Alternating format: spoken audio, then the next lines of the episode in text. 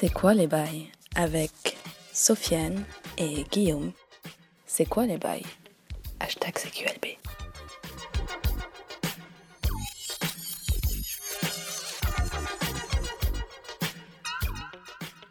C'est quoi les bails De retour avec euh, Guillaume et moi-même Sofiane? Il est là, Guillaume, en chemise euh, de Parker Lewis ne perd jamais. C'est vrai, bon, il fait beau, je sors les chemises, Ah, avec beau. les chemises euh, à fleurs. Ouais. Ah, c'est fleur, fleur ça Ouais, les Enfin, plantes, c'est quoi, des plantes. plantes, quoi, des chemises du à bambou, bambou, à bambou, exactement. quoi. ouais. Il y a des- je sais pas, ça doit être des pétales, ça. Ouais, ouais, non, ouais, c'est plutôt joli, plutôt mignon. À manche courte en plus, hein, t'as Ah, ouais, la manche courte, ouais. Chemise Pas chemisette, hein, manche Ouais, courte. voilà, manche courte. Euh, là, c'est un CQLB HS qu'on fait parce qu'on avait un concept. On le dit tout de suite, hein, comme ça les gens sa- sauront à quoi s'attendre. On voulait vous proposer pour l'anniversaire de C'est quoi les bails parce qu'il les- faut le dire que l'année, la semaine prochaine, c'est les, les un an. Oui. C'est quoi les bails Voilà. Euh, pour euh, ouais, la, la première année hein, de, de- de- de- d'activité de bails euh, On a tenu un an, podcast. On a tenu normal, franchement, sans pitié. Et, et on voulait vous proposer un top 3. On s'est limité, parce que top 5 c'est un peu long. On, Mm. on savait pas trop, on se disait vas-y on va faire un top 3 même si c'est un crève-cœur en fait de faire un top 3 parce que Oui, bah oui, oui, oui. c'est dur de choisir. De faire un top, déjà, c'est compliqué. Ouais déjà c'est pas du tout avec ce qu'on bouffe. C'est exactement ça. C'est impossible de... On aime tellement de choses qu'on peut pas trop... Voilà, c'est difficile de classer, choisir entre papa et maman. Et, et on a décidé de vous faire un top 3 donc, euh, des médias qu'on aime le plus. Donc euh, le top 3 de nos jeux vidéo Moi, je préfère, préférés. je préfère Marina Foïs que euh, l'autre, là. Euh, comment il s'appelle, le mec? Euh, Merde, j'ai oublié. Le mec dans Papa ou Maman. Ah, il s'appelle le mec dans Papa ou Maman, il s'appelle j'ai Laurent Laurent non c'est pas Laurent? Ouais, si, si, il y a un, y a un blast, quand le mec de la comédie française là bref j'ai oublié qui joue aussi dans l'autre côté du périph là et dans Au revoir là-haut Putain, de l'autre côté du pays. ouais des films attention hein. banlieue hein. tu que j'ai vu hein, que j'ai vu Tu sors vraiment que les, j'ai vu hein les, les trucs obscurs. quoi. les films les, c'est franc euh, les films qui donnent des migraines qui donnent- Euh, Laurent Lafitte voilà Laurent Lafitte. Laurent bien Lafitte. bien De la- la comédie de française. la comédie française respect pour ça Ah. Qui est pas un mauvais gars un mauvais acteur Non, non, non, mais je préfère Marina Foïs. Ah bah voilà. Euh, on voulait vous proposer donc un top 3 de nos médias, à Ouais. savoir euh, les jeux, top 3 de nos jeux préférés, top 3 de nos films préférés, de nos séries, et euh, de nos livres, BD, voilà, mêlés, parce que sinon c'est trop Mm. compliqué. Ça va s'étaler donc sur tout le, toute la durée de ce CQLB qui est en fait un HS2, hein, qui n'est Mm. pas un CQLB canonique, HS2, qui n'est pas un CQLB canonique comme on a l'habitude d'en faire toutes les deux semaines, mais il sortira euh, en lieu et Ce place. sera la même chose, en voilà, façon, c'est nous qui parlons dans les juste, cas. euh, voilà. C'est juste pour séparer le concept en fait, Voilà. parce qu'on va pas faire un sujet chacun. Qu'on va, on va beaucoup ça va être beaucoup de la discussion là tous les deux. Et on va commencer cette discussion sur les, la review qu'on a l'habitude de faire maintenant, mais qui est un petit peu voilà officieuse. Euh, On Mm. parle beaucoup de ciné en début. de- Ouais. Moi, j'ai envie, de- j'ai envie de, de t'interrompre avant que tu me dises Mm. de quoi on va parler. Pour, Ouais. pour, en fait, pour hijack Ah le ouais, truc ouais, et te dire qu'on va parler d'autre chose. On va parler de Je ne suis pas un homme facile. Ah, trop ça, gamin. Alors, vas-y. Euh, Introduis, donc- introduis euh, alors, du coup, je, je suis un homme facile. C'est un, film qu'on a regardé en même temps, chacun chez soi. Voilà. qui est une comédie, une rom-com, comme tu les aimes tant, euh, de Netflix. Ouais. Avec euh, Vincent Vincent. Elbaz Mhm. et, et euh, des autres des gens que Des gens, oubliés. voilà. Une autre pas. actrice que je connaissais de, de loin, mais j'ai jamais vraiment su son nom. euh, qui est pas une mauvaise actrice, hein, mais qui voilà, qui sert Ouais. voilà, non, je vois. Ouais. Elle était pas très. Ouais, Elle est pas- Ah, il y avait Blanche, Blanche Gardin. Ouais, Blanche Gardin, ouais. Ouais, Qui et qui est zéro. Qui est zéro. Qui a son même rôle partout en fait. à Ouais. chaque fois. Bref, mais le film ça raconte quoi, Vieux Euh, alors du coup, c'était sur un homme, euh, un misogyne de base, euh, vin- joué par macho, Vincent Elbaz, ouais, un macho qui roule un peu sur la vie euh, et, su- et sur les femmes, en Ouais. mode euh, une femme différente à chaque fois, euh, Mhm. et et, euh, et il vit voilà bah, dans notre monde moderne qui, selon euh, la réalisatrice, parce que je crois que c'est une réalisatrice, est euh, complètement, totalement gouverné par les hommes et tous les hommes sont des gros bâtards. Enfin, notre monde en fait. Ouais, voilà. Simplement. Ouais, mais bon, c'est quand même un Avec peu, le trait grossier. C'est un peu grossier. quand Ouais, même. ouais, ouais. Avec tous les hommes, c'est des gros bâtards qui Oui. pensent qu'à baiser, qui font des apps spéciales euh, pour Putain. calculer Ouais. le nombre de fois où t'as baisé dans l'année et pour faire des, des espèces de de statistiques sur le ouais. nombre de meufs, euh, Ouais, le nombre de rousses ou de, de blacks, ou de- tu vois. Ouais. Euh, donc voilà, donc ça c'était, c'est le monde dans lequel il, il part, et puis un jour il se prend un poteau. Voilà. c'est même pas genre un vortex, sais, où il se passe un truc. Ou euh, genre il se fait électrocuter Voilà, comme Mel Gibson, voilà, ou un truc comme ça, tu vois. ça. Et, et il se réveille dans un monde où c'est le contraire, où une, une matriarchie, c'est ça Ouais, voilà, ouais, le matriarcat. Ouais. Ou c'est l'inverse, où Voilà, c'est les femmes qui gouvernent, euh, qui sont aux ça. meilleurs euh, emplois, euh, mieux payés, C'est ça. et qui. Comment qui. C'est voilà. les hommes qui, c'est les hommes les miskinos. Les hommes s'habillent comme des meufs, mais en fait, voilà. c'est. Voilà, ouais, en fait, c'est le concept est appliqué pas tout le temps, pas à tous les Ouais, niveaux. Voilà. Donc c'est un, un peu bizarre, donc il se retrouve en fait euh, là dans sa, dans sa boîte de base où en fait euh, euh, la meuf qui était la secrétaire où il arrêtait pas de lui faire des vannes un peu salaces Ouais. se retrouve à être euh, la boss du truc. Ouais. Donc en fait les rôles s'inversent complètement parce que le mec qui était son boss devient la secrétaire. Et en gros la meuf lui fait comprendre que si euh, il veut que son application continue, il va, elle va devoir le, il va devoir la lécher. Ouais, voilà. Ouais. Faveur sexuelle, quoi. Ouais, voilà, mais faveur à l'envers, en fait. Et en fait, et c'est là où tu te dis, en fait, le mec est prêt à le faire, Ouais. Mais en fait, le truc qu'il retient, c'est qu'elle a des poils aux jambes. Voilà. Et du coup, dans ce monde-là, les femmes, en fait, elles ont les habitudes euh, d'hygiène Ouais, des hommes, Voilà, à savoir ne pas se raser. euh, enfin, C'est voilà. ça. euh. En fait, c'est des mecs, quoi, les meufs. c'est des mecs. Et les mecs doivent se raser, mais alors ils doivent avoir un ticket de métro. Voilà, parce que ça, c'est ça déjà où je, je trouvais que ça marchait Ouais. pas. C'est qu'en fait, nous aussi, on a des poils pubiens, en fait. Bah oui. Donc le ticket de métro, il aurait pu Ouais. très bien se faire sur ses poils pubiens. Mais non, en fait, il faut qu'il les fasse sur ses poils de torse. Voilà, pour qu'on le voit et qu'on se dise, c'est ça. Ah, c'est drôle, il a, il a un ticket de métro sur le, le poil de torse. c'est un peu de l'humour à deux francs. euh. Et en fait, il y a des choix bizarres, des fois. euh. En fait, alors, ce qui frappe, hein, moi, dès que j'ai mis, dès que j'ai mis le film, en fait, je le mets sur la Play 4. Et à chaque fois, je me dis, dès que je vois le film, et, tu sais, j'ai une, genre une interrogation sur le, la date tu sais, du film. Ouais, Et en général, Netflix, c'est très très précis. Ils te mettent la date et tout. Et j'appuie sur rond, donc de la manette, et je vois quoi? Je vois 2017. Je fais, mais attends, mais le film, on aurait dit un film de 2006. ouais. Vraiment. euh, la photographie, elle est granuleuse un peu. euh, on- aurait cru regarder un peu l'au- l'auberge espagnole, tu sais, un film vieux, en fait, vieux, euh, avec, tu sais, les pantalons en pâte def, là, comme ils avaient dans les années 2000, tu vois, les pantalons pas, pas chino, tu vois, Ouais, pas les straight. Pas les, pas les skinny. euh, Voilà, les- non, non. ski-. Et, et en fait, euh, non, en fait, c'est ça, mais voilà, le, c'est, enfin, c'est bizarre, quoi. C'est fait avec dessous, en fait. Et c'est fait, c'est une production de Netflix. C'est une production Netflix et euh, bah voilà, Vincent Elbaz, euh, moi je, je sais pas pour toi, moi je valide euh, à 0%. Ah, zéro, hein, il, est vraiment nul. Et là il est encore pire. Il sert à rien, en fait. Il sert vraiment sert à rien et qui à fait le même rôle depuis le tout début de sa carrière et qui a Mm. jamais changé de rôle. Et là, bon, bah, on n'arrive pas trop à croire. Enfin, et donc, du coup, oui, bah, forcément, après, on va lui proposer un autre taf. Parce Ouais. que, euh, alors voilà, son coloc, qui est son meilleur ami, sa femme, elle accouche, mais en fait, vu que c'est dans un monde à part, c'est lui qui doit s'occuper des gamins et elle, elle regarde le foot Voilà, ouais, avec sa fille. avec sa fille. Enfin, voilà, c'est tout inversé, en fait. Tout est inversé et euh, Y a donc, aucune du inspiration, du coup. euh, Lui, euh, pendant son congé maternité, lui va reprendre le truc et s'occuper de la, de d'être l'assistant de la d'une meuf qui est une grande écrivaine. Une espèce d'écrivaine, euh, un peu artiste. Ouais, voilà, un peu play, playboy. Sociologue aussi. ouais, donc, voilà. Apparemment, elle fait ça pour. Euh, Enfin, Vo- bref, voilà, euh, et elle, elle essaye de voilà. lui voler son histoire parce que lui lui dit Ouah, c'est chaud euh, dans mon monde. Moi, je viens Ouais. d'un autre monde. Dans mon monde, c'est les mecs qui, qui dirigent et tout. Ouais. Et elle est là Ah ouais, c'est impressionnant et tout. Et elle prend des notes. Raconte, euh, voilà. Et donc, En fait, elle écrit le scénario du film. quoi. Voilà, elle écrit. Et là, c'est. Mais- En fait, moi, je leur pardonnerai pas. Frère, je te le dis, hein, je leur pardonnerai pas parce que c'est la deuxième fois qu'on essaye de me, de me trapper. Et Ouais, qu'on bah oui, euh. trappe avec succès.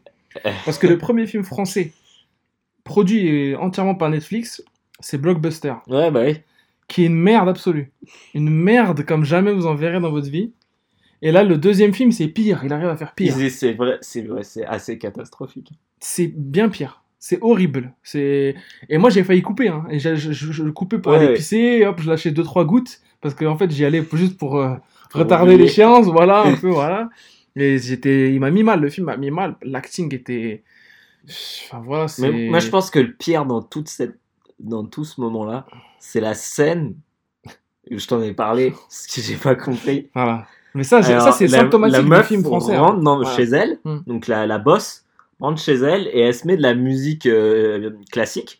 Donc elle écoute l'opéra et tout. Voilà, fond, genre ouais. en mode euh, Et mélomane. Quoi. Et genre, à un moment, elle voit sur une espèce de, de transat Ouais, un sofa, un truc Ouais. bizarre, ouais.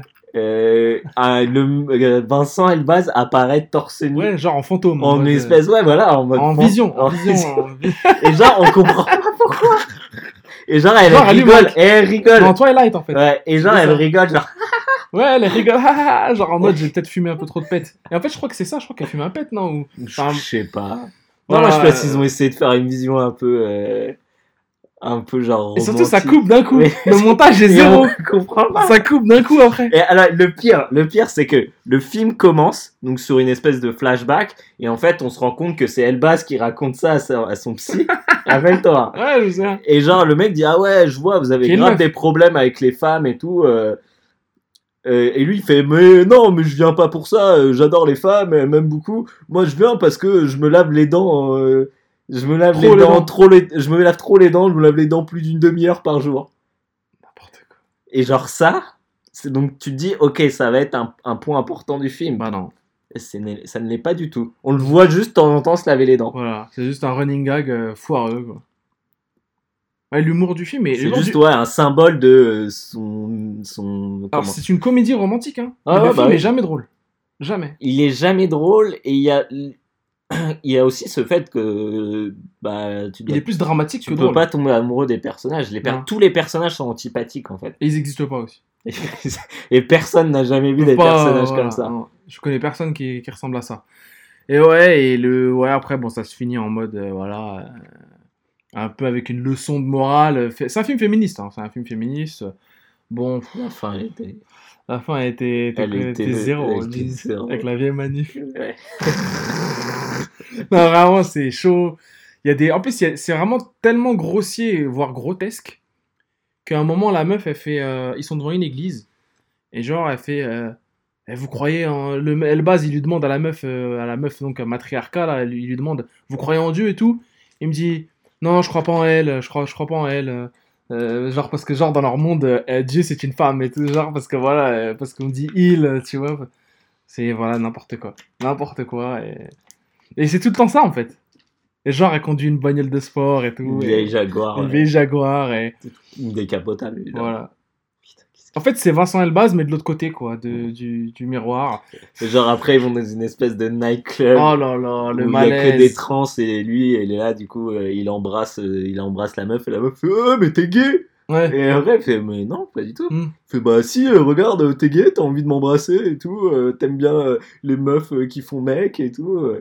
Euh. Mais qui font mec en fait meuf. Ouais. Parce que c'est l'inverse. Voilà. Et donc du coup, le film, parfois, il se prend les pieds dans ce qu'il essaye d'introduire parce que, bah, forcément, ça peut pas marcher à tous les tous les étages, de tout Non. inverser, en fait, ça peut pas marcher. Surtout, il n'y a pas des équivalences partout. Non, non, voilà. Donc du coup, bah, tu te retrouves avec des femmes qui accouchent euh, en faisant des, des, des, des trapèzes, Ouais, des, tra- des tractions. des tractions. Ouais. Enfin, Des accouches debout, quoi. Genre comme si c'était la manière mec de ouais, alors, voilà, ouais. alors que dans l'Antiquité, on accouchait comme ça, tu vois. Les... Ça ne veut rien dire, en fait. Ça n'a pas de sens. Le film est insensé. Le film est insensé.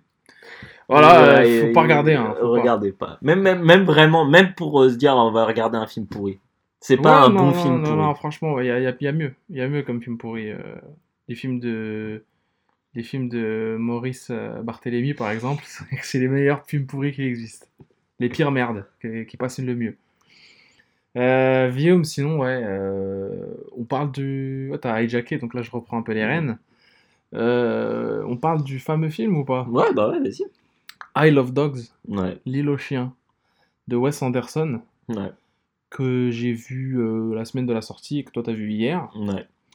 Alors, ton avis sur. euh, Est-ce que par rapport à tes attentes? Euh, techniquement, c'est dingue. Ouais. C'est c'est encore mieux que Fantastic Mr. Fox. Hmm. Euh, après, je suis moins fan du film en lui-même, je trouve, de, de, de ce qu'il raconte. Euh, après, voilà, il y a des moments, comme dans tous les Wes Anderson, il y a des moments qui, qui, qui m'ont éclaté. Hmm. Ça m'a fait tellement rire. Genre les, les phases de, de, de rumeurs et tout, à chaque fois ça me tue. Ouais, ouais, c'est marrant. ça. Ça me fait tellement rire, ou les trucs où il, à chaque fois il dit bon, bah on vote. enfin bref, le film en fait c'est exactement comme je m'attendais. Un film que j'ai pas envie de revoir tout de suite, que j'ai vraiment Ouais. bien aimé, Mm.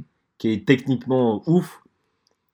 Et, euh, et euh, avec euh, toujours des moments où tu te dis ah putain ils sont trop mignons quoi c'est Mm. trop chou c'est tout est tout est trop chou quoi genre les petites peluches quand il y a tu sais, les, les Ouais. petites peluches La de fumée, LED, la ouais, fumée et ouais. tout. Enfin, tout est, tout est, tout est des petits artifices, mais qui te dit ah putain, mais genre les animateurs c'est des malades.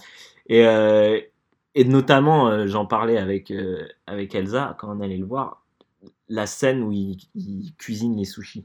Ouais. Ah, Putain, mais c'est impressionnant. C'est tellement bien fait. Mm.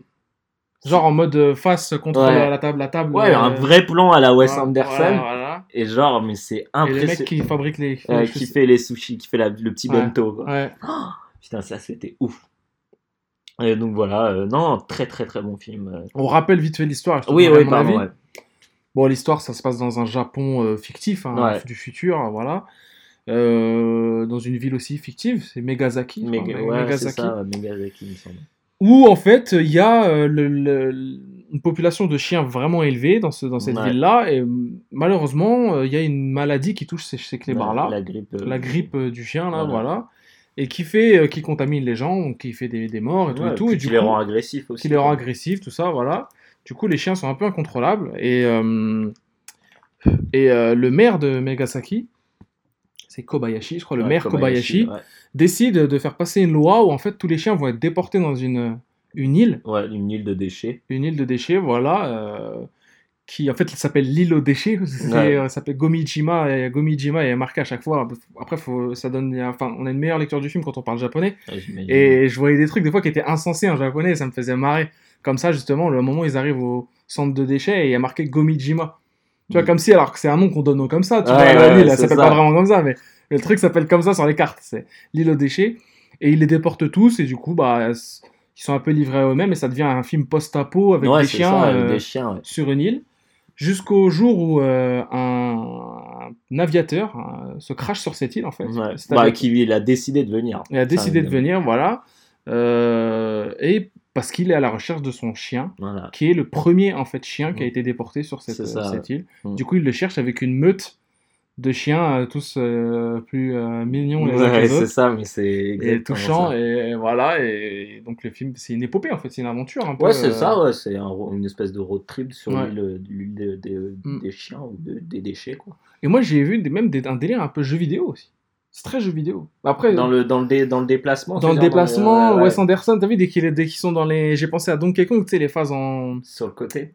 Bah, comme c'est. Voilà, Wes Ouais. Anderson, lui, il est à fond sur le délire d'être sur le côté ou en Ouais. mode 2D. C'est la- Il filme de manière 2D, il n'y a, Ouais. pas de travelling. hein, Non. Tu vois Et, euh, et euh, du coup, t'as l'impression d'être devant un tableau de jeu. C'est vrai, ouais. putain, et genre, ouais. en mode, euh, dès que j'ai vu les chiens qui couraient sur le tapis, tu sais, euh, euh, de- des déchets, ou alors qu'ils sont Ou sont dans l'espèce de chariot. Ouais, l'espèce de chariot, j'ai pensé au chariot de Donkey Kong, je me suis dit, putain, mais ça me rappelle trop ça. Et, et ouais, après, le film, j'ai. le- La principale qualité du film pour moi, outre l'animation et le délire inhérent au film, quoi, l'animation même 2D qui est Mhm. magnifique et tout, et euh, les idées et tout, c'est aussi le doublage. Ouais. Le doublage qui est. euh, qui déchire, quoi. Bah, comme d'hab, c'est des putains d'acteurs. En VO. quoi. En En VO. VO. J'ai pas vu en VF. non, ouais. j'ai vu en VO, moi, mais en VF aussi, c'est des acteurs français Ouais. connus, mais je pense qu'en en, VO, c'est. Ça perd quand même. ça- hein, Ça doit ça- perdre. Euh, Il y a Brian Cranston, donc, qui joue le, le chien principal. Il y a Jason Schwartzman qui joue Ouais. celui qui est, qui est trop marrant, moi, qui me fait Mm. trop rire, qui demande des votes à chaque fois. Ouais, ouais. il y a Bill Murray. Ouais. Il y a qui d'autre encore? Il y a Tilda Swinton, je crois. Il y a Scarlett Johansson. Euh, ouais, il y a Scarlett Johansson. Euh, Il y a qui d'autre fois, il y a pas, je crois pas qu'il y ait d'Owen Owen Wilson. Non, je crois pas qu'il y ait Owen Wilson. Non. On l'aurait reconnu. de toute façon. Oh, tu reconnais. Ouais, sa voix, laisse tomber, ouais, Wow. on y parle.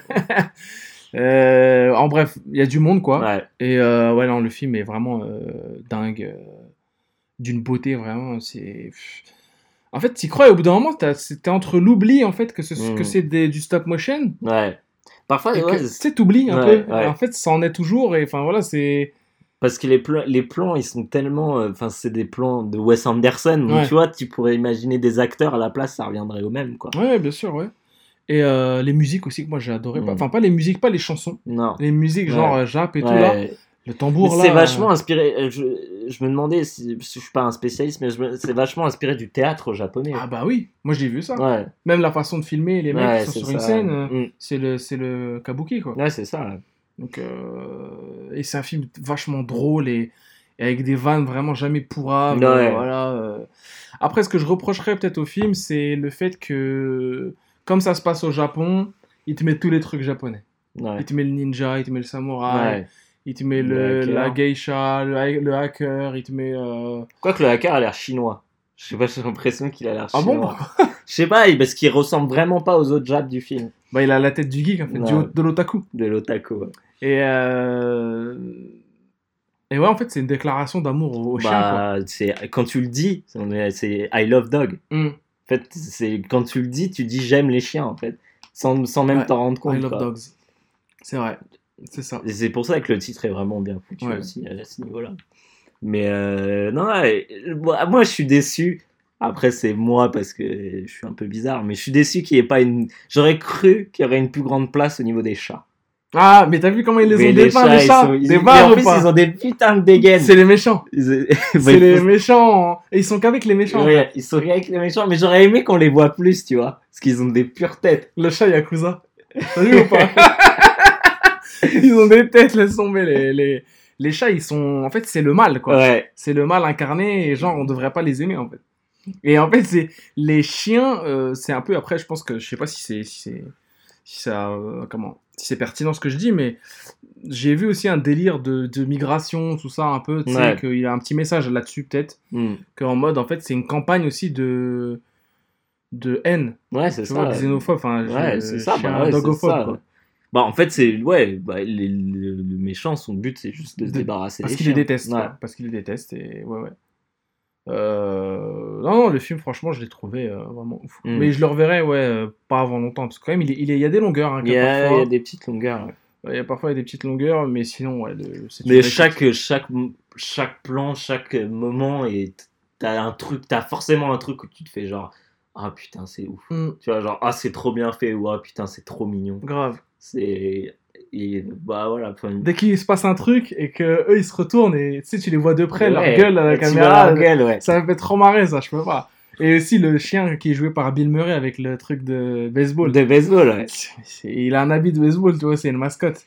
C'est ouf, vraiment, j'adore ce, ce, ce film, il m'a vraiment... euh, je- Moi, j'aime, je, préfère les chiens aux chats, en fait, mais j'aime beaucoup les, les animaux en général, mais je préfère les chiens aux chats, je trouve plus... Comment, plus proche de l'homme, tu Ouais. sais, j'ai l'impression que ça peut plus être ton pote qu'un qu'un chat, et dans ce film-là, c'est vraiment ça, quoi, c'est Ouais. un pote... Ah bah euh, c'est de toute façon tout le tout le après tout le but du mec c'est de dire genre c'est pas le meilleur ami de l'homme tu vois Mm. tout- souvent il y a un- quelqu'un qui dit mais genre on parle quand même du meilleur ami de l'homme et qu'est-ce qu'on en fait Mm. tu vois donc ouais non La petite référence à la fin à, à Chico, là, tu sais, d'ailleurs, il y a une statue de chien avec euh, une cage. En fait, c'est une référence à l'histoire d'Achiko, là, c'est le clébard euh, à Shibuya, là. ah je connais pas Quand tu sors de la gare de Shibuya, en fait, euh, au, tu vois, au grand carrefour, là, le Ouais. fameux, il y a une, euh, la statue de Hachiko, en fait, une statue d'un chien. ouais Euh, tout le monde prend des photos devant et tout, qui est en fait un clébard qui vivait avec un, un professeur d'université. ouais Et un jour, ce professeur d'université est décédé à l'université. Mhm. Et en fait, ce chien-là, il allait chercher son maître à la gare. Euh, Je crois que c'était c'est dans la banlieue de Tokyo, je crois que c'est à Mitaka. Il allait chercher son chien à la gare de, de Mitaka tous les soirs dès qu'il rentrait du boulot. ah oui Et en fait, quand il est mort, il a continué à aller le chercher pendant 10 ans. Putain. Il allait, il revenait, il allait, il revenait, parce qu'il n'y avait personne qui venait, vu qu'il était décédé. Mhm. Et en fait, c'est un peu un symbole à Chico de la fidélité. Et tu sais que la fidélité, c'est une valeur chez, chez les Mm. Japonais, tu sais, les samouraïs et tout, la fidélité Ouais. au seigneur et tout. C'est une valeur qui a une, une grande importance. Et donc, ouais, c'était une petite référence, ça, à la Ah, fin, putain, de, tu beau. vois, euh, en mode, euh, voilà. Ah, ça m'a fait marrer, mais il avait que moi qui a rigolé dans le ce Euh, truc. ouais, Et je me suis dit, personne n'a... Mais du coup, ouais, c'est ça. Du coup, moi, je me Ouais, disais, j'avais hâte de t'en parler. Est-ce que d'un connaît, point de vue euh, euh, culture japonaise, est-ce que le film est respectueux Est-ce que c'est pas trop euh, Je t'ai dit, il en, met- il en fait beaucoup, mais après, c'est peut-être parce que, voilà, il kiffe. Ouais, il kiffe. Il a mis le samouraï, il a mis les ninjas, il a mis, tu vois, il Ouais. manquait juste Godzilla et tu vois, il a mis les sushis et tout. Pourquoi pas? Après, le délire, c'est qu'il y avait des japonais avec lui quand même. Il, y avait, euh, bah, il y avait déjà Yoko Ono, euh, qui jouait la, la femme de- Ouais. du gars, là, enfin, du, Ah, il du s'appelle vraiment Yoko Ono en plus dans le, dans le film. Et je crois qu'elle s'appelle Yoko-san, ouais, il dit Yoko-san, Ouais, je sais pas si Yoko, Yoko. Yoko Ono, quelque chose à la fin. Avec le nom du scientifique à la fin. Euh, ouais, et euh, c'est sa- femme en fait, c'est- Ouais, enfin, elle le ouais. kiffait quoi, c'est son assistante. Et ouais, euh, donc il y avait des japonais avec lui, je pense qu'il s'est pas aventuré dans de la merde. Ouais. Tout ce qui est écrit est intelligible. Hein. Ouais, ouais, du coup, ouais, tout ce qui est dit en japonais. Tout ce qui est dit en japonais, c'est du vrai japonais, Ouais. y a pas de souci. Tout ce qui est écrit, c'est écrit en japonais. Je t'ai dit, même à la fin, dans le générique, où ils mettent les katakana, en fait, ils mettent la façon d'écrire des étrangers. Wes Anderson, comment c'est écrit, tout ça et tout, et les noms des acteurs et tout. C'est la classe. Euh, non, non, c'est. Si, si, c'est quand même. Il y a même le combat de sumo. Tu vois, le combat de sumo, c'est un vrai combat, tu vois. C'est comme ça que ça se passe. Avec l'arbitre au milieu. Ouais, l'arbitre, euh, et ouais, tout le délire. Non, franchement, le, le truc est taffé, il y a pas. Il connaît, hein, je pense qu'il connaît. euh, Il fait pas ça. De toute façon, quel intérêt de faire ça sinon, euh, si ce n'est parce Non, que t'aimes c'est en fait, clair, tu bah, vois. bien sûr. Bien sûr, mais parce que je sais qu'à l'époque où il a fait Darjeeling Limited, il y a beaucoup de gens qui lui Oui, avaient oui. reproché. Que genre les petits blancs. euh, ouais, voilà, Inde. les blancs qui débarquent en Inde, quoi. Ça faisait très néocolonialisme, quoi. Tu sais, ils ont aussi dit, aussi dit ça de Danny Boyle pour Slumdog Millionnaire. Ouais. Pff, après, pff, t'es obligé de choisir un aspect de. De toute façon, chacun a sa vision d'un pays où il va. Ouais, même, même les gens, même les gens qui y vivent, au final. Oui, et de toute façon, les clichés ou les stéréotypes d'un fu- de quoi que ce soit, hein, il n'y a pas de fumée sans feu, tu vois. Il y a toujours un, il y a eu un moment où il y a- c'était une vérité qui s'est qui s'est un peu. qui est devenue grossière. Ouais. Bon, après, pour les- le film, t'as pas le temps de faire dans, le détail en mode, Non. voilà, euh, c'est japonais. Et... Après, tu vois, il a, il a montré d'autres délires. euh, qu'en fait, le chef de la, de la rébellion, bah, c'est un, un japonais, tu vois, c'est Mm. pas une. C'est. euh, tu sais, avec la gamine là, qui est à l'école. Ouais. euh, c'est un- elle est pas, c'est pas la chef du truc, quoi. Bon, c'est celle qui fait démarrer l'intrigue, mais bon. euh, C'est, voilà, après, j'ai vu quelques délires stéréotypés, genre là où elle dort, c'est un ryokan, tu vois, genre en Mm. mode. elle dort pas dans un appart, elle dort dans un truc traditionnel. Ouais. Voilà, ça c'est un petit peu un, voilà, un peu. Il est obligé, je pense. Je pense qu'il peut pas s'en sortir sinon. Ouais, pour avoir certains codes graphiques aussi. Voilà, ouais. Pour mettre ce qu'il kiffe et ce qu'il veut, il est obligé. Mm. tu vois. Mm. C'est pas au niveau de Gundam et euh, dans dans Ready Player One et du mec qui médite avant de lancer son Gundam et qui fait du karaté. Parce que là, le- les gens ils vannent euh, Uwe, Uwe Ball Ouais. dans House of the Dead dès qu'il met une chinoise qui fait du karaté, mais dès que c'est Ready Player One, c'est stylé. Ouais, bah, C'est un chinois qui fait du karaté, du karaté. Donc c'est quoi le- la différence? C'est pas du racisme? Mais c'est Spielberg. Bah, c'est Spielberg, voilà, parce que les gens sont des suceurs, bref, mais bon. Je l'avance direct. D'ailleurs, Et, euh, avant que j'oublie, là Hmm. j'ai vu que euh, dans pas longtemps, il va avoir un- une émission sur AMC présentée par James Cameron Ah ouais? sur la science-fiction. Lourd. Et genre des invités de ouf. Genre euh, Guillermo del Toro, Sp-. Spielberg, euh, euh, Kenny Reeves. Putain, il y avait qui d'autre encore? Ah, mais genre la masse d'invités, Ouais. plein de gens qu'on qu'on taffé sur des. Sur, Ah bah oui, sur du- Les meilleurs. de la SF quoi. Hmm. Bah déjà ouais, James Cameron. Ouais. euh, Spielberg et Euh, Cameron, Ridley Scott. Ouais, bah ouais, tu voilà, vois, j'allais- dire, il est là. et, euh, et donc, pour, juste pour parler de la SF en fait et Mhm. de comment euh, comment ça. ça, ça va être propre, ça. Ouais. Ça sort C'est hein c'est là à la fin du mois. Putain, je crois que j'ai entendu, je crois que j'ai vu ce truc-là quelque part, mais je saurais plus. Ouais, Mais ouais, ouais, ça, on y sera, hein, c'est clair. Euh, tu, sais, tu connais pas le blaze, non? Ça te dit rien Je peux le retrouver assez rapidement. Ouais. Euh, donc voilà, ouais, l'île au, do- l'île au chien, l'île au dog, j'allais dire. L'île au chien, on kiffe. euh, I love dogs, euh, c'est validé. Allez le voir, je pense qu'il va rester longtemps à l'affiche. Bah ouais, j'espère parce que c'est vraiment un bon film. Déjà, je pense qu'il aura, il y aura de grandes chances qu'il ait l'Oscar. Ah ouais? Ouais, Tu en penses? termes de... Ouais, je pense euh, qu'il effet sera visuel. catégorie film ouais. d'animation. Donc, euh, Effet visuel, ouais, aussi. Non, même film d'animation. Ouais Ouais. Quoi euh, que si, à voir s'il y a un, un Ouais, film d'animation, si, si, je pense qu'il l'aura, je pense qu'il l'aura. Déjà, le casting, il est, il est 5 étoiles, hein, vraiment. euh, Voilà, donc l'île au chien, allez voir. Et allez voir aussi euh, Fantastic Mr. Fox, que Vi- Vio vous en a parlé dans l'épisode Ouais. de... C'était quoi? Panoramix Mr. Fox L'épisode sur les druides et sur Wes Anderson, où on a, Ouais. on a bien disserté sur le man. Et il y a d'ailleurs un, un bouquin Rokirama sur, euh, Ouais. sur euh, Wes Anderson qui est assez bien, avec des interviews, des, des, des articles sur les différents, différents films, sur les différents. euh, sur, il y a par exemple un article sur Jason Schwartzman et son, justement sa, sa- son travail avec Wes Anderson, tout, parce que ça a été coécrit. Par exemple, Eyes, of Dogs, ça a été coécrit par Roman Coppola, Oui, euh, Wes Anderson et euh, Jason Schwartzman. Et ouais, j'ai vu à la mais fin. je sais plus le nom. J'ai vu à la fin que c'était coécrit avec tous ces mecs-là. Euh, ouais, donc ce sera. Euh, il y aura Sigo- Sigourney Weaver Ouais. aussi, euh, Christopher Nolan, des, des blazes. euh, enfin, Ouais, des- t'es obligé tu- être, connais quoi. Bah oui. Euh, putain, alors attends, ils disent pas le nom. Le, nom- le nom du programme, ouais. Ouais. Et donc, du coup, Comment s'appelle-t-il? comment s'appelle-t-il? J'attends la fin du coup du, te- du teaser, désolé. Story of. Science Fiction et c'est le 30 avril sur euh, EMC. Ah, donc, euh, je sais pas si euh, s'il y a une chaîne française qui a racheté les droits, sinon il faudra. Faudra le passer par, télécharger. passer par des moyens pira- pirates. Voilà. Euh, tout de suite, on commence notre top. Ouais, bah ouais. Et on va commencer notre top avec quel euh, média je sais pas, tu veux commencer par quoi toi? Moi, j'aimerais bien commencer par euh, les jeux vidéo. Ah bah c'est un peu. Souvent quand je parle aux gens et que les gens me disent ah euh, ouais le jeu vidéo nan, je fais non le jeu vidéo euh, lourd et le jeu vidéo m'a amené à tout ce que je Ouais, connais aujourd'hui. voilà. Donc euh, c'est le jeu vidéo qui m'a amené à m'intéresser au film. euh, Ouais, Puis après euh, bah tout ça ça crée une espèce de lien sur ouais tout, bah quoi. oui, c'est lié, c'est de la pop culture. Donc euh, ouais non le jeu vidéo. ouais. Bah, c'est moi c'est- pour moi c'est la base de tout toute mon toute ma, ma personne en fait enfin de Ouais. ma personne en niveau culturel en tout cas. Donc euh, commençons par le commencement. Allez, top 3 jeux vidéo. Hashtag CQLB.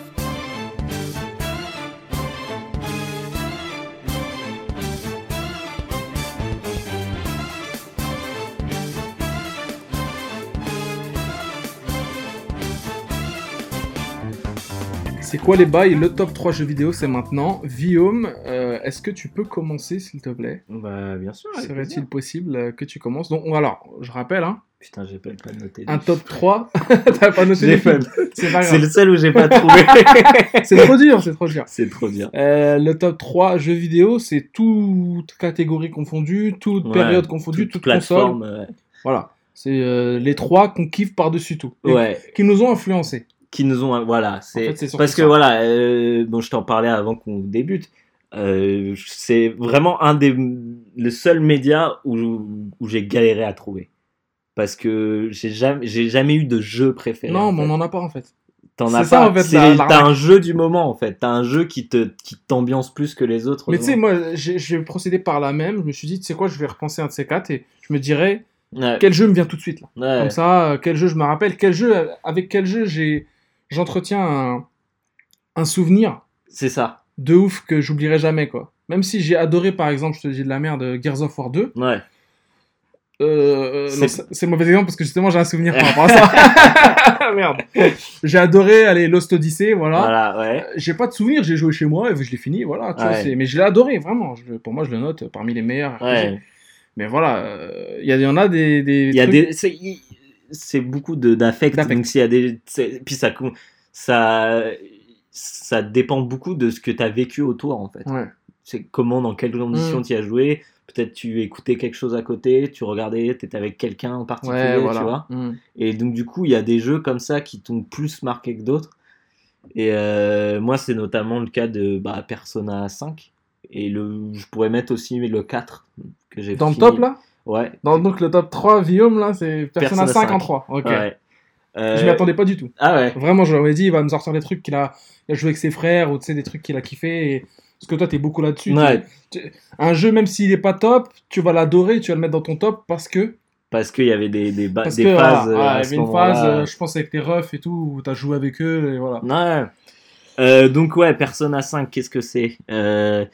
Pour, les, pour les gens qui Les ne gens savent connaissent pas, pas les jeux trop les vite, non connaisseurs. Voilà. Euh, Persona 5, alors c'est un JRPG Ouais. qui est, euh, RPG japonais. Donc. ouais, Voilà. qui est développé par... Oui, putain, ouais, Ouais, avez- que est JRPG, c'est développé par... Euh, je crois que c'est- pas Atlus, c'est édité par Atlus. C'est développé, développé. par la Persona Team. donc je- Persona Team, mais qui fait partie d'Atlus. Voilà. Ouais. Donc à la base un spin-off d'une série, d'une autre série qui s'appelle Shin Mega Tensei. Shin Megami Tensei. Megami Tensei qui veut dire Le réveil de la déesse. euh, Ouais, Ouais. Shin Megami. Le le- nouveau réveil de la le déesse. nouveau réveil de Parce qu'à la base, il y a Megami Tensei. Ah. Mega- Megami, c'est la déesse. Tensei, c'est la, la- le réveil, l'éveil, en fait. tu Ouais. vois. Euh, Et euh, le Shin, Shin, c'est nouveau, en fait. Hmm. Shin Megami Tensei, euh, c'est ça. Ouais, C'est un spin-off. voilà, c'est un spin-off. Et bon, bah, bref, un- beaucoup de gens en ont parlé et qui en parleront sûrement beaucoup mieux que moi. Euh, c'est un jeu où tu joues un, un adolescent, un lycéen qui euh, débarque dans une nouvelle école. C'est- Même dans le 4, c'est comme ça, j'imagine, c'est pareil dans tous les autres. Euh, oui, oui, c'est pareil dans tous les autres, sauf dans le premier, je crois, Ouais. ou que j'ai pas fait, hein, que j'ai pas fini, j'avais commencé, c'est injouable. où tu, je crois que tu es dans une escouade en fait, Hmm. comme dans les Megaten, tu es dans une escouade où tu dois sauver le monde, quoi, en fait, affronter des démons. ouais. Et euh, donc, tu arrives dans un nouveau, euh, dans un nouveau lycée où il y a euh, des, euh, là pour le coup, un prof, par exemple, un prof de, de, de, de sport qui un peu euh, abuse de ses pouvoirs sur les Ouais. gens. Et, euh, et en fait, en- tu vas débloquer une, en fait, il y a une application qui va se mettre sur ton téléphone. Et en fait, cette application va te permettre d'aller dans un monde parallèle, qui Ouais. est en fait le monde. Je sais pas, a un nom ou pas C'est les Mementos, je crois. Euh, ouais, c'est ça. C'est- Et, euh, et en fait, qui va te donner accès au palace de cette personne. Donc, du Voilà. coup, en fait, les gens ont des, des, des, des sentiments refoulés voilà. et ça crée ce qu'on appelle une persona. Et euh, si cette persona, tu la rejettes, ça redevient un shadow.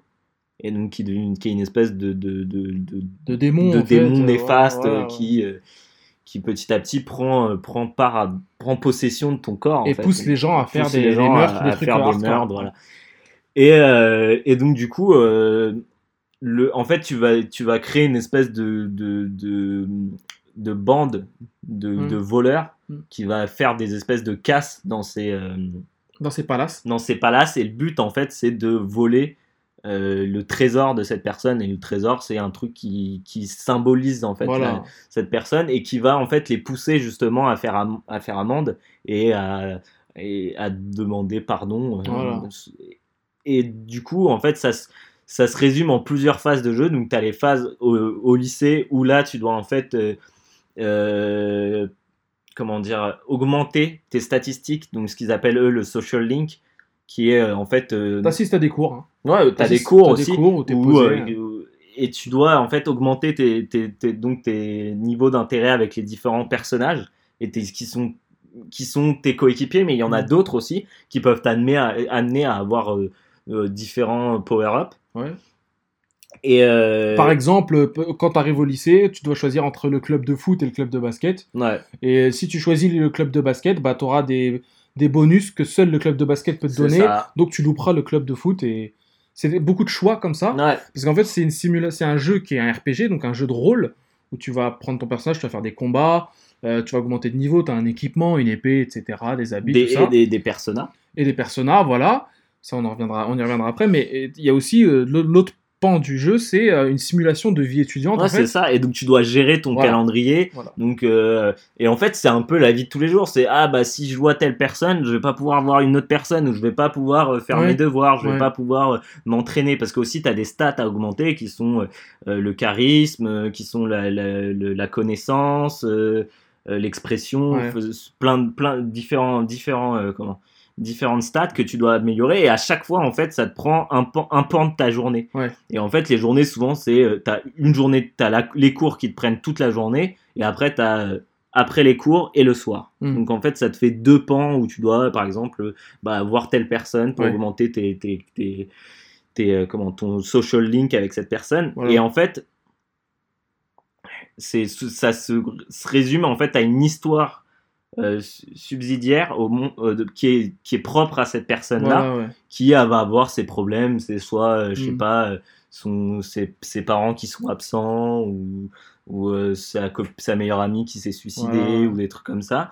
Et tu dois, les, en fait, en- en- par des choix, des réponses dans, à, à des discussions, tu dois réussir à monter tes stats avec cette personne et l'aider à, à- à mo- avancer dans sa vie, en fait. Et, euh, et donc, du coup, après, la deuxième partie, c'est dans les palaces, où là, tu as un jeu de base avec un donjon. Voilà, euh, t'avances tes persos, t'avances tes euh, t'as ton persos, équipe. et en fait, tu dois récupérer ce qu'ils appellent donc des, des personas, qui sont des monstres que tu fais battre, qui, bat- qui se battent à ta place, Voilà. et euh, qui ont des différentes techniques. Ça, c'est C'est du Pokémon en c'est fait. du un peu. Pokémon, C'est un peu du Pokémon, sauf que t'as.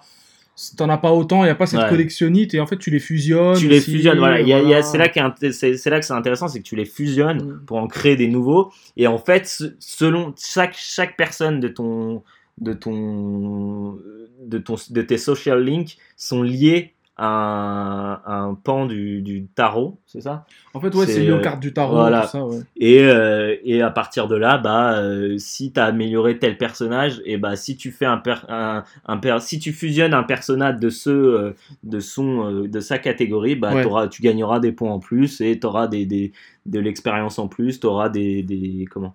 Des, des merde des attaques en plus et des trucs comme ça. Ouais. Et, et en fait, c'est euh, j'adore ce jeu parce que euh, la BO est formidable. Voilà, alors ouais, l'identité visuelle du jeu, Ouais, et assez particulière. elle est, euh, franchement, c'est une des meilleures, hein, c'est une Ouais. qui, a le, qui claque le plus, une des plus recherchées, et c'est ce qui participe aussi hein, à la singularité du jeu, et aussi sa BO, La BO qui est tous les, tous les morceaux sont chantés quasiment en fait. Voilà, c'est un orchestre avec une, une meuf qui chante. Ouais. Et c'est violent. Enfin, moi, depuis. j'ai ja- ad- J'avais. Après, je suis pas un, un joueur à fond comme toi, par exemple, du, du, jeu- du, jeu- du RPG japonais. Mais j'ai rarement vu Ouais. ça euh, en termes de, par exemple, des musiques de boss. La Ouais, musique de boss, tu vois, j'ai écouté encore tout à l'heure.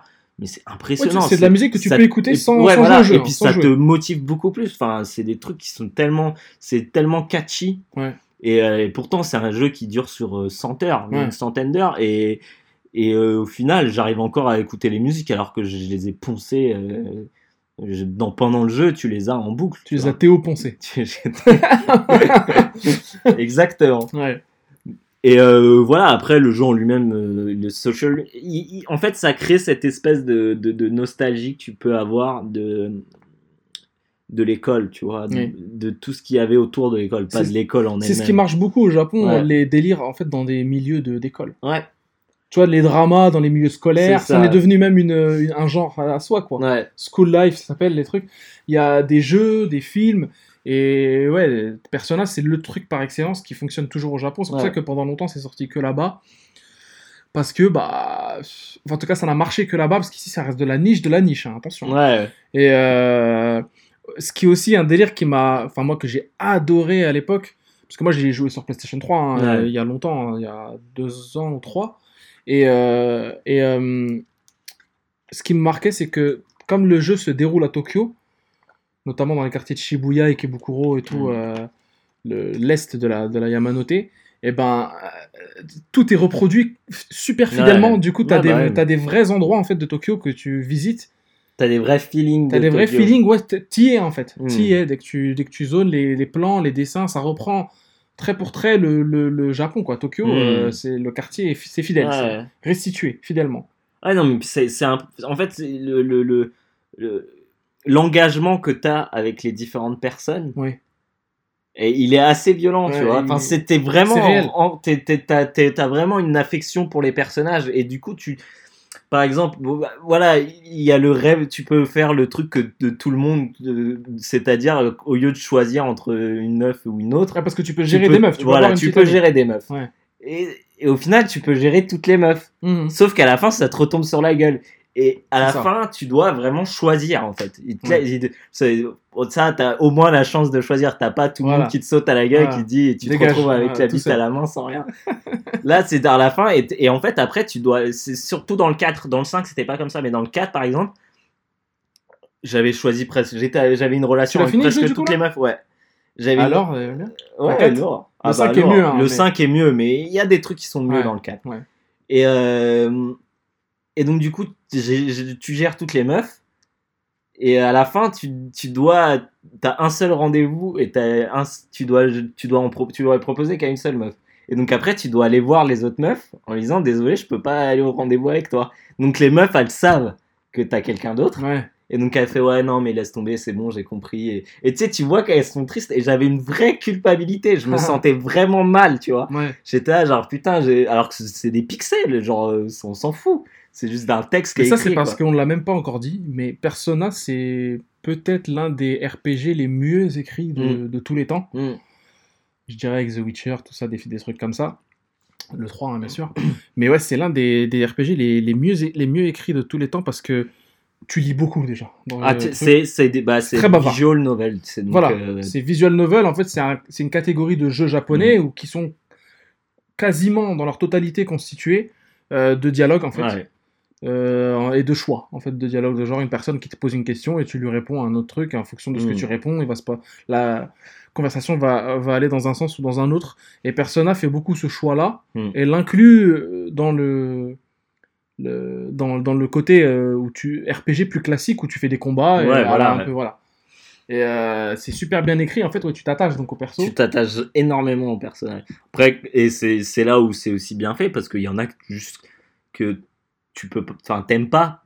Non. Tu vois, c'est Ouais. pas parce qu'ils sont écrits pour que tu ne les aimes pas, c'est juste qu'ils ont des personnalités Ouais, que toi personnellement dans la vie auxquelles tu n'accroches pas du tout. ça peut pas être ton pote. Ou voilà. Et- Tu sais que ça pourra jamais être ton pote ou ça pourra jamais être ta meuf. tu Ouais. vois. Et donc du coup, tu vois, c'est c'est là où c'est vraiment bien écrit, c'est que c'est c'est- les personnages que tu n'aimes pas, c'est des, pas des personnages qui sont écrits pour que tu ne les aimes pas, c'est juste bah voilà, ils sont tellement réalistes que bah dans la vie, tu peux pas aimer tout le monde. Ouais. Et donc voilà, ouais, Persona, Persona 5, euh, un, un, un jeu assez, assez ouf quand même. Ouais. Ouais. Persona 5, c'est la frappe atomique. Ouais. Ok. Mais je pense que c'est, je pense que je suis pas le seul à Ah non. avoir pris une claque. euh, Le, je pense que l'Europe, euh, l'Europe entière en a pris une. La France entière en a pris une euh, Ouais. quand c'est sorti. On, on entendait parler que de, que de ce jeu. hein. Ouais. Que- Parce qu'aussi, il y a quand même un, y a eu un effort euh, dingue fait. euh. D'ailleurs, il y a l'animé là qui sort. Ouais, l'animé là qui va bientôt en sortir, avril. et euh. le jeu de danse. Ouais, le jeu de danse, c'est Persona. Dance, bah, euh, Dance, Dance, All Night. Dance All Night, Persona 5, euh, Dance. euh, ouais. Bref, ça c'est pas trop notre cam. Non, bon, ouais, les jeux de rythme, c'est pas Ouais, les Je jeux de les laisse à Pipo. Ça dépend lesquels. Ouais, Pipo, lui. c'est- Pipo, il va se cam. à ça. Ouais, J'ai hâte de voir le GK Live avec Pipo. Ah bah, ouais. et j'espère qu'il va tout niquer. Et comme je- dans le GK Live de, de Dark Souls. Et dans Dark Souls, Dans Dark Souls, il est intestable. Intestable. Euh, ok, Guillaume, c'est entendu. Persona 5, le troisième jeu préféré, entre guillemets, Voilà. De Guillaume. Mais moi, je vais te parler d'un jeu euh, que beaucoup ont joué. Bon, ça. Est-ce que j'y ai joué ou pas?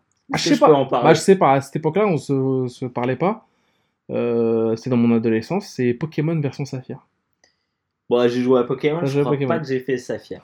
La version Saphir, euh, C'était sur quoi DS? c'était sur euh, Game Boy Advance. Ouais, non, j'en ai fait aucun sur les Je t'explique le bail, frère. Le bail. Est-ce qu'il y a des. Est-ce que c'est l'ambiance autour qui t'a. Oui, alors oui. Alors je t'explique. Je vais, euh, je vais au. Le jeu sort. Le jeu sort. euh, il sort, il sort, sortait fin juillet. Je me souviens le 25 juillet. Le jeu sort. euh, mes potes ils l'achètent. Moi j'avais pas de Game Boy Advance. Mes potes l'achètent, ils y jouent. Je vois le jeu, je fais waouh quelle dinguerie et tout. Et du coup je commence un peu à comprendre les mécaniques du jeu. Seulement je pars en Algérie. Petit deux, trois semaines ou non trois semaines je crois.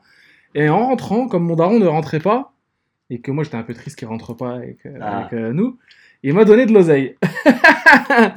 il m'a donné de l'oseille. Euh, au final, on a connu un peu les mêmes choses. Voilà, ouais, De un ton daron qui, qui culpabilise, parce ouais. que tu le vois pas et donc Bah ouais. files de l'oseille. Il m'a donné un bif. Il m'a donné un énorme bif. Moi, ça a payé ma Xbox à l'époque. Et ben gros, j'ai vu le bif, j'ai fait waouh, c'est quoi cette dinguerie? J'ai tellement d'argent. Et à l'époque, t'as l'impression que tu peux acheter le monde entier. Mais grave, de ouf. Mais surtout un truc, surtout des délires que tu kiffes. Ouais. J'ai tracé à Auchan, gros.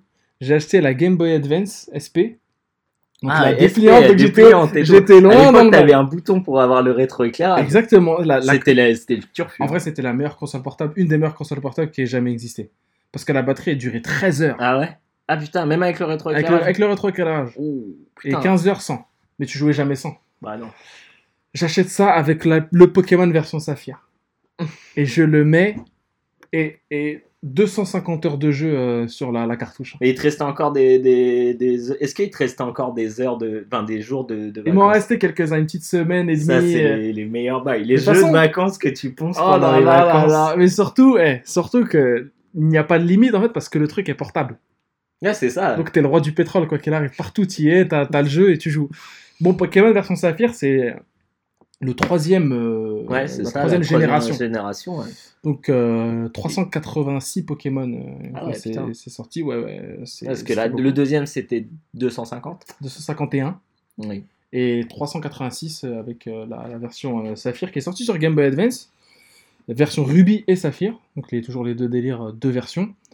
Euh, par commencer que ouais, c'est un jeu en fait où tu, bah, tu collectionnes des Pokémon et, et tu, te- tu les fais se combattre et, 300, c'était et quand même. 300 c'était énorme mais Et le jeu, vraiment. Alors, moi, j'avais poncé euh, sa race, euh, la version euh, or, Ouais.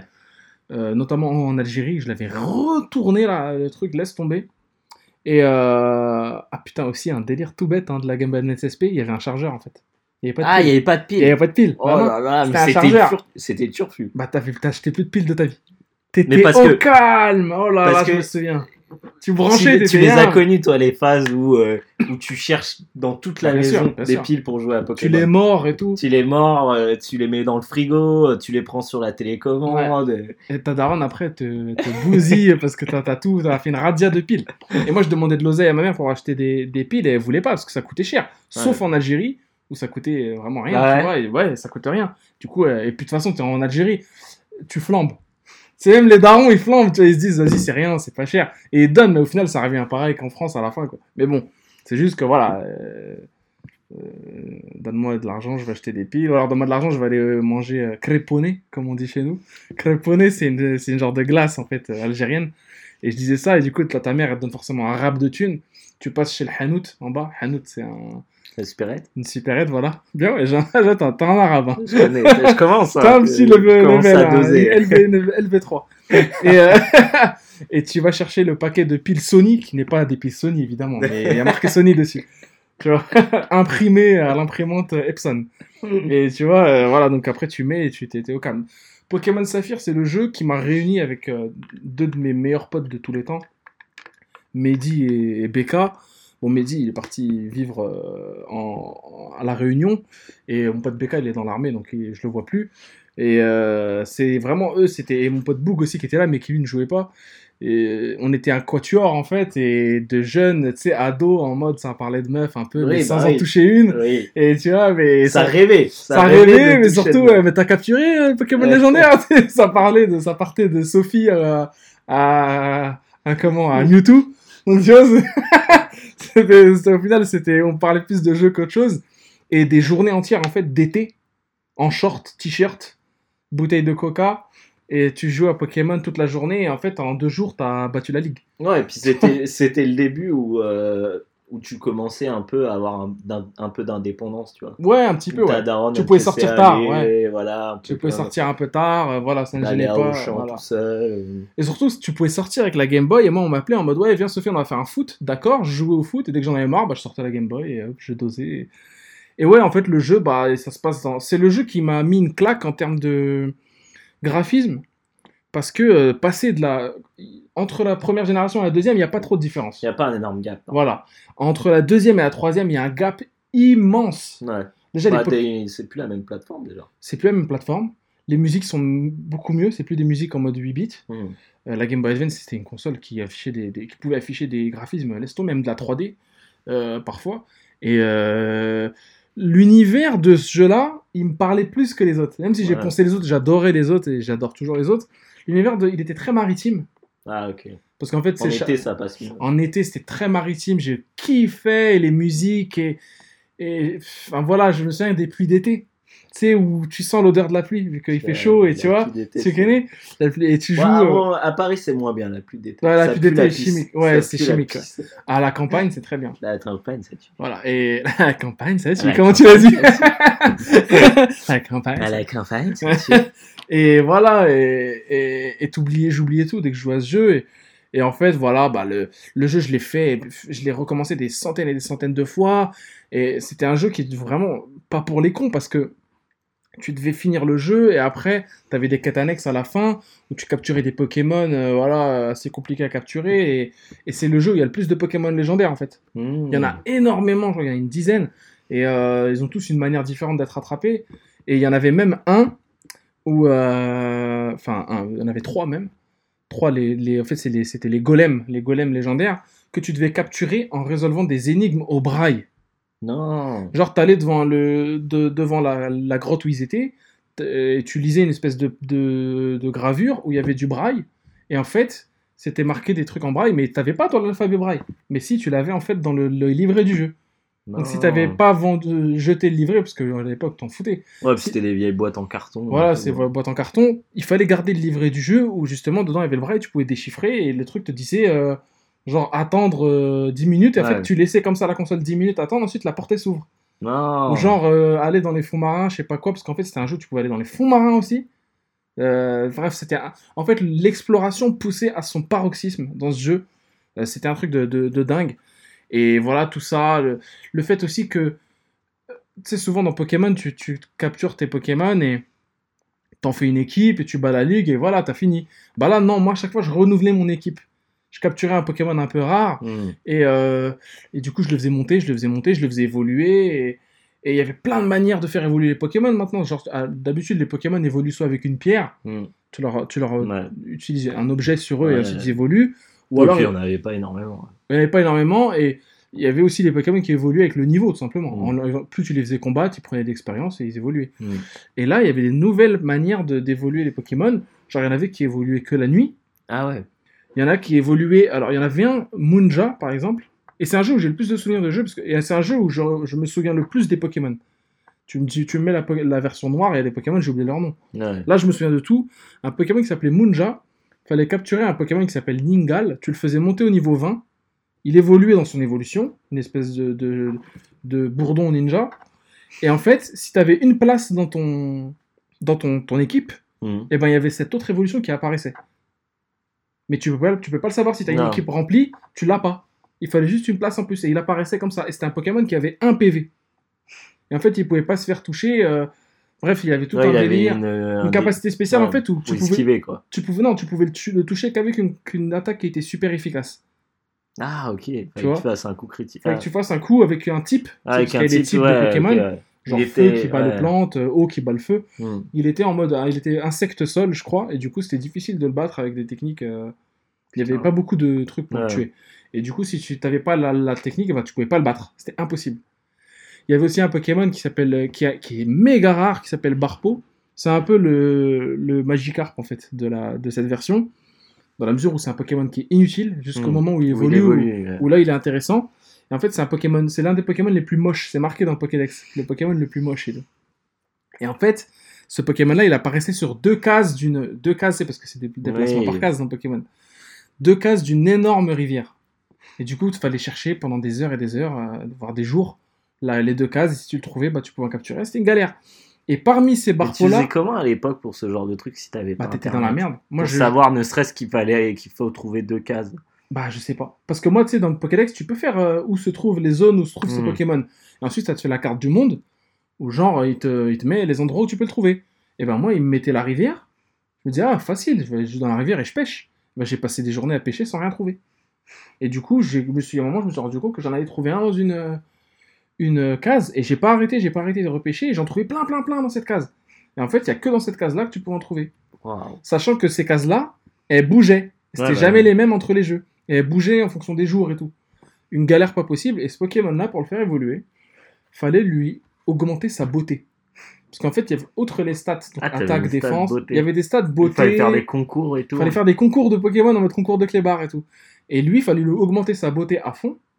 Tu le fais augmenter à fond euh, sa beauté, tu il prend un niveau, et bim, il évolue. Et il évolue, dans son évolution est très très forte. Et, et ce Pokémon-là, c'est là- c'est le meilleur Pokémon de son évolution pour faire les concours de beauté, justement. Mmh. Euh, voilà, c'était tout un univers et c'est très cohérent. Moi, j'adore euh, Pokémon Ouais. parce que c'est très cohérent. Et je trouve que c'est puis un... C'était c'était à l'époque des, des jeux à, des jeux à légende urbaine, tu Oui, sais. ouais, ouais. Ça, je- Où il n'y avait pas internet et donc du coup bah On pouvait te raconter c'était n'importe dans quel les mytho. cours de récré euh, il faut aller euh, chercher euh, Mew euh, sous un camion Sous un camion dans le- Croix-Moisille ou je sais plus quoi C'était à, à Carmin-sur-Mer. voilà c'est ça Il avait- fallait prendre surf Voilà. traverser Mais souviens-toi- Mais souviens-toi que tu ne pouvais pas faire surf.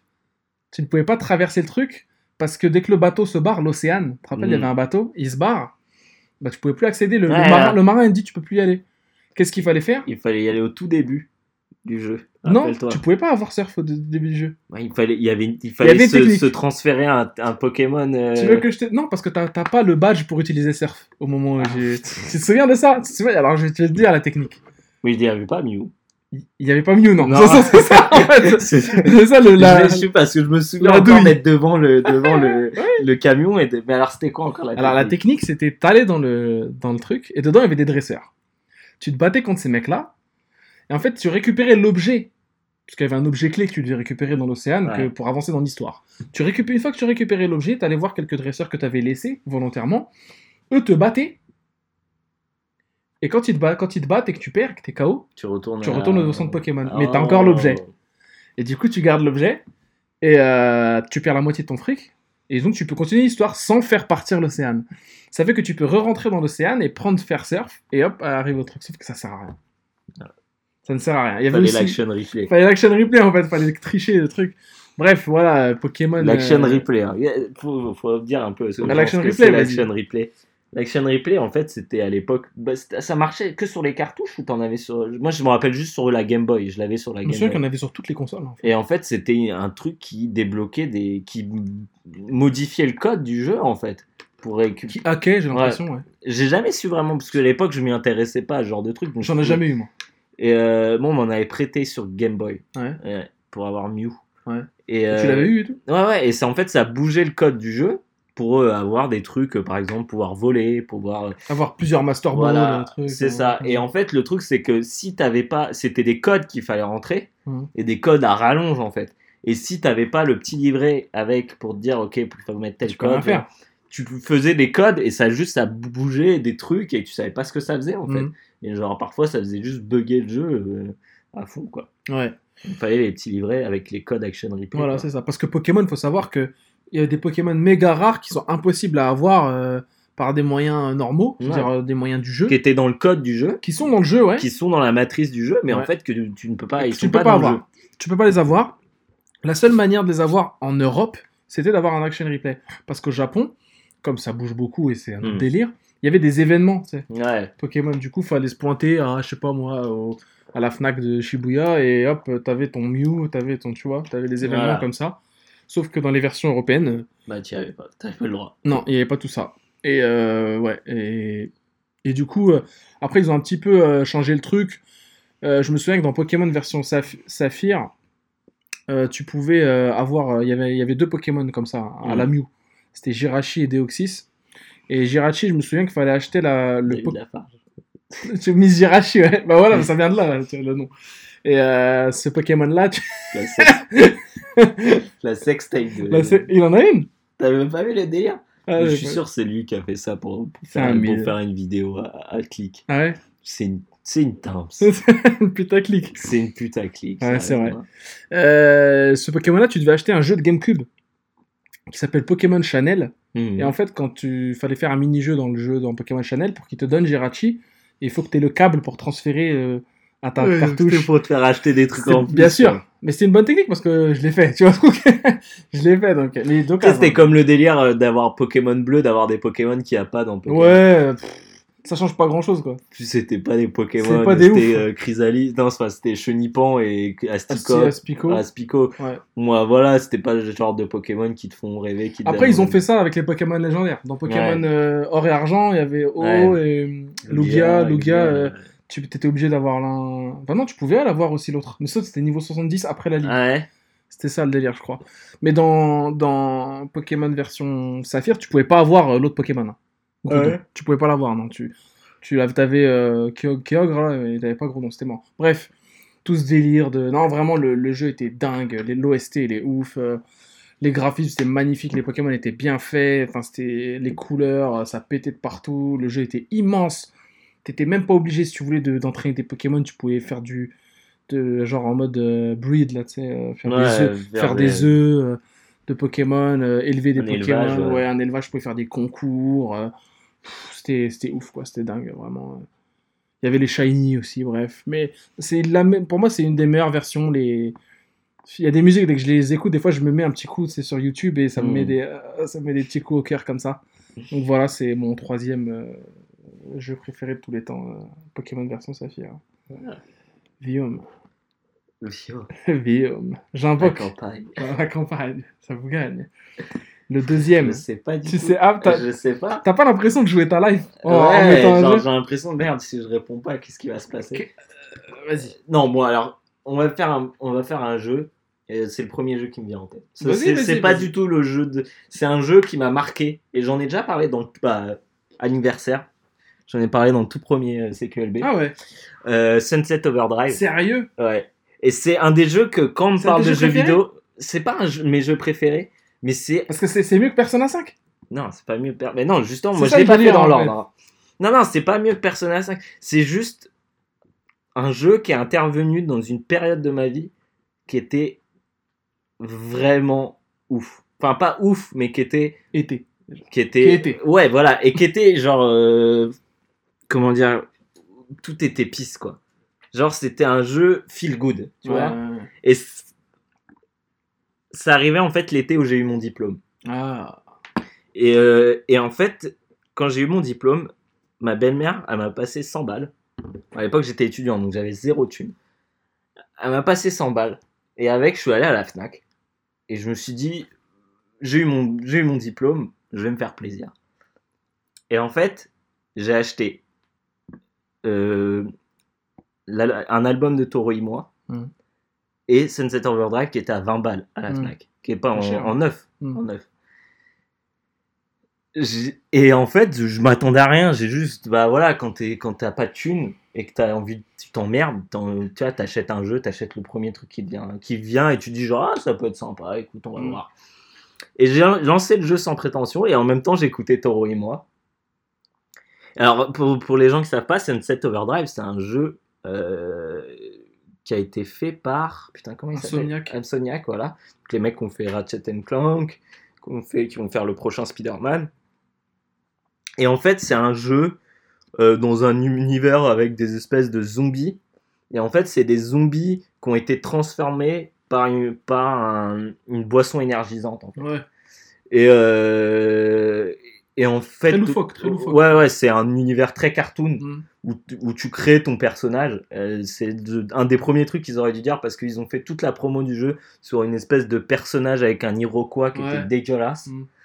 Et, euh, et là, en fait, tu crées ton personnage et en fait, tu te balades dans, le, dans la ville et euh, tu vas essayer de bah, d'aider les gens de, en, en remplissant des missions, en battant des boss.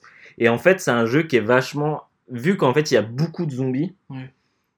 Tu dois souvent en fait euh, rider sur des sur des sur des fils électriques Ouais. ou sur ça un, sol, ouais c'est un, un, un gameplay qui se rapproche énormément d'un jeu de skate en fait Mm. et tu dois tout le temps être en train de rider pour esquiver justement tous les tous les zombies qui te sautent dessus et euh, t'as plein d'armes. Je, honnêtement, je l'ai fait il y a très longtemps. Je me souviens plus trop des armes, mais je me rappelle par exemple qu'il y a une arme qui tire des espèces de, de bonhommes qui après font comme un arrosoir automatique, mais avec de l'acide. Et en fait, t'as tous les, tous les zombies qui se jettent dessus et qui en fait après ça leur balance plein Ouais. d'acide à la gueule. Et en fait, t'as plein d'armes un peu, un peu loufoques comme ça. marrant. Comme dans Ratchet Clank où t'avais des armes. euh, Voilà, c'est ça. Ouais. Et, et en fait, ça arrivait à un moment dans ma vie où, euh, en fait, t'as- c'était dans une espèce de, de dimension parallèle où t'es entre le stress de ton diplôme et le stress de trouver un taf. Ouais. C'est le moment où tu te dis genre, ok, j'ai passé un an sur un truc.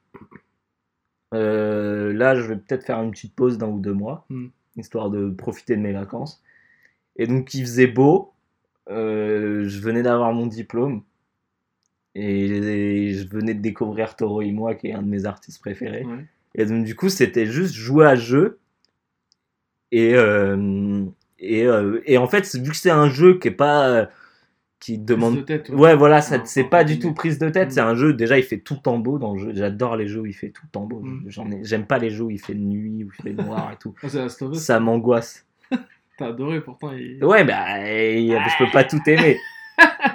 D'ailleurs, je voulais le mettre juste pour te troller, mais après, je dis, on va pas repartir sur un débat de Si tu veux, 15 mais t'as le droit de l'aimer. hein. Oui, bah oui, mais est-ce que c'est un de mes jeux préférés? Voilà, Je c'est ça. pense Je pense pas. Voilà. Et, euh, et du coup, ouais, non, euh, c'était en fait, c'était le jeu parfait pour, dé- pour, pour euh, aller dans le- l'état d'esprit dans lequel j'étais, ce qui était un état d'esprit genre où mon cerveau était vide de, Ouais. de, de soucis et de stress, tu vois? Mm. Et donc, du coup, euh, bah, c'était trop bien, quoi. J'écoutais, euh, bah, il faisait beau dehors, euh, j'étais sur mon pouf, la fenêtre ouverte, en train d'écouter de la bonne musique et de jouer tranquille sans me soucier de me dire qu'est-ce que. Demain. Ouais, j'ai le, le taf, il faut que je fasse ça, ou ah, il faut que je termine mon, mon diplôme et tout ça. Ouais. Genre, bas les couilles, j'étais genre Libéré. quoi. libre, quoi. Ouais, voilà. Et donc, c'est pas un jeu que je conseillerais à tout le monde. Dire, genre, ah, c'est pas personnage, je suis Ouais. pas là, genre, dire, ah, c'est trop lourd, il faut y jouer. Mais c'est genre, putain, euh, ça fait partie. C'est un, voilà, c'est, ça fait partie d'une époque qui, qui a marqué ma vie parce que, parce que c'était une des seules fois de ma vie où j'avais. Alors, je suis pas quelqu'un de stressé de nature, mais bon, t'as toujours des petits stress à droite à gauche. Hein? Tu trouves que j'ai stressé? Non, stressable. Stre- Stressable. Pas stressé, t'es pas stressé H24 pour Non. rien. Mais on peut te stresser dans certaines situations. C'est ça. Et là, il y avait rien pour me stresser, en fait, tu vois. Mais c'est un jeu qui, qui te met pas la pression en fait. Non Non, parce qu'il te, fait, il te fait sourire à certains moments. Il y, a Ouais. des, il y a des moments qui sont très drôles. L'univers, il est joli, c'est coloré. euh, Le gameplay, il est, il est fluide. T'as jamais de moment vraiment où tu te fais chier, où tu galères. où- C'est jamais trop compliqué, en plus, tu Mm, vois. mm. Et donc, du coup, rien que ça, ça, ça rend le jeu vraiment agréable à jouer. Il y a une vraie courbe de difficulté, mais tu la sens pas plus que ça, parce que tu évolues en même temps que le jeu. quoi. Ouais, ouais. Et comme tu disais, Ratchet Clank, le peu que j'y ai joué, ça, ça ressemble énormément à ça. Quoi. Ouais. Avec un gameplay que j'avais trouvé un peu plus lourd. Quoi. Oui, Ratchet Clank c'est plus lourd. hein. C'est moins aérien. Ouais, c'est ça. euh, ouais. ouais. Ça ressemble beaucoup, je trouve, à Infamous, mais je crois que c'est les mêmes mecs encore. Ah putain, je suis pas sûr. Bah non, parce que les, mêmes, les mecs de Infamous, maintenant, ils bossent sur l'espèce de jeu au Japon. Là. ah, euh, comment il s'appelle ce jeu Euh, Le jeu qui ressemble à Tenchu là? Ouais, ouais. je vois, ouais. J'ai oublié le nom. m'avait pas marqué plus que ça. Non. Mais ouais, ouais, ouais, je vois ce que tu veux dire. D'accord, donc ça c'était ton. Ouais, c'était mon jeu stress-free, quoi. Genre Ouais, le jeu vraiment. euh, Je pourrais pas dire guilty pleasure parce que c'est pas un mauvais jeu, mais c'est un Non, jeu, un voilà. jeu. euh, Je, je rejouerai Un sûrement des premiers jamais. jeux de la One, hein, je crois même. le- Ouais, ouais, une des plus premières des. Non, non, mais une des premières grosses exclus de la. Non, One. le line-up c'était Rise, Son of Rome. Ouais, J'ai jamais fait. Non, moi non plus. Avec les graphismes, les gens étaient là. Oh, bah. Crytek, hein. Rappelle-toi, C'est Crytek. chimique hein. les jeux, je suis sûr. Il avait l'air. S'il avait il l'air avait chimique l'air et relou, casse-couille. Euh, ok, ok. Alors, en top 2, franchement, frère, j'hésite. Mais je te dirais Street Fighter 3 Sword Strike. Ouais, bah ouais, mais le problème, c'est que tu t'es un peu spoilé parce que t'as posté un C'est vrai, tout à l'heure, j'ai posté je un me suis dit, ah euh, merde, ouais, du coup. euh, Je voulais le changer. Ouais. Après, j'ai fait, bon, c'est pas grave, de toute façon, j'en parle pas. Et de toute façon, je suis pas le mec le plus follow sur Twitter. donc, rien à non, mais ça m'a spoilé moi. Ah, d'accord. Street Fighter 3 Star Strike, en fait, le délire, c'est que j'ai toujours aimé, moi, Street Fighter, les jeux de combat, tout ça. Toujours adoré. Euh, simplement, euh, on jouait, nous, euh, de notre côté, sur MAM, tu vois, l'émulateur, Ouais. qui est en fait un émulateur de jeux d'arcade, mais sur le PC. Et on y jouait en mode, avec mes potes Mehdi et tout, quand on était au, au lycée, on y jouait en mode euh, casual, quoi. Ouais. De notre côté, on jouait même à la manette et tout, euh, tu vois, c'était juste... Ouais, vous étiez pas des, des nazis du truc. Non, on euh, n'était ouais. pas des nazis, parce simplement, juste au moment où je l'ai lancé, le jeu, j'ai téléchargé un gros pack de, de ROM euh, sur MAM, et j'ai vu Street Fighter 3 sur Strike, et je me souviens que dans un, un magazine que j'avais acheté, Animeland, là, Mhm. que j'avais un CD bonus avec des fonds d'écran de- du jeu. Et je fais, putain, Street Fighter 3, je connais même pas et tout, ça a l'air lourd. Je télécharge le jeu, j'y joue, et je fais, mais putain, mais c'est magnifique, c'est une 2D, mais... L'une des, franchement, l'une des plus belles 2D qui, Ouais, qui soit, ouais, non, qui existe. clairement, clairement. Euh, le jeu est d'une beauté, mais pff, laisse tomber même aujourd'hui. En fait, il vieillit pas, le jeu ne vieillit plus. Le jeu ne vieillit plus. J'ai joué avec des potes et à un moment, on est allé dans une, une librairie. hein. et euh, on parlait comme ça dans les rayons. Et c'est une petite librairie. On parlait de Street Fighter, sans strike et tout. Et je- on- avec mes potes, en regardant les bouquins. Et le gars nous dit. Le gars, les sais les, sais qui c'est le libraire Ouais. le libraire nous dit, vous parlez de quoi les gars là euh? On lui dit, bah de Street Fighter et tout. Il me dit, sur quoi? Et on lui dit, bah c'est sur euh, ordinateur, sur MAM et tout. euh. Il fait, ah ouais, sans strike et tout. Je lui dis, ouais. Et c'est nous, pour nous, c'était un Ouais, c'était un peu, vous étiez un peu des, puis vous étiez, c'était un peu un truc d'ancien quoi. Voilà. Et Puis il a pas trop marché Third Strike. il Bah, il, a- il est même pas sorti. euh, Il est sorti en Europe sur Dreamcast, mais il est même pas, il a même Ouais. pas été vendu. Il a pas marché, non. Il a marché au Japon, quoi. Et, et lui, il fait Ah ouais, vous connaissez et tout. Et c'était lui qui était le plus choqué, en fait, parce que lui, c'est un ancien. Hmm. C'est Romain hein, qui vaut un coucou s'il nous écoute. Ouais, je bah pense, ouais. voilà. Et, euh, et lui, il nous, il nous fait Ah, les mecs, vous connaissez, c'est ouf et tout. Et nous, on dit Mais c'est toi, d'où tu connais? T'es un libraire. En mode, on croyait que c'était un rat de bibliothèque, tu vois, nous. Et en fait, le gars était un doseur, pas possible. Un doseur, laisse tomber. Et il nous dit Si, si, j'ai une borne à la maison et tout. Vous voulez venir et tout? Et nous, on fait Bah ouais, de ouf, grave. Et il nous avait invités chez lui. Ouais, lourd, et le mec, euh, bon, bon, bon contact, quoi. Bah, surtout dans la petite ville où- à Creil, là, Ouais. euh, voilà, personne se. Quasi, y a pas trop de joueurs, ils jouent tous à FIFA ou à Call Ouais. of. Les mecs qui connaissent les jeux à l'ancienne, il y en a pas beaucoup. Et donc, ça lui a fait plaisir. Les Il s'est dit, potes des- de Pazou qui jouent pas aux jeux vidéo. je C'est fameux. passerai les fameux, bah, je passerai sur ça. Mais, mais en tout cas, lui, ça le choquait que des jeunes aussi. Des mecs de. Du, du- on avait quel âge? On avait 16-17 ans à l'époque. Ouais. Des mecs qui de il avait 16-17 quel âge à l'époque Il avait bah, 23-24, quoi. un truc comme ça. Ouais. Et euh, il était choqué, il se dit ouais vous connaissez et tout. Il dit ouais l'arcade on kiffe et tout, euh, les... surtout sur MAM et tout. Et euh, vu que t'as accès à tout, donc tu joues à tout, donc t'aimes tout. Et, et lui il nous dit bah venez et tout, et on a joué. Et lui était méga fort au jeu. Il nous a pulvérisé. gros. Nous, on croyait qu'on commençait à faire un Doken, un Tatsumaki. hein. Et il nous a pulvérisé notre race. Ah, ça, ça m'a- c'est je- juste j'interromps deux secondes, ça me rappelle euh, quand on est avec mes potes, on jouait à l'O3. Ouais. En fait, j'avais une époque où j'avais un appart à côté de mon lycée. Ouais, Et donc tous les jours et tous les soirs, on se, on se rassemblait chez WAM et on jouait à l'O3. ouais. Et en fait, un jour, j'ai changé d'appart et j'étais toujours tout seul. Enfin, plus ou moins tout seul, mais il y avait plein de soirées où j'étais tout seul. Et donc, Mhm. il venait. Sauf que à cet appart, on avait Internet. Ah, et vous avez Et on a Internet commencé à jouer en Vous live. Et on se faisait déglinguer. les mecs nous tuaient, ils nous faisaient des, des, des headshots avec, euh, en l'air avec 360, le sniper, euh, ouais, no- no no-scope. scope, ouais. C'est un truc là, quel Ouais. épisode connaissent, Et connaissent quel est plus haut, ouais. C'est 360 no scope, qu'est-ce que c'est? Alors, c'est tu, tu sautes, enfin Tu tu, sautes. Souvent, t'as un- une espèce de jumper, saut, ouais, quoi. ouais. Et en fait, dans, donc dans les jeux, euh, là c'est un, un FPS. Dans les, dans les FPS, un- ce qu'on appelle le, le, bah, le scope, c'est quand tu, tu, Quand tu vises, quand le joueur, enfin quand le, le personnage met son œil dans la dans le utilise la viseur, lunette. Ouais. Voilà, il utilise la lunette. Et souvent dans les snipers, c'est des lunettes qui visent très loin. Ouais. Et là, c'est en fait, c'est quand il tourne sur lui-même, donc il fait un 360. Il, fait un 3, il tourne sur lui-même avec la, la caméra, donc Voilà. un 3-6, et qu'il tire dessus, qui te fait, qui te tire dans la tête. Voilà. Donc, et là, le truc qui Sans tue en zoomer. un coup, voilà. sans zoomer. C'est ça en fait. il y a des- il y a des 720 no scope. Des sept- Il y a- il y en Mais a C'est des- du skate le truc. Bah c'est ça en fait, il y a des 720 no scope et et il y a des vidéos de mecs en mode il y a marqué 720 no scope. euh, et tu mates et tu vois ah, les skills ouf. Mais des trucs ouf, comme des mecs Dans qui... Battlefield. Moi, je me rappelle d'un d'un jour, on était tombé sur des mecs qui jouaient au volet avec les lance-roquettes. Ah, les ouf. Et en fait, ils se tiraient On une roquette sur la gueule. Ah oui, et je en fait, vois. au moment où Ouais. la roquette arrive, tu fais un, un coup de... Marteau. Un, un coup de, non, un coup de coude. Un coup de ah un coup de euh, cross De- un coup de crosse euh, avec le, le, le... Comment? La, Le lance-roquette. avec le lance-roquette et? Et genre, ça renvoie... ah bon? Je Ah, te- je savais même pas ça. Ouais, les ouf. Ils ont inventé un jeu dans le jeu en fait. Ouais. Ouais, les FPS de toute façon. ouais. Ouais, et du coup, ouais, c'est les- ils t'ont arraché sur internet parce que les Ouais. mecs dosaient. Les à- mecs le de... niveau était ouf. quoi. voilà.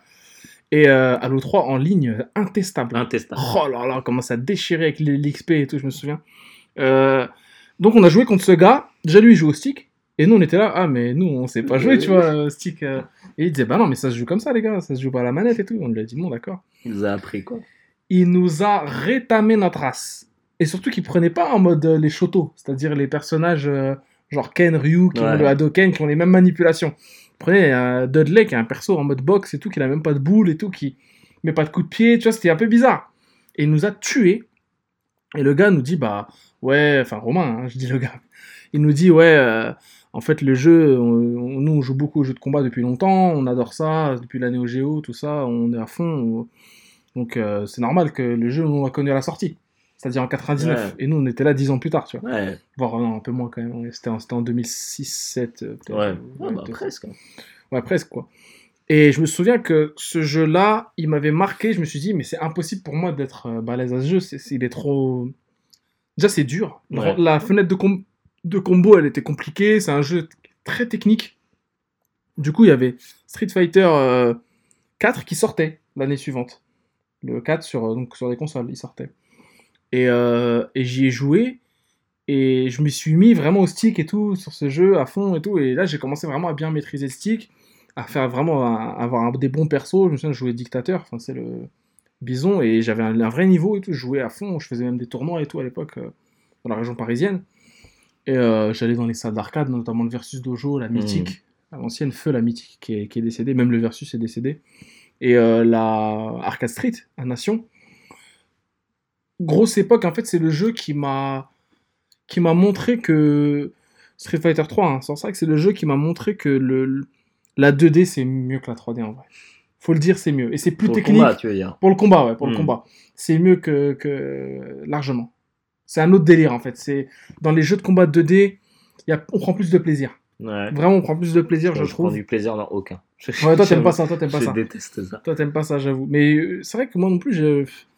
on va dire que je peux pas, enfin, je peux pas y jouer tout seul déjà. Ouais. Donc déjà, il y a un problème. T'es obligé d'avoir quelqu'un en face, tu vois. Et moi, j'aime bien jouer tout seul aux jeux vidéo, mais je joue jamais aux jeux de combat tout seul. Ça n'a pas de sens, tu vois. Et, euh, et c'est là aussi je me suis rendu compte que ce jeu-là, il n'y avait pas de sens à y jouer tout seul. Parce que c'est un ordinateur en face, Ouais. c'est un algorithme, voilà, il- dès, que tu fais, dès que tu sautes, il va te faire le lentière, euh, voilà. Là, ça, ils l'ont ressorti, tu peux jouer en ligne. Là, ils l'ont ressorti Sur Switch, il semble, dans la version anniversaire, là. Ouais. Ouais, ils l'ont ressorti, mais je crois que tu peux. je crois que- Attends, parce que j'en ai parlé avec Ken, et Ken m'avait dit que c'était une ROM, c'était la ROM euh, MAM en fait. C'était Mhm. même pas la version online qu'ils ont sorti. Ah oui. Ouais, donc c'est une douille en fait, ça sert à rien de, de l'acheter. Le, le jeu, c'est de la merde quoi. Et, et du coup, ouais, ils l'ont. Ce jeu-là, on l'a. qu'ils ont fait une espèce de collection. Il me semblait qu'il disait euh, Pouillot sur. euh, Ouais, on peut jouer en ligne, hein, on peut jouer en ligne. On peut, on peut. Ah c'est oui, pas, la vraie, pas la bonne Ouais. version, D'accord, malheureusement. Mais tu peux jouer en ligne, hein, bien sûr, oui, oui. Et, mais par contre, pour le stick, ça va être compliqué sur la Switch et tout, tu vois. Ouais. Parce que les jeux de combat, ça se joue au stick. Et après, dès que j'ai vu ça, je, je n'ai plus jamais joué à un jeu de combat autre chose qu'au stick. Ouais. Et, bah oui. Et euh, je m'étais fait un gros skill sur Street, Street 4. Par contre, Qu'est-ce qu'est-ce que t'appelles stick? Parce que les gens. ah, le stick arcade, alors le stick arcade, c'est hum, une, comme Une une manette. manette, voilà, mais qui est sur les bornes d'arcade, qui est composée genre Un, de, un gros stick. traditionnellement d'un gros stick, voilà, un gros un truc que tu prends entre tes mains et que tu, que tu bouges, un peu comme un zizi. Comme un. Et euh, Non, il faut hein. la faire avant que les gens le fassent. Ouais, hein. faut la faire que les gens le fassent, la fassent. Et des boutons euh, à Des droite. gros boutons, euh, voilà, des aussi. gros boutons à droite du stick, des boutons à. Comment À. hum, poussoir. Ouais. Et euh, donc dans Street, dans Street Fighter, traditionnellement, il y en a 6 des boutons. Il y a petit, petit pied, moyen pied, grand, gros pied, petit point, moyen point, gros point. Donc euh, graduellement, euh, en fonction de la puissance, voilà. Et du coup, Mmh. j'ai appris qu'il y avait tout un univers de jeux de combat en mode des combos qui passent à ce moment-là, des combos qui passent pas là. Des... Chaque perso, j'ai vu, Ouais. chaque perso a sa manière de jouer, de...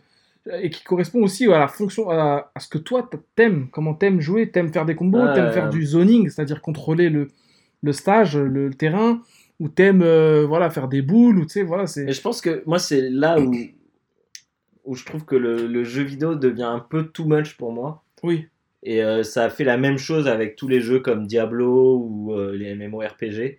C'est au moment où en fait tu te rends compte que tu peux pas jouer exactement comme tu en as envie, que si tu veux jouer efficacement, du moins en ligne ou contre d'autres joueurs, tu dois suivre une espèce de, tu vois, de, de preset ouais, je vois. d'une façon de jouer et genre chaque personnage a sa façon de jouer d'être joué et c'est là où moi ça me dérange et ça m'a surtout dans les jeux de combat ça me dérange pas parce que je m'en fous j'aime pas ça dans tous les cas Mm. mais par exemple dans, un, dans les jeux comme euh, comme WoW ou des trucs comme ça où tu arrives à un stade où en fait euh, la façon dont tu fais augmenter ton personnage elle n'est pas due à ce que toi tu préfères en fait c'est genre à un moment ils vont te dire genre ah mais si tu veux jouer à haut niveau en étant euh, soigneur ça, bah il faut que tu fasses ça, il faut que tu améliores ça, il faut que tu améliores ça. Bah alors, je trouve que oui, il y a pas, tu, y a- t'as- on ne donne pas assez la place à ton expression Mm. personnelle. Mais dans, je trouve que dans Street Fighter euh, 3, Hmm. il n'y a pas ça. Ah ouais? C'est vraiment, non, non, tu- il y a plein de persos différents, ils sont tous, tous très différents et tu peux jouer comme tu veux et même des persos peuvent se jouer différemment aussi. Ouais. Tu peux jouer un Ryu qui n'a rien à voir avec le, le Ryu d'un autre. Je trouve que c'est un, un- Bah déjà, c'est ce qui me, ce qui me frappe hein, quand je parle de, de ce jeu-là, c'est que je peux aisément dire et sans regret que c'est le meilleur jeu de combat de tous les temps.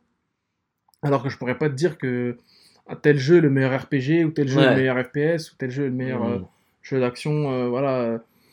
Celui-là, je peux te, te le garantir que c'est le meilleur jeu de combat de tous les temps. Vraiment de tous les temps, parce qu'on y joue depuis plus de 10 ans maintenant. Et on s'en- s'ennuie pas. Ouais. On se lasse jamais. Ah et bah à ouais. chaque fois qu'on fait une session, on se dit, la dernière fois, on a fait une session en mode, ouais, on a Dragon Ball Fighters et tout, on l'a même pas lancé. On s'est Ouais. posé sur Street 3, on a fait du Street 3 toute la soirée, après on a discuté, on est rentré chez nous. Mais ouais, on n'arrive plus à jouer à autre chose. Ouais, À, à deux. euh, Ouais, c'est genre, t'as trouvé ce qu'il te fallait, t'as pas besoin Voilà. de regarder. c'est le jeu ultime. C'est le jeu ultime en termes de combat et, et les musiques aussi, les musiques en mode jazz un peu, tu vois, rap, jazz, street. C'est le jeu est vraiment, il a des qualités en fait, il a quasiment pas de défaut. En fait, il en a même pas Hmm. du tout. Et c'est même euh, le mec qui a fait Street 4, euh, je sais plus comment il s'appelle ce mec, euh, le producteur de Street 4, j'ai oublié son nom, un, un peu un couillon. Euh, il a dit qu'il pouvait pas faire en fait mieux que le 3. Hmm. Il a dit qu'il pouvait pas faire mieux que Ono-san, 3. non, ouais, voilà, Yoshinori Ono. ouais. Il a dit qu'il pouvait pas. euh, Un vrai connard, lui, apparemment. Ouais, un mec un peu bizarre. Et il a dit, ouais, le 3 c'est mon jeu préféré, Street Fighter 3 là, Star Mhm. Strike, et euh, il est, c'est, on pourra pas faire mieux. Et alors qu'il faisait le 4. Parce qu'il savait, le level Ouais. est trop abusé. Même Daigo, le, un joueur pro en fait de. euh, c'est son jeu préféré avec le 2, le Street 2, parce qu'il a commencé avec le Street 2 et lui il a joué, il est imbattable à Street 3. Les joueurs pros de Street 3, euh, laisse tomber, euh, c'est. Je les, a- enfin, je les, ils me font plus kiffer que les, les joueurs de Street 5 ou 4. Le Street 5, j'ai même pas joué. hein. Ouais. Non, le Street 4, je n'y arrive plus, je peux plus le voir, même si je l'ai apprécié. Mais ouais, le, le Street 3, c'est le, vraiment le meilleur, euh, de loin, hein, de très très loin, le meilleur euh, jeu de combat de tous les temps, pour moi. Et même, euh, enfin, 2D, 3D confondus. hein. Hmm. Même si j'adore aussi Tekken et Soul Calibur. euh, Ah jamais. Alors vraiment, autant j'aime pas les jeux de combat. bah, Alors, alors, Tekken, j'ai Ah, jamais Tekken, pu jamais. Sérieux Ouais. Moi, je trouve les premiers, bon, j'y ai pas joué, c'était un peu de la merde. Le 3, tout ça, c'est de la merde. Le 4, le Tekken Tag, même le Tekken Tag Tournament 1, c'était un peu de la merde. Par contre, le Tekken Tag Tournament 2 et le Tekken 6 et 7, là, c'était un peu plus vif, ça bougeait un peu plus. Et voilà, c'était pas de la 3D. Parce que quand tu joues à VF ou à Soul Calibur, et qu'en même temps, à côté, il y a Tekken Tag 1, tu peux pas. euh, Soul Calibur, c'est speed. euh, c'est- T'as des musiques de ouf, des armes et Mhm. tout. euh, VF, c'est grave technique. VF, il y a trois boutons coup de poing, coup de pied, garde. C'est tout. Hmm. Et démerde-toi. Et le truc est, est magnifique, quoi. C'est ouf. Je- C'est tellement, c'est un des jeux les plus techniques en 3D. Ouais. Tout se joue sur les déplacements. Tu vois les joueurs, euh, les joueurs de VF au Japon, c'est des anciens, c'est des mecs de 40 piges et tout. Ils sont là, ils fument euh, leur clope et ils t'éclatent. Ils sont grave forts parce qu'ils jouent depuis le premier sur, euh, Ouais. sur euh, Mega Drive ou chez non, c'est même plus non, c'est sur Saturn, je crois. Bref, voilà, euh, non sur arcade, arcade on dit Saturn. ouais. Et ouais, le les jeux de combat, une grosse tradition qui s'est, je trouve qu'avec l'e-sport et tout là, elle a pris une direction un peu casse-couille. C'est moins fascinant. Ouais. C'est devenu trop e-sport, tout ça, trop gouverné par ça. Ouais, Trop Y a- technique un peu aussi. Trop technique, ouais, on n'est plus dans le délire. euh, par exemple, euh, maintenant, il y a des persos qui vont. Tu sais, il y a les match-ups, ce qu'on appelle Mm. les match-ups dans, dans les jeux de combat. C'est un perso a forcément un match-up défavorable en faire un autre, c'est-à-dire qu'il va. Certains combos ne vont pas passer sur un perso. Ouais. Et Donc du coup, ça le- fait que. Ouais. Ça fait que le gars, comme s'il sait que tu joues tel gars, il va jouer l'autre, il va le taffer et pour te Mm. battre. C'est un peu con. Hmm. Je trouve que c'est un peu con. Ouais. Ouais, c'est comme si euh, t'avais des Pokémon avec les mêmes C'est pareil, types, ouais, des ouais. types. euh, ouais. Genre, si tu sais qu'un mec a joue qu'un Pokémon de type feu, tu vas jouer un Pokémon type eau. ouais. Ouais, donc ça n'a aucun sens. Voilà. En fait, tu joues pas ce que tu veux. Là, Non. ça, ça rejoint ce que tu disais tout à l'heure. Tu joues pas comme t'as envie. Tu joues pour gagner en fait. Ouais, et voilà. tu joues pas pour prendre du plaisir. Voilà, c'est ça. Nous, c'est à ce moment-là que j'ai arrêté WoW. C'est quand Mm. j'ai compris que je pouvais plus jouer comme je jouais au début. Et Capcom, ils ont compris ça. hein. Ils ont sorti le Street 5. Il est... Le jeu était taillé pour le- l'e-sport, en fait. Ouais. Ouais, maintenant, tous les gros jeux histoire, comme ça, ils de- sont taillés pour l'e-sport. Il n'y a plus le kiff. Tu vois Il n'y a plus le kiff. euh. Voilà. Et c'est un jeu que tu trouves aisément au Japon, euh, Street 3, hein, partout dans les salles. euh, Ouais. Tu peux te faire une partie, ouais. Voilà. Et... Voilà, c'est. J'ai même pas parlé du système de jeu, parce que le système de jeu, c'est bon, c'est du jeu de combat classique, mais il y a un système de pari, en fait, qu'en fait, tu peux absolument contrer toutes les techniques des autres, euh, à partir du moment où tu as un bon timing. C'est-à-dire que tu fais, au moment, par exemple, où le mec te met un coup de poing et que tu fais avant avec le stick, Mm.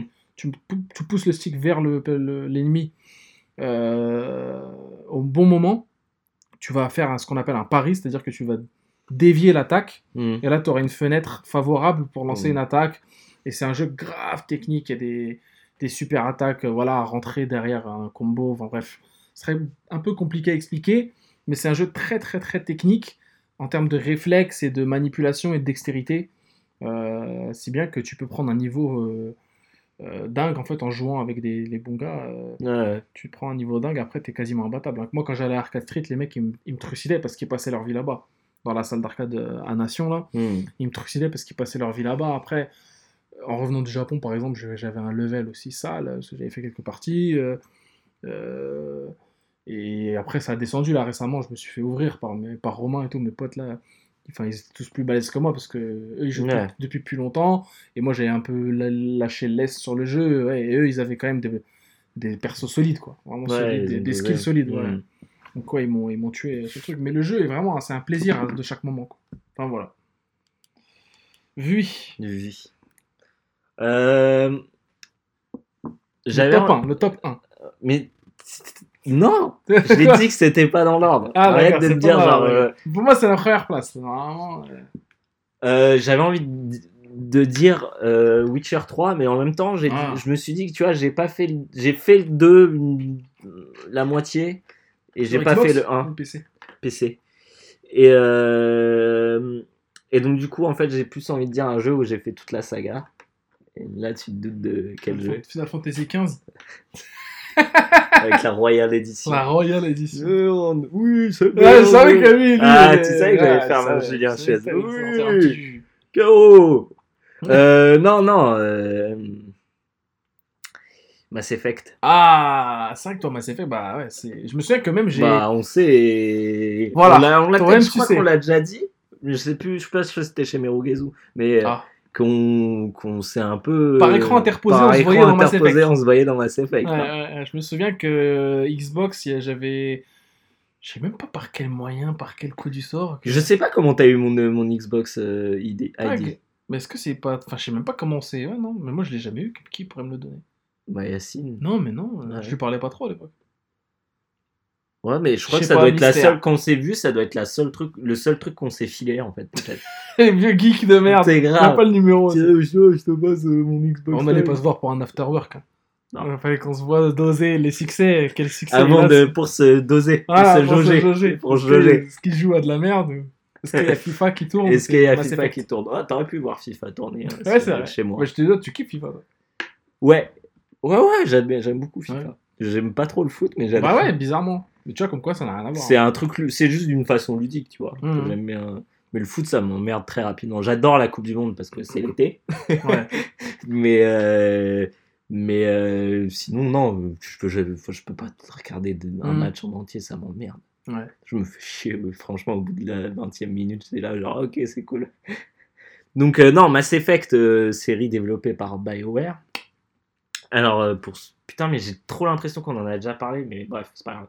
De toute façon, vous avez sûrement déjà Qu'est-ce que c'est, Mass Effect pas. Alors le 1, le 2 ou le 3 Ou le Andromeda L- Non, déjà pas le Andromeda. Déjà, pas le Andromeda. Les... Non, pour moi, c'est la saga. saga entière. parce que tu peux, La pas, saga tu peux pas en sortir un plus que l'autre. Même si, si je devais en avoir un préféré, je pense que ce serait le 2. 2.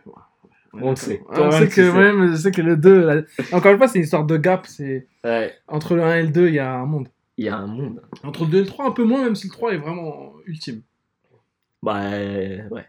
Parce que c'est la fin de l'histoire. C'est la fin de l'histoire. Alors, du coup, Mass Effect, donc c'est un, un, comment, Un RPG. un space opéra RPG. euh, RPG, ouais. voilà, donc euh, où tu joues le. Tu peux jouer qui tu veux en vrai, mais. Enfin, tu joues le commandant Shepard. Sais pas. Euh, qui est donc à l'époque juste un mec enfin, au début c'est un militaire basique Voilà. tu vois mais qui est quand même qui est connu pour être un ouf parce que tu choisis sa backstory Ouais. Et euh, je sais même plus quelle backstory je, je crois que je l'avais choisi il avait grandi dans les bidonvilles Dans sur Terre, pareil. pareil. parce que tu vois il fallait qu'il ait un profond un passé un peu Et que ce deep soit un mec de la rue, quoi. voilà un mec un peu ghetto quoi. Mm. Parce que moi, tous mes, dans, je sais pas pour toi, mais moi, dans tous les jeux, les mecs, je les fais méchants. Bon, Ah là, bon il n'y a pas vraiment méchant gentil, il y a pragmatique. Il Et, est euh, méchant quand même. hein. Des fois, tu peux buter des mecs euh, comme ça, hein, en mode bas les couilles, quoi. et euh, donc, du coup, oui, donc c'est un mec qui est dans une, dans, qui va sur une planète. Euh, putain, j'ai oublié le nom de la planète. Bref, c'est pas important de toute façon. Et euh, en fait, les, les gars, ils lui disent, euh, ok, tu vas accompagner donc des mecs qui, qui, un mec qui vient d'une autre race qui s'appelle les Turiens. En fait, c'est une époque aussi, il faut le dire, C'est un space opéra qui se passe en 2200, je sais Ouais, voilà, c'est ça. ouais. à une époque où le- le- l'humanité, L'humanité a, a rencontré d'autres espèces. voilà, parce qu'elle a réussi à voyager dans le, Voilà, et voyager, fait partie d'un espèce de, d'une espèce pardon, de conseil euh, galactique. voilà, euh, il y a tout un gouvernement mais ils n'ont pas une place dedans. Ils n'ont pas de place dedans. Voilà, ils ça. sont juste, euh, voilà, c'est un peu. euh, les gens le les regardent mal parce que les humains, quoi. Genre, Voilà. Et c'est et c'est là où justement, c'est on est dans la quintessence de la de, du, comment, du space opéra et de la science-fiction. C'est qu'on voit les. En fait, on, on parle de l'humain en le mettant en contraste avec d'autres races qui n'ont pas du tout les mêmes. euh, les mêmes aspects et Ouais. les mêmes caractères que l'humain. Et donc, Ouais. du coup, ça permet d'exacerber euh, les caractères humains, donc Ouais. c'est-à-dire euh, impatient, euh, parce que bah, l'humain, il a une courte vie, contrairement aux autres, en fait, il a une courte vie, et euh, ils sont pas, ils ont pas de, ils ont pas une technologie de ouf. Un C'est peu juste, violent, voilà, un peu violent, un peu rentre dedans, euh, et euh, et donc du coup, euh, tu t'es amené sur cette, cette, cette, comment, cette planète et tu dois euh, enquêter sur des guettes. Donc les guettes qui sont une espèce d'IA qui s'est révoltée, qui avait été créée par, par, des, par une autre race. Et en fait, cette IA s'est révoltée et a un peu mis justement les, les, les, les, les- la race qui les a créés, donc les Cariens, euh, en exil. On dit, bah, genre, barrez-vous. En fait, cette race-là, c'est ça en fait, c'est une Ouais, métaphore des, juifs. Mais c'est euh, le- les Geth en fait, c'est une espèce de race qui va être le principal antagoniste du jeu, le principal ennemi du, Du jeu. 1. Du 1, ouais. Parce qu'après, ça devient plus. euh, T'apprends à les connaître, justement. Voilà, et en fait, ces Geth là, ils sont confinés dans un espace qu'on appelle l'espace Gate, Ouais. et en fait, qu'ils n'ont pas, ils n'ont pas l'habitude de sortir de cet espace. Sauf oui, que oui, là, c'est vrai, il y a ça. ils sont sortis de cet espace, ils ont attaqué une planète. Voilà, parce qu'en en fait, ils sont, ça arrivait d'un st- un stade où genre ils sont comment, c'était juste des robots euh, travailleurs voilà. et ils ont commencé à avoir un, une conscience. une conscience, de dire qu'est-ce que je fais là, et et les Cariens au lieu de faire genre non, euh, l'expliquer vite fait, ils ont ils ont essayé de, de les niquer tout de Ouais, suite. voilà. Donc eux ils sont révoltés, ils les ont tèges et ils ont dit voilà maintenant laissez-nous On fait notre on propre. fait, nos- voilà. on fait notre bail dans notre coin, laissez-nous tranquilles. Et là, ils attaquent pour la première fois Voilà, depuis une on cent- sait des pas centaines pourquoi. d'années. euh, Voilà. Ils attaquent euh, un avant-poste euh, de la Une colonie humaine. Une colonie humaine, voilà. Et euh, Donc t'es dépêché là-bas pour, pour, pour, pour enquêter, combattre les mecs et enquêter, voilà. Et euh, C'est une mission de sauvetage hein, ouais. base. Et le mec, qui est, donc tu accompagnes un mec qui est le spec- un spectre. Voilà un spectre. Et ouais. les spectres, en fait, c'est des mecs, c'est des espèces de- d'agents du FBI, Ouais, les voilà, mecs qui peuvent tout faire. C'est des marshals de l'espace. Ouais, hein. voilà. C'est des mecs qui peuvent tout faire, ils ont le permis de tuer, euh, ouais. ils, ils peuvent aller où ils veulent, Ils ont des moyens illimités. Et euh, voilà, ils, ils- répondent que au conseil. Au conseil de la citadelle. Ils peuvent répondre qu'à eux. Hmm. Oui, voilà, ils sont dans une citadelle qui est. qui, a- qui, qui vient d'une race euh, extraterrestre dont on ne enfin, sait pas exactement tout de cette race. On est juste arrivé. C'est un univers très touffu là. Je pense Ouais. que les gens sont un peu largués parce que c'est un univers méga ouais. touffu. Mais c'est voilà, c'est là où tu arrives sur le fait Voilà. que genre c'est là que c'est lourd en fait. C'est vrai que ça déchire. C'est que tout, tout l'univers est cohérent. hyper bien écrit avec des races de vraiment genre où tu te dis waouh ils ont pensé à ça et Mm. tout. Et, euh, et donc du coup à partir de là le mec le spectre se fait buter. Euh, tu te rends compte qu'il y a un des mecs euh, qui a un- aussi un spectre qui lui est, il est méchant et il veut bien se le faire comprendre qu'il est Ah, méchant. méchant, euh, Et, ouais. J'ai une voix robotique. euh, Les méchants, tu sais que. voilà, tu sens que lui, c'est le bad guy. Et à partir de là, et- eux, ils te disent bon, vas-y. eux, ils te croient. Le, le, le, le, le conseil ne te croit pas, mais ils disent bon, vas-y. En fait, il s'avère que tu vois qu'il y a un des deux spectres qui est un agent double et qui tue, qui tue Voilà. son collègue. Et tu sais pas pourquoi. Tu sais pas pourquoi, tu sens qu'il y a une magouille Mais et tu tout. sens qu'il est avec les guettes. Voilà, tu sens qu'il est avec les guettes parce qu'ils lui obéissent et tout. Du coup, tu retournes à la citadelle devant le conseil donc de toutes les Voilà, races de la pour galaxie. Dire, euh, pour dire, c'est ouais, lui le- le méchant, matez-le. Votre Le mec, agent il là, a des voilà. tuyaux, euh, il voilà. parle avec une voix robotique. euh, votre agent c'est le méchant. Voilà. Et en fait, après, euh, tu dois euh, bah, enquêter sur ce mec-là et après, t- t'acquiers un peu la. la euh, t'acquéris, pardon, la- l'aval de, de la citadelle et la citadelle te fait spectre à ton tour. voilà. Donc, le Et premier- premier spectre humain. Voilà, le premier, Voilà. parce que le spectre, le hum, titre de spectre n'est n'est donné qu'aux autres races euh, plus Ouais. anciennes, quoi. Et à ce moment-là, euh, tu vas enquêter le, donc des- avec des moyens un peu illimités, un Ouais. vaisseau à toi, euh, une équipe à toi, et tu vas devoir recruter deux trois mecs à droite à gauche pour faire une équipe de ouf et combattre la menace Voilà. en fait que représente ce gars-là. Et le jeu, on en a parlé déjà dans euh, Persona, il y a des choix. Voilà. Et en fait, le, pro- le truc de, qui est vraiment ouf dans le jeu, par les dialogues, et les choix en fait se répercutent sur tout le jeu, Mm. mais sur toute la saga, donc Voilà, les trois ça. jeux qui, qui suivent. Donc si dans le premier tu décides de buter euh, un mec, et bah tu le verras pas si tu reprends ta sauvegarde évidemment. Tu le reverras pas. Non. Tu le reverras pas parce que bah tu auras décidé de le buter. Mm. Et donc c'est plein de petits choix où à un moment tu vas dire euh, oui à un truc et en fait tu sais même pas pourquoi, mais dans, la, dans le 2, tu auras une répercussion et auquel tu ne seras même pas attendu. Un mec Voilà, qui ouais. sera. Et ce sera pas que un mec qui dira Ah, je me souviens, un moment, tu m'as dit. Ouais, c'est euh, pas que ta ça. mère, euh, non, non c'est pas que ça. C'est genre, imaginons, euh, tu dois soutenir euh, des rebelles plutôt Voilà. qu'un plutôt qu'un autre parti. ouais, voilà. Et voilà, et ben ce re- c'est pas le parti-là, il va t'en vouloir dans le prochain jeu. Voilà, ou Voilà. alors même pas, ils vont, Ou alors ils vont venir t'aider. se développer à une certaine d'une certaine façon que, que tu n'auras pas dans telle partie. C'est pour ça qu'à chaque fois que tu commences Mass Effect 2, 3 ou même Andromeda, tu, euh, tu peux charger ta sauvegarde en fait Ouais. de- du jeu précédent. Bah, dans Andromeda, tu peux, tu peux pas, non? Je crois que tu peux aussi, si. Je crois que, je crois que tu peux aussi. Ah ouais. Je sais pas à quoi ça sert, mais je crois que tu peux, ouais. Et euh, tu peux charger ta partie et euh, ensuite bah, reprendre euh, Voilà, le même le même personnage. personnage, euh, la même gueule et tout. Moi, j'ai Ouais. gardé la même gueule sur les trois jeux. hein. Et ouais, c'est un jeu qui est vraiment. qui a mis une claque à tout le monde en fait, parce que moi, c'est le jeu vraiment que quand il est sorti sur. Il est sorti sur 360 à la base, hein, Xbox ouais, c'est en tout- 2008, tout début, je crois. Mm. 2008, ouais. Et quand il est sorti, j'ai joué à ce jeu et je me suis dit. En fait, c'est un jeu qui est. C'est impossible qu'il soit sorti sur euh, PS2 ou, Non, ou la génération c'est le précédente. premier où tu t'es dit genre. Voilà, wow, ouais. Je me suis dit, ça, c'est ça, vraiment les nouveaux jeux ça, on, est, on est dans le futur. Voilà. Parce que c'est un film, en fait. Mm. Et au début, moi au début, j'ai pas, euh, je sais pas pour toi, mais moi au début, j'ai vraiment pas accroché. J'ai joué au premier et je l'ai lâché. Bah, le premier est très rigide, le gameplay. Alors, euh, raconte un peu le gameplay.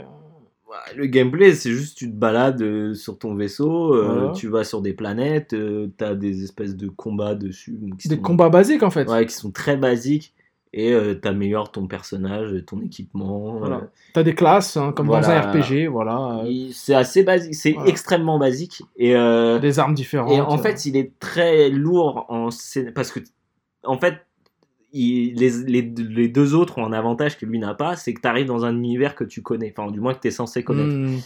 Et là, tu dois tout apprendre de l'univers, donc de toutes les races. Ouais. tu as un codex où tu dois euh, lire les trucs. lire hein. euh, genre comment telle race se comporte. euh, c'est pas très compliqué en soi, hein, c'est pas. Mais tout est expliqué. tout est Les expliqué technologies, tout est expliqué. leur l'histoire des différentes Ouais, ouais. races. euh, Tu sais qu'il y a certaines races qui t'aiment pas, notamment les Turiens, parce que Il y a euh, une guerre. faut- il y a eu la, la guerre du premier contact où genre euh, direct ils Les sont- humains se sont tapés Voilà. avec les quand Turiens. les humains ont trouvé la première euh, le premier re- euh, relais euh, qui amenait à la citadelle.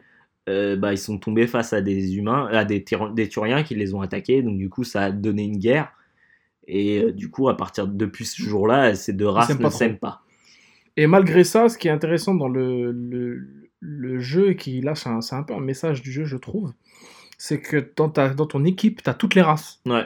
Tu as des humains, des Turiens, tu as toutes Et les qui races. apprennent à s'entendre. qui apprennent euh, à s'entendre, à se parler entre eux. ouais. Du coup, ça fait des scènes un peu marrantes. c'est- toujours très bien écrit. Et t'as toujours des trucs qui se débloquent uniquement. euh, euh, par exemple, si tu joues avec telle et telle personne Ouais. sur ton équipe, t'as des dialogues qui vont se débloquer Voilà. comme ça parce qu'ils Voilà. sont dans la même équipe en fait.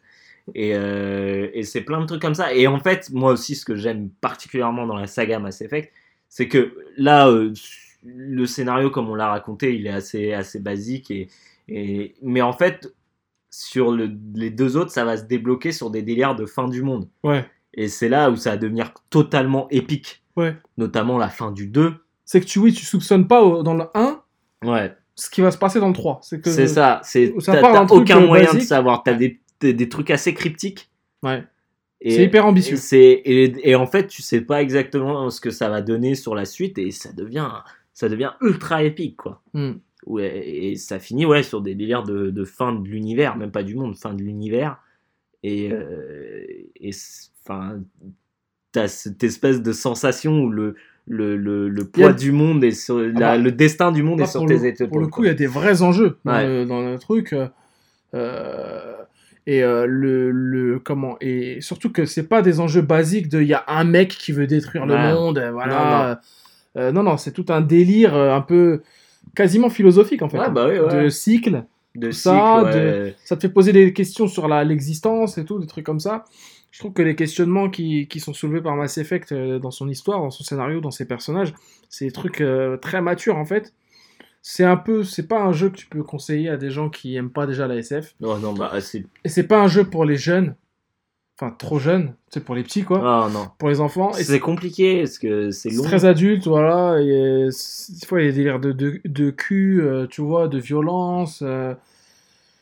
Il y a tout un délire aussi dans le jeu où tu peux bailler Tu quelqu'un. peux bailler ton- des voilà, meufs et de ton équipage et des aliens. et des mecs et des aliens. des mecs, ouais. Et tu peux. euh, Et tu peux même, il y a des bails des homosexuels aussi. Ouais, il y a des bails homosexuels et ça a été justement interdit dans certains pays à Ouais, cause de ça. cause parce qu'il y avait des bails lesbiens. Ouais. Si t'es une meuf et que tu, veux tu peux coucher avec une meuf. Ouais, tu peux. Si t'es un mec, tu peux coucher avec une me- un mec. Et tu peux coucher avec des extraterrestres. Des extraterrestres Ouais, asexués. c'est toujours, c'est très nul. hein, la Ouais, façon dont c'est ouais. des- dépeint, euh, c'est des scènes euh, qui font très film érotique euh, basique. Quoi. Mais moi, j'ai trouvé le jeu vraiment épique, surtout le 2, où dès que tu vas dans le combat final, en fait, à chaque fois dans, dans le combat final de Mass Effect, tu peux Ouais. perdre un des, des membres d'équipage. Le, le 2, le combat final, moi, je, si t'es pas assez, en fait, si t'es pas assez préparé, tu te fais, mais tu perds. Tu, ouais, tu presque perds quasiment toute tout ton monde. équipe. Ouais, toute ton équipe. Mais tu finis le jeu. Ouais, mais sur la suite, t'as plus personne. Ah, sur la suite, t'as plus personne. Moi, j'ai perdu son père. Ah bah ouais, parce que t'avais tout Dans amélioré. le 1, t'es obligé d'en perdre un. Ouais, t'es obligé de Tu sacrifier. fais un choix. Tu dois faire un choix. Voilà. Mais sur le 2, tu peux, si t'améliores exactement ce qu'il faut sur ton vaisseau, normalement, tu Ouais. peux esquiver la mort Si de tu fais aussi les, les. Parce qu'il y a. Au bout d'un moment dans le jeu, chaque personnage va avoir une mission fidélité. Voilà. Une mission Oui, loyauté. c'est ça, ouais. Voilà. Et en Qui va- fait, voilà, qui va t'en apprendre un peu plus sur le background du mec Mhm. et qui va aussi euh, fidéliser le gars, lui débloquer des nouvelles techniques et du coup le rendre plus fort Voilà. et du coup réduire ses chances de, de De crever, euh, bêtement. bêtement à la fin du jeu. Euh, donc si tu fais tout dans le jeu, tu roules sur le jeu, vraiment tu, tu Ouais. ponces le jeu, toutes les quêtes annexes, normalement t'as pas de problème à la fin. Et je trouve que ça c'est c'est une idée de bâtard quoi, que j'ai vu dans Mm. quasiment aucun jeu. Ouais, que t'es cet avantage par rapport aux gens qui, qui ont rushé, Oui, c'est que quand toi t'as bien amélioré tous tes personnages et que t'as fait toutes les missions, euh, comme tu disais, les quêtes de, de comment d'amitié quoi, Mm. euh, t'as ce truc en plus sur les autres quoi. Ouais. Et tu l'as aussi, bah c'est comme dans Persona en fait. ouais, Ça- Persona, c'est pareil. Si tu passes du temps à faire du visual novel, tu es forcément meilleur que... ouais. Et tu vois des choses, tu vois du jeu, parce que Tu ça fait partie du jeu. Ça aussi. fait partie du jeu. Et le- le- l'intérêt du de Mass Effect, il est aussi dans ces quêtes secondaires Ouais. qui sont assez bien écrites. Et Ou des fois, il y a aucun bien combat, un hein. personnage, euh, ouais. Parfois, il n'y a aucun combat dans une quête secondaire, juste ça va être de la discussion, mais toujours bien écrit, donc c'est intéressant, c'est comme un film. Ouais. Et je me souviens de ma Zouz de l'époque. ma de l'époque, elle m'avait acheté Mass Effect 3 en fait. Ah, Elle me l'avait acheté et, et je l'avais lancé chez WAM, elle était venue et tout. Et elle a vu le jeu. Et tu sais, moi j'étais à fond, j'étais au max. En plus, le début, c'est l'attaque de, ouais, bah de c'est la, Terre. Terre. de la Terre. C'est stylé. Et ça se tape sur la lune et tout, tu te rappelles. Et en mode, tu, tu cours sur la lune, tu démontes les mecs et t'as l'anti, la, le- l'absence de son dès que tu Mm. tires et tout, c'est ouf, vraiment. Oui, c'est. C'était un truc de bâtard, vraiment. Et la scène, la, la scène du début était émouvante avec euh, notamment la, la mort d'un personnage et tout. Pff, laisse tomber.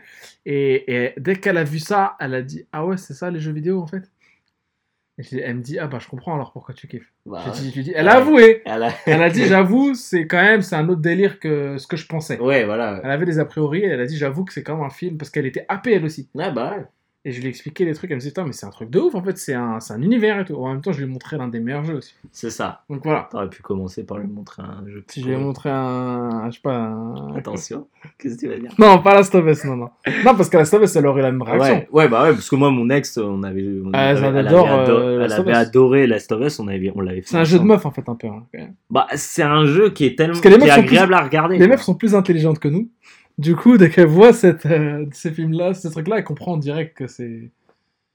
Elles sont plus dans le pathos, tu vois. Elles ont plus une intelligence qu'un truc qu'on n'a pas. Ouais, Qu'elles, elles vont apprécier ce genre de jeu-là.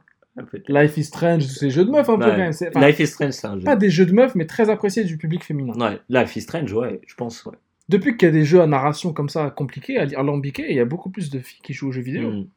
C'est très vrai. diversifié, c'est plus Ouais, du les tout comme avant. Uncharted, des trucs comme ça, ouais. Moi, je connais plein de meufs qui kiffent Mass Effect, qui adorent. Ouais, Bah, déjà, tu peux te faire une meuf, déjà. Tu peux te faire en meuf ouais. dans Mass Effect. Bah, déjà, ça aide pas mal, j'imagine. Ouais, bah oui, tu peux au moins t'identifier. Parce que moi, il avait ma gueule. hein. Ouais, il avait ta Bah, gueule, arrivé au était- trois, il avait c'était plus ma gueule. C'est un, c'était un Harbi, en fait. Les bidonvilles, c'était à Alger, le- de- dans la Terre. Alger futuriste. Alger en 2200. euh. Ouais. Il n'y a plus de pétrole en Algérie en 2200. hein. Ah merde. C'est fini. Donc, euh, ouais, ils ont pas, ils ont pas misé sur le tourisme. Non, bah non, les Ouais. pauvres, ils sont un peu bloqués. Mais bon. Euh, je suis entièrement d'accord avec toi. C'est fait que franchement, c'est c'est inclassable le truc. Et Et malheureusement, Mass Effect Andromeda, bon, voilà quoi. voilà. Ça a tué un peu la, la, la- Ça a tué la, La licence. La licence, hein, ouais. Ouais. Moi, je l'ai fait, hein, je l'ai retourné déjà. Ah, J'ai tout bah fait et miskin.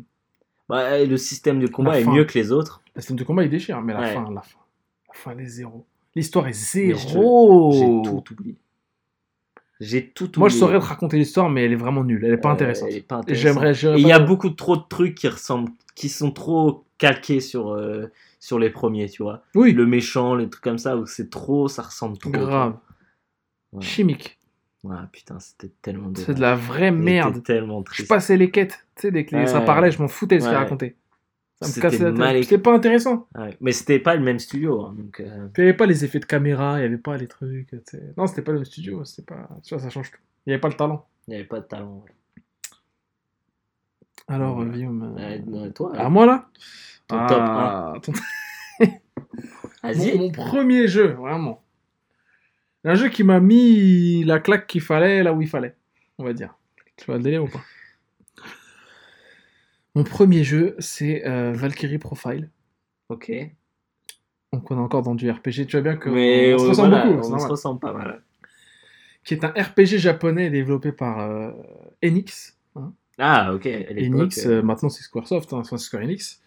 Par Enix, euh, enfin développé, enfin publié par Enix, mais développé par, la, par Triace, hein, qui fait des jeux, des jeux de rôle, des Star Ocean, tout ça. Et Valkyrie Profile, en fait, c'est un jeu, euh, pour le coup, qui ressemble à Mass Effect, bizarrement. Ça se passe en fait euh, dans l'univers de la mythologie nordique. mhm. Tu joues une Valkyrie qui s'appelle Lénès. Ah, donc ça n'a rien à voir avec euh, Valkyria Chronicles. Ah non, ça n'a rien à voir, non, Ok. rien à voir. Et euh, tu joues cette Qui est d'ailleurs Valkyrie, très bon jeu aussi. qui est, qui est excellent, Valkyrie Chronicles. Tu joues une Valkyrie qui doit, qui sait que qu'on lui annonce en fait son, son maître Odin, donc le père des dieux. Ouais, les Alors, expliquer euh, rapidement ce que c'est les Valkyries quand même. Ah les Valkyries, bah en fait c'est des déesses mineures. Pour ceux qui n'ont pas vu Thor Ragnarok. J'avoue, ouais. qui fait, elle fait rien du tout des Valkyries, hein. Mais les Valkyries, leur rôle principal, c'est des divinités mineures hein, Hmm. qui euh, récupèrent les âmes des guerriers morts au combat pour les emmener dans le Valhalla. Et c'est fait, que des femelles ou il y a aussi des il y en a trois, c'est trois femelles, non, c'est Hmm. trois femelles, Hmm. trois femmes, euh, trois Valkyries. Euh, donc, une Valkyrie, c'est forcément euh. Ouais, c'est bien ce que je pensais. Ouais. je-. Et elle récupère les âmes pour les emmener au Valhalla. Et au Valhalla, c'est le paradis des guerriers, en fait, où les guerriers euh, euh, font, font la fête et s'entraînent en, en prévision du Ragnarok, qui est en fait la fin du monde Oui, dans les fin, mythes, ouais. où, les où les dieux vont affronter euh, les géants et euh, précipiter la fin du monde, en fait. Et euh, donc les dieux qui vont combattre les géants avec l'aide de ces, euh, de ces guerriers morts au combat, donc les âmes de ces guerriers. Sauf que dans Valkyrie Profile, euh, le Ragnarok approche, donc le combat avec les, les vannes, pour le coup ça a changé, ça n'a rien à voir avec la mythologie. Hmm. C'est les, les As qui vont se battre contre les vannes, les dieux... euh, bref, tu te rappelles de ce délire Je me rappelle, oui, parce qu'on avait fait les blagues. Ouais, les, les vannes qu'il fallait. Mais justement, euh, j'ai j'ai- tu me mets l'eau à la bouche et je vais te montrer pourquoi. Il a... Ah bah oui, bah oui, bah il est arrivé ou pas? Demain. Demain, ouais, demain. Euh, God of War. hein. Et euh, en fait, tu joues une Valkyrie qui fait son taf, c'est-à-dire qui va récupérer des, des âmes à Ouais. droite à gauche dans le monde euh, et euh, pour ensuite les, les utiliser, euh, les envoyer à Odin et, et qui ça, voilà, c'est ça le but du jeu. Et le délire de Valkyrie Profile, alors par où commencer? C'est un RPG où tu joues. euh, Mais ça se présente comment par rapport à, ce- à ce gameplay alors le gameplay, il y a deux phases dans, dans Valkyrie, trois phases même.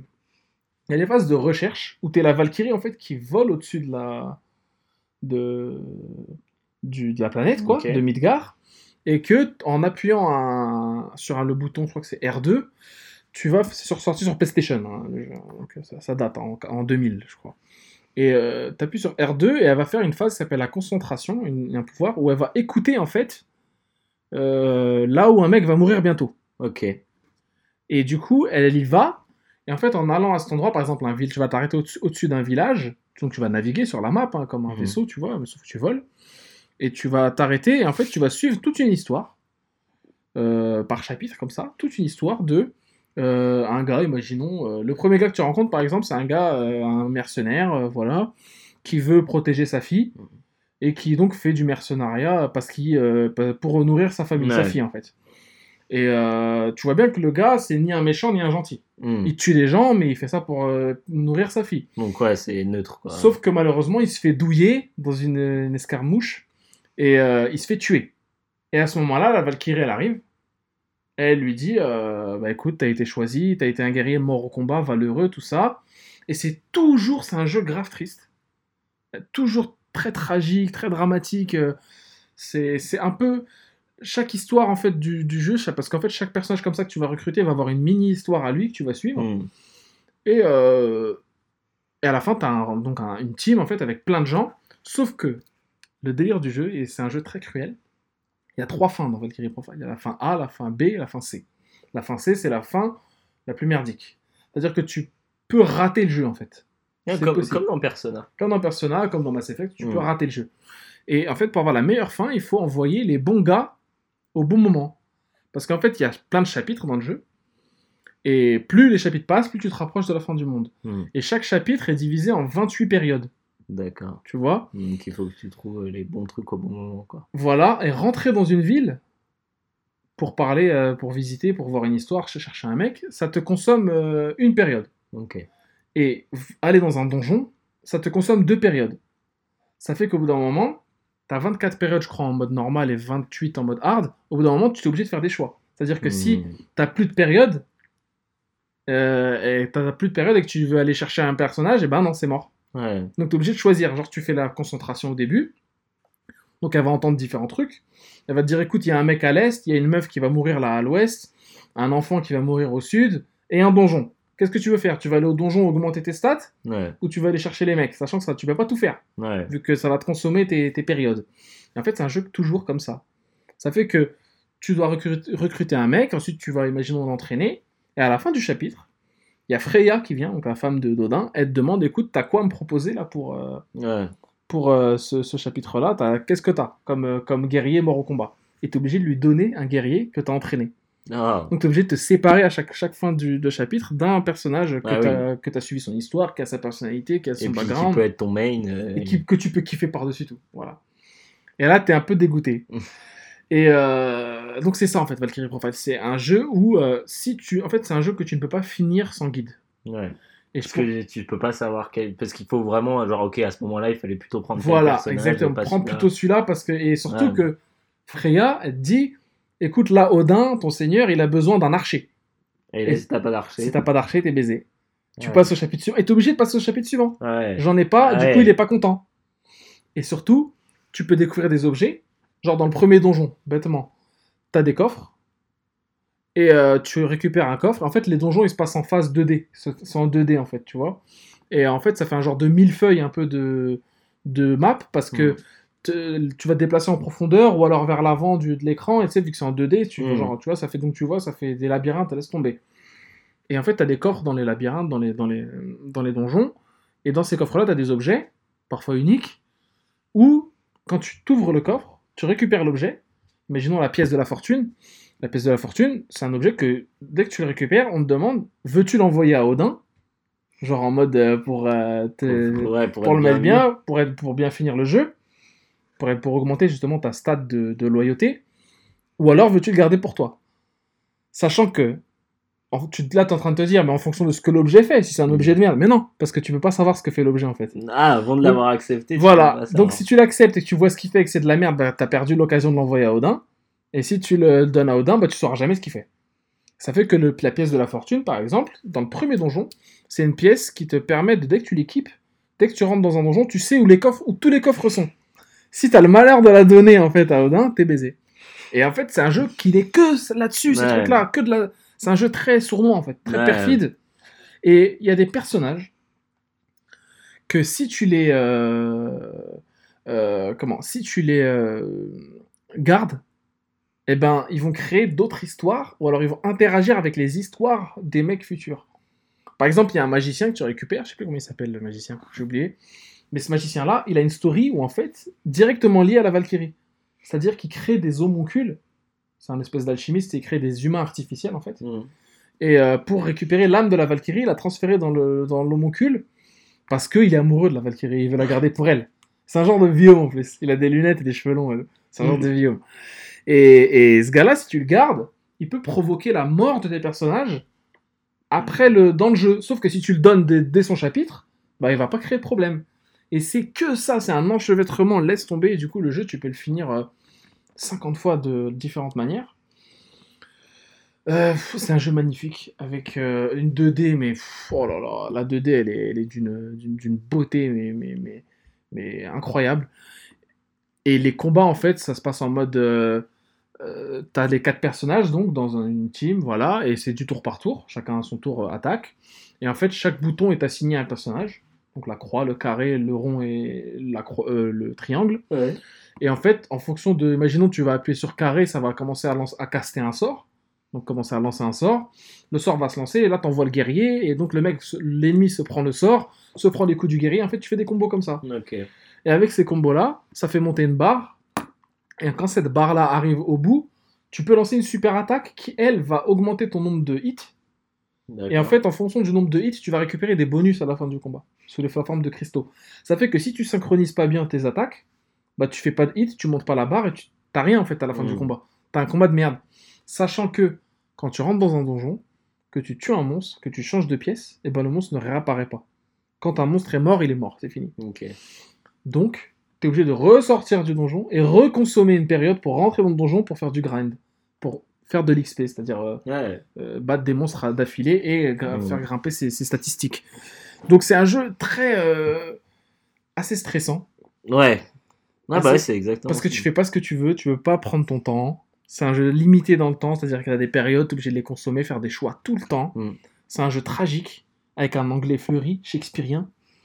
Moi à l'époque je comprenais pas trop. Alors d'ailleurs l'histoire liée à ce délire, c'est que j'avais un ordinateur, un Packard Bell qui appartenait à ma sœur à l'époque.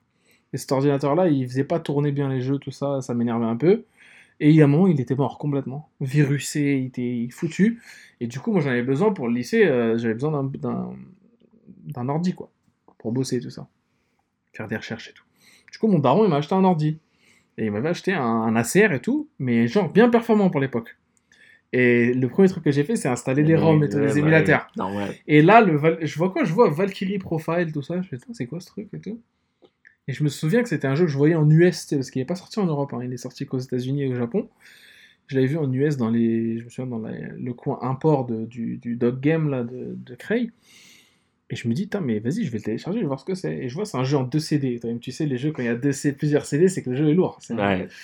Donc, euh, c'est. Voilà. Et je l'ai pris, et j'ai joué, et dès que j'ai j'ai halluciné. Je comprenais que l'anglais était grave compliqué Ouais. mais j'ai halluciné sur la beauté du jeu et, et j'ai rien compris. Si bien que je me suis retrouvé bloqué en fait dans le jeu. Je me suis retrouvé bloqué au bout d'un moment, mes attaques ne faisaient, faisaient zéro dégâts au monstre. Ah merde. C'est chaud et du coup, tu peux pas revenir en arrière, tu peux pas faire de grind et tout. Zéro dégâts. J'étais bloqué, j'étais obligé de recommencer le jeu. Ah putain. Et c'est là que j'ai compris, en allant sur internet, notamment sur le site de, de RPG euh, Mag, où euh, il y avait une soluce entièrement euh, rédigée par, euh, je sais plus qui d'ailleurs, un, un journaliste de jeux vidéo, une soluce de ouf sur Valkyrie Profile qui te disait l'emplacement de tous les coffres, ce qu'il y avait dedans, qui envoyait à quel moment. Et en fait, c'est un jeu que tu ne peux pas faire sans guide. Ouais. Mais c'est un jeu euh, qui ne vieillit pas. Euh, c'est un jeu qui. En fait, tu, tu peux. Ce qui est dommage, c'est que tu es quand même obligé de passer par les le jeu, les comment les les phases de combat, tout ça, tout le délire RPG pour lire les histoires. Alors que moi, j'aimerais bien aussi qu'il y ait un mode pour juste parcourir l'histoire parce que l'histoire en elle-même est Mhm. grave intéressante. Hmm. Et après, c'est un peu le cadeau donné au truc. Ouais. Si bien que moi, je l'ai pas, j'ai pas tout, tout fait dans le jeu. Il y a des personnages que j'ai jamais, je suis jamais allé chercher. Et je sais qu'il y a des histoires par personnage. Et surtout, à chaque fois que tu vas dans un, une ville ou une région pour récupérer un perso, tu sais qu'il va crever. Tu te demandes juste comment il va crever. en fait. Ouais. Qui va le niquer, qui va le, le troller, qui va l'avoir, comment il va mourir. Et des fois, il y a des, des trucs euh, qui vraiment crèvent-cœur. En mode euh, bah, des, euh, des suicides parfois, parfois des trahisons. Des... En fait, c'est Game of Thrones, quoi, le truc Ouais. mais en mieux, hein, bien sûr. Et euh, ça n'a rien à voir avec Game of Thrones, mais Et donc, c'est toujours intéressant et c'est un jeu vraiment que je conseillerais, et même à toi en vrai, et je pense que tu es capable de le faire. hein. C'est un jeu pour. C'est pas un jeu pour con pour le coup. Je suis désolé hein, de dire ça comme ça, mais faut un minimum de jugeote pour jouer à ce jeu. Et c'est vraiment un plaisir, mais euh, là, je, vais, je suis même là, le fait d'en parler, j'ai même envie d'y jouer, quoi. Et il y a une suite qui est sortie, c'est Valkyrie Profile 2 sur euh, sous-titré Silmeria sur euh, PlayStation 2, une, un spin-off euh, en tactical RPG sur, DS. Et c'est tout. Et le jeu est ressorti sur PSP, cette fois-ci en européen, mais toujours pas traduit, toujours en anglais. Sur, euh, Valkyrie Profile, l'ENES en fait, parce que dans le, dans le 1 tu joues l'ENES, dans le 2 tu joues Silmeria, et euh, il y avait un 3 au moment, une rumeur, où tu jouais euh, Rist, là, la, la dernière Valkyrie en fait. Et il y a tout un délire aussi de background derrière la Valkyrie, de d'où vient-elle en fait? Parce que l'intro du jeu, tu joues pas la Valkyrie, tu joues une petite gamine. Et euh, cette gamine, euh, en fait, euh, elle euh, doit être mariée de force, je crois, ou je sais plus ce qui, ce qui doit se passer. Ou... Ouais, elle doit être mariée de force en fait. Et elle, elle est déjà amoureuse d'un gars. Et ce gars-là lui propose de s'enfuir, et du coup, il s'enfuit, et, et, et ils arrivent dans un champ en fait de, de fleurs. Et en fait, ces fleurs-là, euh, elles sont empoisonnées quand tu les renifles. Mmh. Du coup, elle renifle, elle dit Oh, regarde comme c'est beau et tout, elle renifle et elle crève.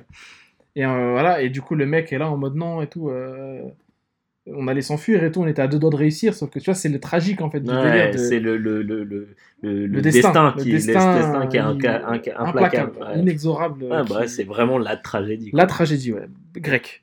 Et, et en fait, après, tu te rends compte que cette meuf-là ressemble étrangement à la Valkyrie, euh, qui s'éveille en fait au même moment où elle crève. Ah ouais, tu te dis, souvenir. ouais.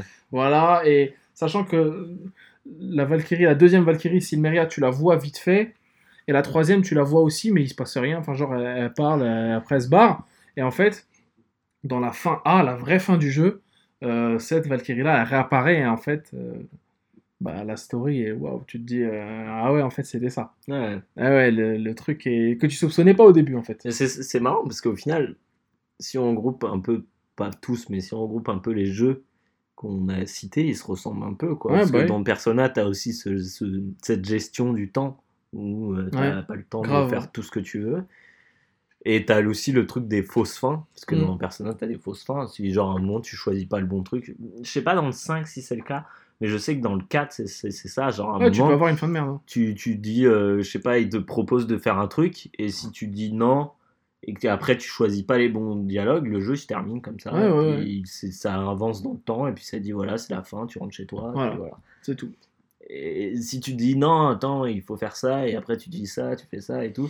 Après, bah là, t'as la vraie fin avec le, le- Ouais. le, dernier boss et tout ça. Tu vois. Bah, dans Valkyrie Profile, il y a, il y a ça aussi. Il Ouais. y a un boss que tu bats. Et après, c'est Ragnarok. Et voilà. Et tout le monde Ouais. crève. Et puis voilà, c'est la fin. Et au final, c'était pas ce qui devait arriver, peut-être. Parce qu'en fait, Ragnarok, il devait mourir, euh, Ouais. léguer les dieux. C'est- la normalité du truc. En Ouais. fait, non. En fait, tu sais pas. Et ça joue beaucoup là-dessus. Sur est-ce que ça devait arriver ou est-ce que ça ne devait pas arriver. Et le délire de monter sa team, sa A-team pour aller Voilà. niquer, euh, niquer euh, les, les monstres. C'est ça. C'est un peu Mass Effect aussi. Ouais, bah oui, ouais, monter 3, sa team, ouais, et qui peuvent crever, et là tu dois les sacrifier en fait. Mm. C'est le jeu vraiment, tu, tu dois te séparer de ce que Ouais. t'aimes en fait. Donc si t'as le malheur. Il y en a un que tu peux pas envoyer, c'est le premier que tu récupères, le guerrier, la Arngrim, le mercenaire, qui lui reste avec toi, et qui est aussi dans le 2. Euh, en revanche, les autres, euh, tu les récupères, bah tu dois les envoyer. Ouais. Même si tu les kiffes, si tu l'as augmenté, et tu les envoies avec leur équipement. Hein. Tu récupères pas l'équipement. Hein. C'est ça le pire, quoi. Et ouais, c'est c'est- ce jeu-là, en fait, il y a les menus aussi, c'est un, c'est un labyrinthe, quoi. Il y a tellement de trucs à faire dans les menus. Augmenter les mecs, augmenter les stats, euh, augmenter les pouvoirs, euh, genre de localisation, de trucs, de ralentir le temps, de... il y a plein de trucs. C'est Laisse tomber, le jeu est... Mais le jeu rebute les gens, hein, parce que il est trop difficile. Ouais, trop Il est trop difficile, vraiment, il est d'une difficulté aberrante. Ouais, et puis par- injuste un peu parfois. tu te le dis. Et je pense que c'est fait exprès. C'est fait exprès. Et les musiques, alors là, les musiques, l'OST de, de Motoi Sakuraba, euh, qui, qui a tout niqué vraiment dans cette OST. hein. Vraiment, il a tout niqué. Il a mis tous les sons euh, de ouf. quoi. Des sons. euh, enfin, voilà, que dont certains euh, sont restés en tête jusqu'à aujourd'hui. je crois que c'est un des jeux préférés de Pipo. hein. Ah ouais. Je crois bien, oui. Je, je voudrais pas m'avancer, mais je crois bien. Voilà, mon, jeu, t'es allé ouf. Ouais.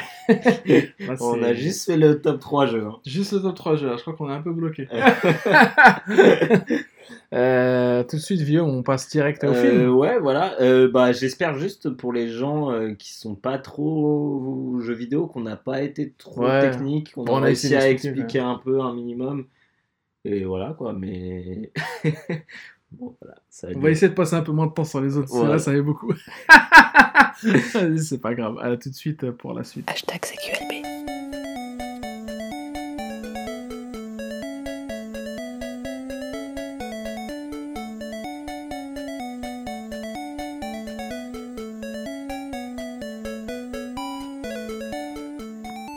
De retour dans CQLB HS2 euh, dédié au top. Cette fois-ci, on passe au film, Guillaume. Ouais. Quel est ton troisième film préféré, si- s'il existe? Euh, mon troisième. Euh, c'est pas un film, c'est pas mon film préféré, mais c'est un film que j'adore, qui est un peu dans les mêmes. Enfin, c'est un peu la même sensation que que, que Sunset Overdrive à différentes différents comment, étapes, mais Hmm. euh, c'est The Doors de Oliver Ah, Stone. Je connais pas du tout.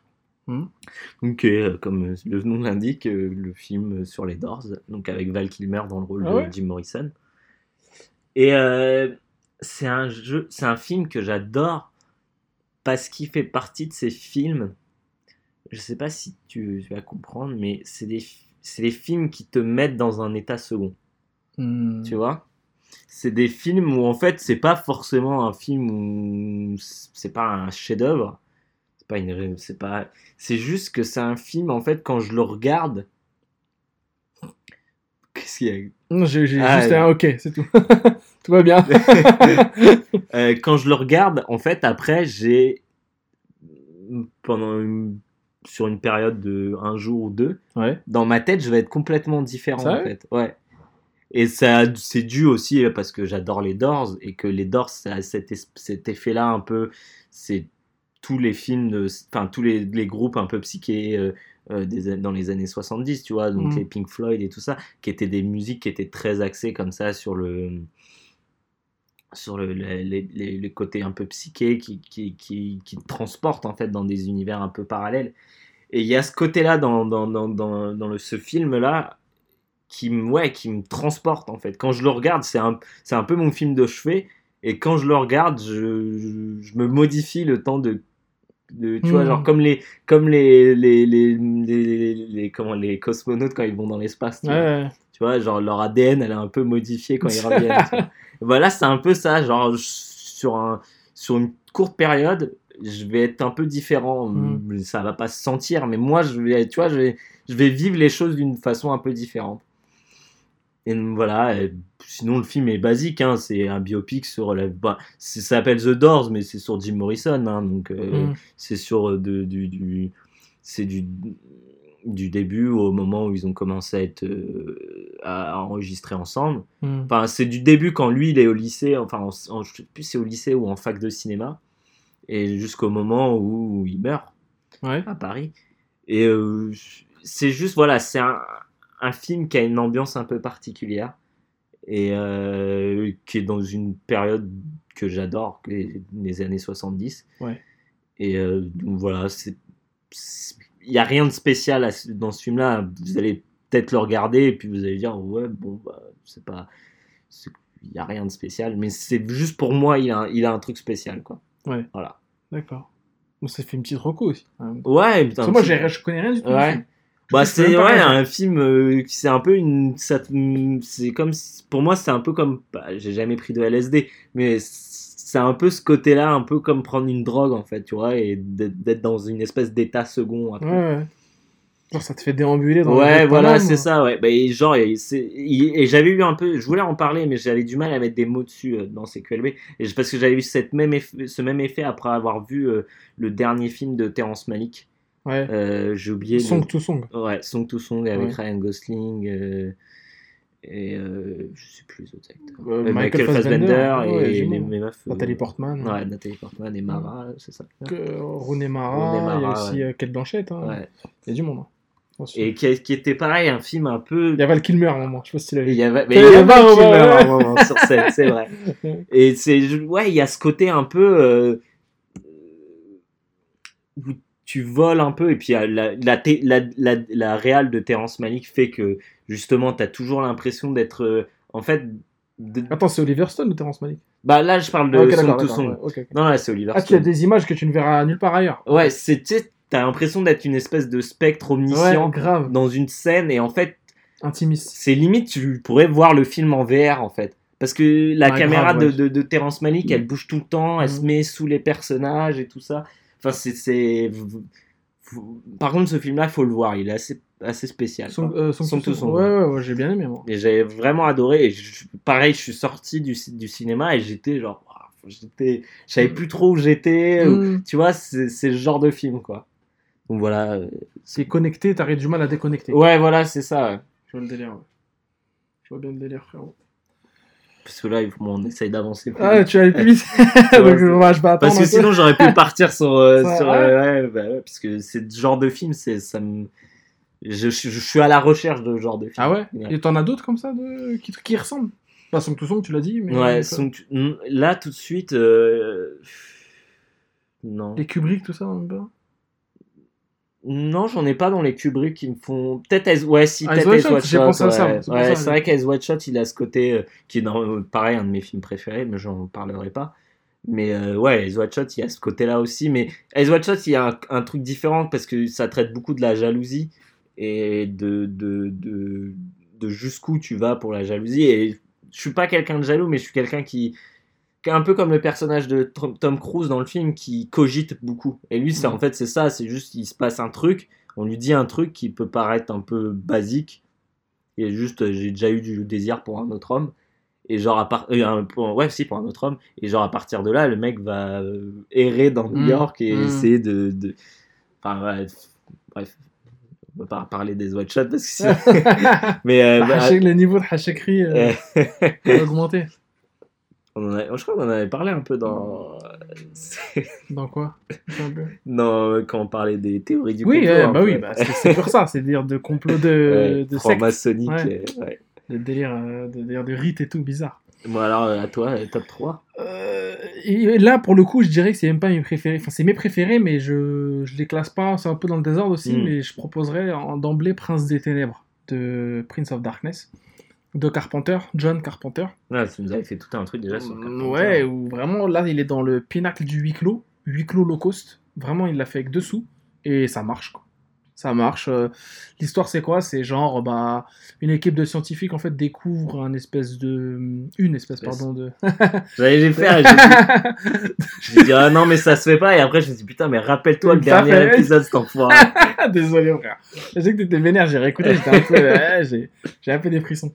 Mais ouais, euh, Prince des Ténèbres, c'est genre une équipe de scientifiques qui découvre euh, une, euh, comment dire, un espèce de, une espèce de cylindre euh, avec une- un liquide vert dedans, sous une, euh, une église en fait. Hmm.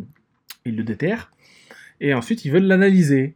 Et ils se rendent compte que ce, ce, ce cylindre date de plusieurs euh, centaines de millions d'années en fait. Hmm. Et c'est un truc, un truc construit en fait. Donc ils se disent qui a fait ça? Et euh, voilà, donc le, de- de- le film pousse à la réflexion dans ce délire. Et eux cherchent, et au fur et à mesure du, de, recherches, euh, certains scientifiques de l'équipe commencent à se comporter bizarrement. Et euh, l'église devient euh, tout à coup euh, assiégée par des, des espèces de zombies en Hmm. fait. Enfin, pas des zombies, mais des, des, SDF un peu possédés, des gens un peu possédés, un peu attirés par ce cylindre, en Ouais. fait. Et du coup, bah, ça, vire, ça vire en huis clos total, où les gens sont possédés, où il y a du meurtre, où, où il y a des effets euh, euh, gore, des effets spéciaux euh, un peu, voilà, pas chimiques, mais en mode euh, des effets de montage, quoi, en Ouais. fait. euh, euh, basique, voilà, fait avec deux sous, avec euh, une corde, deux, un bâton et deux ficelles, quoi. Et, mais c'est ouf, l'ambiance est dingue, c'est l'un des meilleurs Carpenter. hein. Euh, c'est un de ces films qui fait partie de la trilogie euh, du chaos, je crois qu'il appelle ça. Où le premier c'est euh, le premier c'est The Thing, le deuxième c'est Prince, Prince of Darkness et le troisième c'est L'Entre de la folie. Euh, c'est la trilogie en fait de comment dépeindre le mal en fait sous différentes, différents aspects. Un, la folie, un, deux, le, le, la- les ténèbres. Ouais, le Et le premier, l'inconnu. Ok. Et trois, trois manières de truc, trois huis clos. trois huis clos sales, euh, vraiment d'une d'une saleté pourrissante. Et le Prince of Darkness, il peut passer une fois par semaine. Easy. Ouais. Et la musique est flippante. Et bah, c'est la musique qu'on a mis derrière euh, ma story, euh, tu vois. euh, voilà. Et un film que j'ai revu la dernière fois que je l'ai vu, c'était avec Etienne. On s'était cloté, sale et tout. Et le film vraiment est dingue, quoi, dingue. Et des fois, est en mode tu, tu flippes. C'est en mode ça fait un- la caméra fixe sur un mec qui est en train de, je sais pas, de taper un, un truc à l'ordinateur Hmm. face, tu vois, on est derrière le moniteur et il y a, une meuf qui apparaît comme ça, qui fait pas aucun bruit en se déplaçant et qui marche comme ça vers lui et on se dit mais qu'est-ce qu'elle va faire? Qu'est-ce qui va se passer? Est-elle elle-même? Bah tu sais pas. Et, et, pff, Carpenter, ses acteurs, en plus son tour d'acteur que pas très connu. Pas hein. très connu, ouais. Et ça rajoute au fait que ça anon- anonymise Ouais. l'horreur. Donc euh, le, le film est dingue. euh, Vraiment, mettez-le vous. euh, Mettez-vous bien. Ouais, mettez-vous bien, vraiment, euh, faites-le quoi. Faites-le parce que le, le film est, est zinzin et, et il vieillit pas. Il vieillit pas parce qu'il n'y a pas d'effet chimique, tu vois, il n'y a pas d'effet un peu kitsch, tu vois. Ouais. Des effets spéciaux un peu dégueulasses euh, ou de trucs trop kitsch. Ça reste basique et, et moi j'ai, adoré une fin, une fin ouf, hein, une fin euh, flippante, stressante même. Ah ouais. Donc euh, ouais, euh, j'ai, adoré. Donc voilà, Prince of Darkness, euh, mettez-vous ça dans la gueule. Sale. Guillaume. Là, les deux derniers, ça va être pas des films parce que je triche, Ah. mais ça va être des réals parce que Ah. c'est difficile. Bah de- donc leur film en fait. Ouais. Euh, Fincher, moi je vais parler Ouais. de David Fincher qui est hum, de loin mon réalisateur préféré. Euh, donc pour ceux qui savent pas, Fincher c'est Fight Club, c'est Zodiac, c'est Seven, c'est Gone Girl, c'est Millennium. Et presque tous ces films, peut-être moins Zodiac, que je, je suis moins fan, euh, dans, ils sont dans mes films préférés. Euh, que ce soit Millennium, qui est donc euh, Ouais. qui est l'adaptation du Daniel bouquin, ouais, avec Daniel Craig et c'est Rooney Mara. C'est René Mara. Et voilà, avec, euh, avec une musique de Trent Reznor qui est Ouais. hallucinante. Euh, Fight Club, qui est un des films piliers Ouais. pour moi de ma culture cinéma- cinématographique, qui est un de mes films euh, préférés et qui est un des films en fait que, que je regardais tout le temps avec mon frère quand j'étais petit. Ouais. Genre tout le temps, je me rappelle, on il, me faisait, il me faisait à manger et on matait Fight Club. C'était une des seules cassettes qu'on avait. Et c'était une ca- c'était le premier film que je regardais en VO, sous-titré. parce que, ouais. mm, La cassette était américaine ou quoi bah non, on l'avait acheté à l'époque au Virgin Megastore des Champs Ah, avec mon père. ouais. Et mon père, il avait dit genre, ah bah tiens, prenez celle-ci euh, en VO. En VO, ouais. Euh, Sous-titré. VO sous-titré français. Lourd. Ouais. Je savais même pas qu'il y avait des cassettes VO. sous-titrées Bah ouais, ouais, mais j'en j'en ai, je crois que j'en ai jamais revu entre temps. Mhm. Et donc, ouais, Fight Club qui est. Moi, je, je sais- toi, je, je sais pas si t'aimes bien. Ah bah j'adore, ouais, si, Ouais. je l'ai vu. J'ai même lu le, le, Le 2. Le 2, ouais. Le 2, Putain, ouais. Il faut que je le fasse. Et non, c'est vraiment bien, hein, c'est vraiment mortel. Et surtout grâce à Edward Norton et, Et, Brad et Pitt. Brad Pitt. Ouais. euh, et les autres persos aussi dans la maison, tu sais. De mecs, genre le gros et tout, avec les seins et tout. euh, le- toute la team, quoi. C'est ouf. Et l'univers qui est un peu en suspens, on sait pas où c'est, vraiment. euh. Ouais, c'est La pas- fin qui est un peu pourrave, faut le dire. Enfin, moi, elle m'a saoulé. Ah ouais? J'ai pas vraiment aimé la fin, mais bon. ça Ah, moi, j'ai toujours les frissons à la fin. Bah, après, il y a la musique aussi qui fait beaucoup. Mm. Mais les effets, je me souviens, un truc qui m'avait choqué quand j'étais petit, c'est dès qu'il est dans l'avion et qu'il parle à la caméra, Et que ça explose. et que ça explose et tout le monde dégage et, Et tout. C'est ouais, tellement bien l'assurance fait. vie euh, paye double si Ouais. c'est un voyage. euh, un voyage. Alors que le mec n'a pas de famille, rien, tu vois, genre, euh, il paye double quand c'est un voyage de de- d'affaires, comme ça.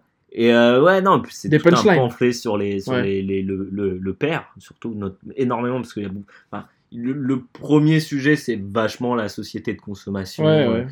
Mais au final, c'est un pamphlet sur nos pères. C'est. euh, Les, nos les, pères nous ont les dans- mannequins Calvin Klein. Voilà, c'est ça. Mm. c'est euh, si c'est ce qu'il dit à un moment c'est si Dieu est, est, est fait à l'image de nos pères et que nos pères nous ont abandonnés qu'est-ce que t'en déduis sur Dieu? Et donc euh, bah, c'est à partir de là que le film prend tout son, son sens et, et pour moi est assez fort Ouais. comme je dis souvent Euh, Social Network et moi j'attendais rien de ce film et, et pourtant euh, et pourtant c'est Pareil. un putain de film J'ai adoré. c'est génial Le film il a glissé, je l'ai pas senti. Ouais. Alors tu, tu, tu pourrais dire attends, un film Facebook, sur Mark Zuckerberg casser s'en- la tête, ouais. s'en ban- s'en bat les steaks. Mm. Et pourtant, Avec euh, Justin Timberlake. avec Justin euh, Timberlake, Star star de Napster. à l'an- à l'ancienne. Ah, Napster. ouais. C'est des trucs, ça, les gens, ils Enfin, les, Napster, les je petits, pas ils connaissent. non. Dans Netscape aussi. Ouais. Tu te souviens de Netscape? Putain, À l'époque, c'était un truc de ouf, Netscape. C'est- fini là. C'était le Google Chrome de l'époque. Ah bah oui, Lycos. Lycos. Rappelles de Lycos ça marchait. C'est hein. ça marche. Les moteurs euh, de recherche. AOL, Ah putain. AOL, c'était ça. C'était ça là. Ouais. Wanadu. Les- Wanadu. Les, les, les- tu te rappelles les CD euh... Ouais, bah, de les 60 jours CD gratuits. 50 heures euh, Ouais, moi je les... on faisait du frisbee avec nous. Tellement ça que marchait pas. t'avais dans les que t'avais dans les ouais, dans les hum, dans les magazines, les trucs comme Ouais, ça. les magazines, même dans les magasins, euh, t'allais pour. Mm. euh, à Auchan, il y avait, tu vois. Enfin, c'était pour Mammouth, tu vois, il y avait. Mammouth. Mammouth. Donc ouais, non, Social Network, bah, pareil, BO de BO avec de Train 13 Nord. Sur Fight Ah Club, ouais? c'était les Dust. Brothers, Ouais. qui était qui c'est une putain de BO aussi. Et ouais, euh, bah, depuis en fait depuis euh, Millennium, il fait toutes ses BO avec le, avec Train 13 Nord. Donc Gone Girl, pareil, c'était Train Qui est 13 un ami de Carpenter. hein, Ah ouais? Bon, ça m'étonne pas, ils ont un peu le même le même un univers. délire, hein. ouais. Et- du featuring, je crois. moi, ce que j'aime particulièrement dans, dans, euh, dans, dans l'univers de Fincher, c'est qu'il dépeint particulièrement bien les gens, en fait. Il y a cette espèce de... de hum, comment dire Euh, Les gens sont vicieux, et tu le vois bien, tu vois, il y a ce côté... Il aime bien montrer les choses. Et Bah, Gone Girl, déjà, c'est le, le film qui te pas retourne le cerveau, mais Ouais, qui te montre qu'en fait, ouais, les gens ne sont pas unidimensionnels. Quoi. ouais, exactement. Tu te dis, tu crois que c'est lui, mais en fait, non. mais c'est, euh, et on revient sur Persona, c'est que les gens, ils ont un masque. Et pour plaire ou pour autre chose, pour avoir ce qui- pour atteindre leurs objectifs, ils, sont, ils portent ce masque, mais au final, tu seras ex- prêt- tu- il y a peu de chances que tu saches vraiment qui est cette personne, quoi. Ouais. Et euh, t'as beau euh, partager ta vie avec cette personne, en fait, il y a aucune chance que tu saches qui est cette personne. Ouais. Et, euh, et enfin, le- la psychologie humaine est, est tellement bien dé- dé- décrite dans, dans ces films et dans tous en fait. Je, trouve, enfin, et après, si tu repars, tu pars sur le côté réalisation, tous ces films, ça réel, elle est Seven, d'une propreté. C'est une saleté, c'est vrai. ouais, c'était violent. niquait la race. Ah ouais. L'image dans les dans ces films à chaque fois, c'est tout est décontrasté, enfin tout dans les niveaux de gris et tout. Enfin, Mm. je- ah, je- je- vraiment, d'un point de vue réel, c'est vraiment mon réal préféré parce que je trouve sa, sa réalisation parfaite. Alors moi, sur l'image, il m'a pas marqué tant que ça, mais simplement dans le storytelling, Hmm. La narration est ouf. Il, est, il maîtrise les rythmes et tout, il n'y a pas Il d'embrouille. ce qu'il maîtrise Le- le plus, c'est les dialogues Ouais, et la façon et la façon dont en fait les dialogues, les les, les personnages euh, interagissent entre eux. oui.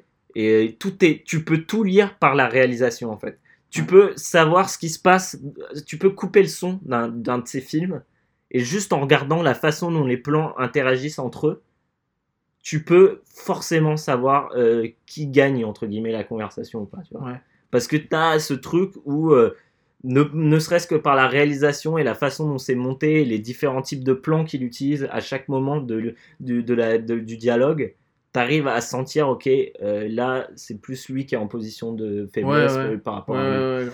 Et c'est- fascinant. Et puis après, il y a toujours le, les petits trucs de ces, de ces plans. On en parlait hier avec Théo.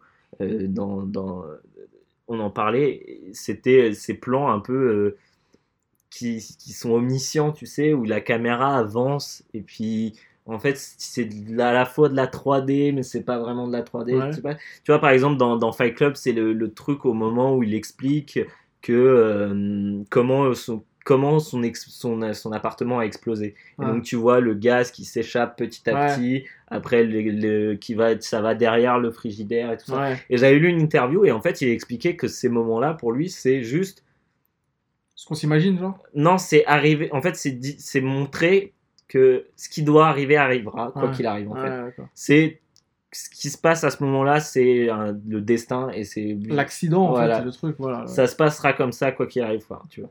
Et, et donc voilà bah, moi j'adore Fincher euh, je, je conseille tous ses films euh, sans exception. Sans exception, donc. Aucune. J'aime moins Zodiac.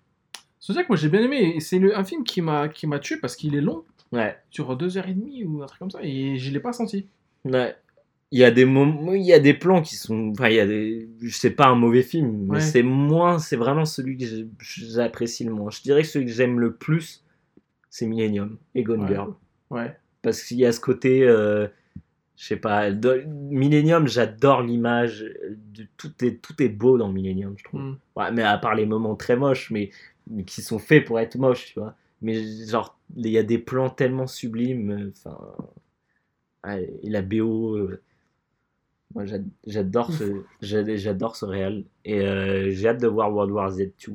Ouais, il était bien le, le premier, hein. moi j'ai bien. moi, Ah, t'as bien aimé Ça va, ouais. C'était pas de la grosse merde. C'est tout ce Bah, que il y je a pourrais Brad, dire. hein. Brad, il est violent. Mais ça, contraire, quand tu, bah, ça a rien à voir avec le bouquin. Quoi. Ah ouais? Bon, J'ai ils pas en ont fait une espèce de, de, de, de, de film d'action, donc Oui. euh, ça pouvait pas être Ah, la c'est même pas chose. ça dans le bouquin Dans le bouquin, en fait, ça, ça prend les différentes euh, situations géopolitiques de plein de différents pays. Et ça, ça en fait, le mec, à partir de ce qu'il sait d'un pays, euh, il va t'expliquer comment, euh, comment la, une invasion de zombies pourrait se passer dans le Ah, pays. Et c'est là que tu, tu comprends dans le film, par exemple, c'est le seul truc qu'ils ont gardé, parce que souvent, même quand moi, quand je raconte l'histoire du bouquin aux gens, c'est souvent l'exemple que je prends. C'est par exemple, ok, à Israël, ils s'en sortent parce qu'ils ont un mur autour de leur Ouais. euh, truc.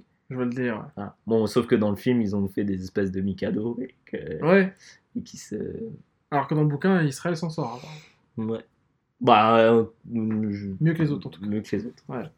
Logique. hein. mais c'était super enfin en tout cas moi j'avais adoré et il y avait c'était plein de petits moments de petits en fait c'est des petites nouvelles dans, dans le bouquin Ah, à chaque fois euh, enfin c'est pas quand je dis des nouvelles c'est juste il y a une histoire à chaque fois ça Ouais. fait partie du même univers mais c'est genre ah ça s'est passé comme ça en Russie ça s'est passé comme ça à Israël tu vois c'est des trucs Ouais. comme ça tu vois et, euh, et c'est vraiment d'un point de vue purement euh, il, il se base vraiment c'est là où le film m'a déçu c'est que sur le dans le bouquin c'est très euh, euh, ok d'un point de vue scientifique s'il y avait des zombies il y a peu de chances qu'ils soient comme ça il y a beaucoup de chances qu'ils soient comme ça Ah, tu vois. Ouais.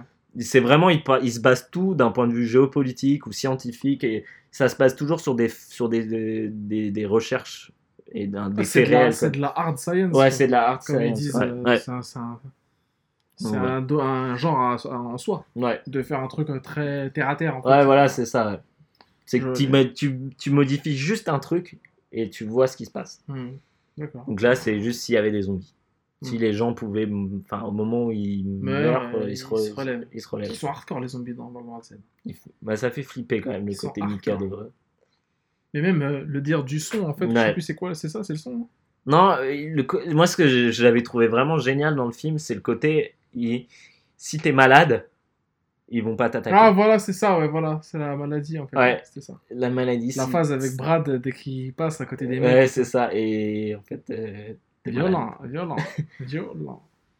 Euh, frère, alors ouais, du coup, bah, en Afrique, ça se passe bien, quoi. Ils sont tous le sida, quasiment. c'est le gros bâtard, c'est le grand cul. non, je plaisante. Euh, moi, je vais te parler euh, de Rashomon, Rashomon, euh, en- qui est un film de Akira Kurosawa, sorti dans les années 60, euh, qui raconte l'histoire de Tajo Maru, en fait, qui est un gars qui a été accusé d'avoir tué le mari euh, bah, d'une femme, quoi, en fait. Un- dans un couple, il a tué l'homme, et il a été ligoté, et en fait, c'est l'histoire de son jugement. Ça, ça prend le... Ça part de son jugement, où il est jugé en mode... euh, on en parle, on demande donc à la femme, genre, euh, qu'est-ce qui s'est passé? Et elle raconte. Et ensuite, on demande à Tajo Maru, qu'est-ce qui s'est passé? Il raconte. Et ensuite, on demande au mec qui était là à côté, il raconte. Et en fait, ça fait plein de versions, et à chaque Ah. fois, c'est la même histoire Mais raconté raconté de différemment ou des fois ça n'a rien à voir. Tu sais, du coup à la fin tu te dis mais qu'est-ce qui tu vois qu'est-ce que euh, s'est quelle la bonne Ouais. version Est-ce que c'est vraiment parce qu'en fait le gars en plus qui est joué Tajo Maru qui est l'accusé qui est joué par Toshiro Mifune qui est un acteur euh, voilà, mythique et euh, ce gars-là en fait c'est il est dépeint enfin il, il apparaît comme le coupable idéal. C'est un rustre, en fait, c'est un espèce de crado, un samouraï sans maître, il est là, Ouais. il veut juste l'appât du gain, c'est un, un charclot, quoi, en fait, de Ouais. l'époque. Et l'autre femme, c'est une femme un peu de l'aristocratie, une belle femme, voilà, et son mari, c'était un mec en voyage aristocrate, tout ça, je sais pas quoi, voilà. C'est la haute, quoi, en fait. Et du coup, le gars, forcément, on se dit, c'est, il l'a fait. Ouais. Il l'a tué pour récupérer Pour la le- bourse. ouais. C'est un bandit des grands chemins. Et, et Ça se passe quand? Ça se passe à l'ère euh, Edo, début de l'ère Edo, donc euh, vraiment c'est le Ja- Japon féodal, quoi. Hmm. Euh, et ouais, et donc il- il- il- le film est, est marrant en- dans, ce- dans ce, il est un peu marrant, mais aussi violent et tout. Et parce que bah, ça dépeint plein de trucs comme ça, et du coup tu ne sais pas à la fin, enfin si tu sais, mais je veux dire tout au long du film tu te dis Ouais. ah bah oui c'est lui là, il a, je- voilà l'histoire elle est plausible, mais en fait non. Après le personnage et sou- souvent les personnages sont très différents en fonction des histoires racontées. Hmm. Donc du coup, tu te dis, il- l'a fait, c'est lui, ou alors euh, est-ce que c'est la meuf qui l'a, qui a en fait fomenté un coup, ou est-ce que c'est pas un autre bandit, ou un mec qui lui ressemble? Il y a plein d'histoires comme ça. Et je trouve que c'est un film que tu peux encore mater aujourd'hui parmi les films euh, très anciens, parce que c'est très vieux quand même. C'est en noir et blanc, hein. Euh, donc euh, c'est un peu difficile à regarder pour certaines personnes. hein. Je sais qu'il y a des gens qui, voilà, l'histoire est, c'est un film très japonais à la fois. C'est Kurosawa, c'est le plus grand réalisateur euh, japonais euh, qui, est, qui a jamais été et qui sera jamais, je pense, avec Miyazaki. Et euh, ouais, le, film est, le film est, zinzin dans ce délire. euh, et c'est, et c'est, c'est un film. Alors, tu vois, aujourd'hui, quand tu regardes un film japonais, il va tomber dans des poncifs un peu japonais euh, de base. Les relations sont un peu toujours les mêmes entre les hommes et les Ouais. femmes. euh, les relations d'amitié sont un peu dépeintes pareil. euh, et les dialogues se ressemblent. Les personnes, tu t'a- t'attends à ce qu'ils réagissent d'une certaine manière, qu'ils disent certaines choses. Les dialogues aussi, il y a des. Il y a des, ouais, des stéréotypes. C'est trop stéréotypé, comme les animés en fait. Hein, japonais, c'est tellement stéréotypé, c'est l'amitié, c'est ça, ces trucs, c'est tout se ressemble. Alors que là, c'est l'époque de Kurosawa, c'est l'époque où les, les films japonais avaient leur, leur truc. euh, c'est un Jidaigeki. Hein. Les Jidaigeki, c'est les films d'époque. Et où il y, y a des poncifs de l'époque, mais euh, que toi, tu t'en rends pas compte parce que forcément, t'as pas vécu à cette époque et tu sais pas. Voilà. Et, et lui, il fait des films très différents les uns des autres. Du coup, t'as pas encore cette, cette- cette- ces, ces aspects-là qui sont venus un peu gangréner le cinéma Mhm. japonais. Du coup, tu es dans un cinéma japonais assez authentique. Et euh, les dialogues sont très bien écrits. euh, et c'est. Comment?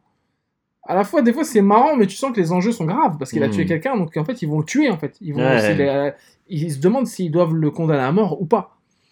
Et c'est là que tu vois aussi, euh, ça m'avait marqué parce que je l'ai regardé dans, dans mes premières années d'études d'histoire.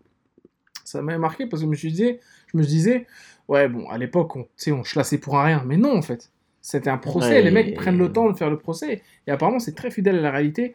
Les procès, on tuait pas quelqu'un comme ça, quoi, sans raison, tu vois. On punissait Ouais. pas sans, sans preuve.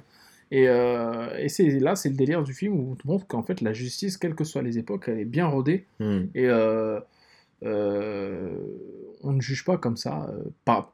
Et du coup, oh, ça pose la question du spectateur qui, lui, juge avant même les juges, Ah, bah les, oui, c'est les ça. juges du film. Qui, voilà, tu te dis, putain, mais pourquoi ils hésitent? C'est lui. Mais en fait, non, ils ont raison d'hésiter parce qu'ils n'ont pas toutes les versions de l'histoire et ils n'ont pas toutes les clés. Et toi, tu es là en train de te dire, bah non, en fait, c'est lui. Alors, ou alors, euh, parfois, tu te dis, bah non, c'est pas lui, c'est c'est la femme, ou alors c'est un tel, ou je sais pas. Ouais. Et c'est intéressant de voir le film jusqu'au bout. Il est un peu long, mais il est très très intéressant. Très très intéressant à lire et à, à mater. Et le... Il a pas vieilli. Là, pour le coup, alors qu'il y a des films de Kurosawa qui ont vieilli, Ouais. euh, je pense à Les Samouraï qui a un peu vieilli parce qu'il est long, trop long, 3h15, un truc comme ça. Ouais, c'est dur à encaisser, en plus en noir et blanc et tout. Et, et des longueurs, vraiment, laisse tomber le film. Ça te prend une éternité pour le voir, en fait, un, après-midi carrément. Et là, Rashomon, c'est un peu moins le cas, même s'il est un peu long. Il est plus agréable à regarder et c'est un film à- un peu à la Fincher, dans le délire de. Ouais, il n'y a pas de. ma- Le manichéisme Ouais. n'existe pas.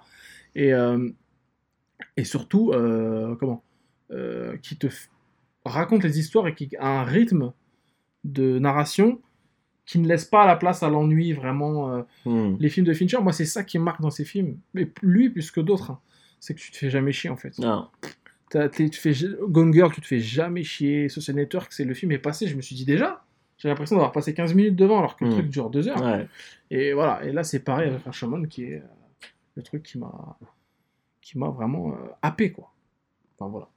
Donc allez voir Rashomon d'Akira Kurosawa. Allez voir la filmographie de Kurosawa. hein. Tout est, enfin tous ces films, le Château de l'araignée. euh, c'est Star Wars d'ailleurs, le Château de l'araignée. Ouais. Star Wars, c'est un remake du Château de l'araignée, en fait. Enfin, l'Empire contre-attaque. Euh, D'autres, les 7 samouraïs, euh, Ran, euh, Tsubaki Sanjuro, tout- tous ces films-là, c'est des films classiques. quoi. Faut, faut les mater. faut les mater. Faut les mater plus que certains films japonais qui sortent aujourd'hui qui sont pas. Ouais. Parfois qui déçoivent, grave. Your Name, par exemple. Ouais, ça c'est un film d'animation, c'est Ouais, ouais, Your Name, c'est de la merde, hein, franchement, faut le dire. C'est zéro. Enfin, moi j'ai pas aimé. Enfin, T'as bien aimé toi Euh, je Bon, l'anime et tout, pas c'est clean. détesté, mais ça La- m'a pas marqué. Je la- serais incapable de t'en parler aujourd'hui. quoi. Voilà. L'anime et tout, c'est clean. Ça, y a pas d'embrouille, c'est beau et tout, mais. pff, C'est pas cohérent. Enfin bref, on en reparlera un de ces cas si tu veux. Mais... Non, pas, mais je ou pense pas. que je, serais inca- je t'ai dit, je serais incapable Ouais, d'en ouais, parler. Par contre, tu peux me parler de ton Prochain. premier choix.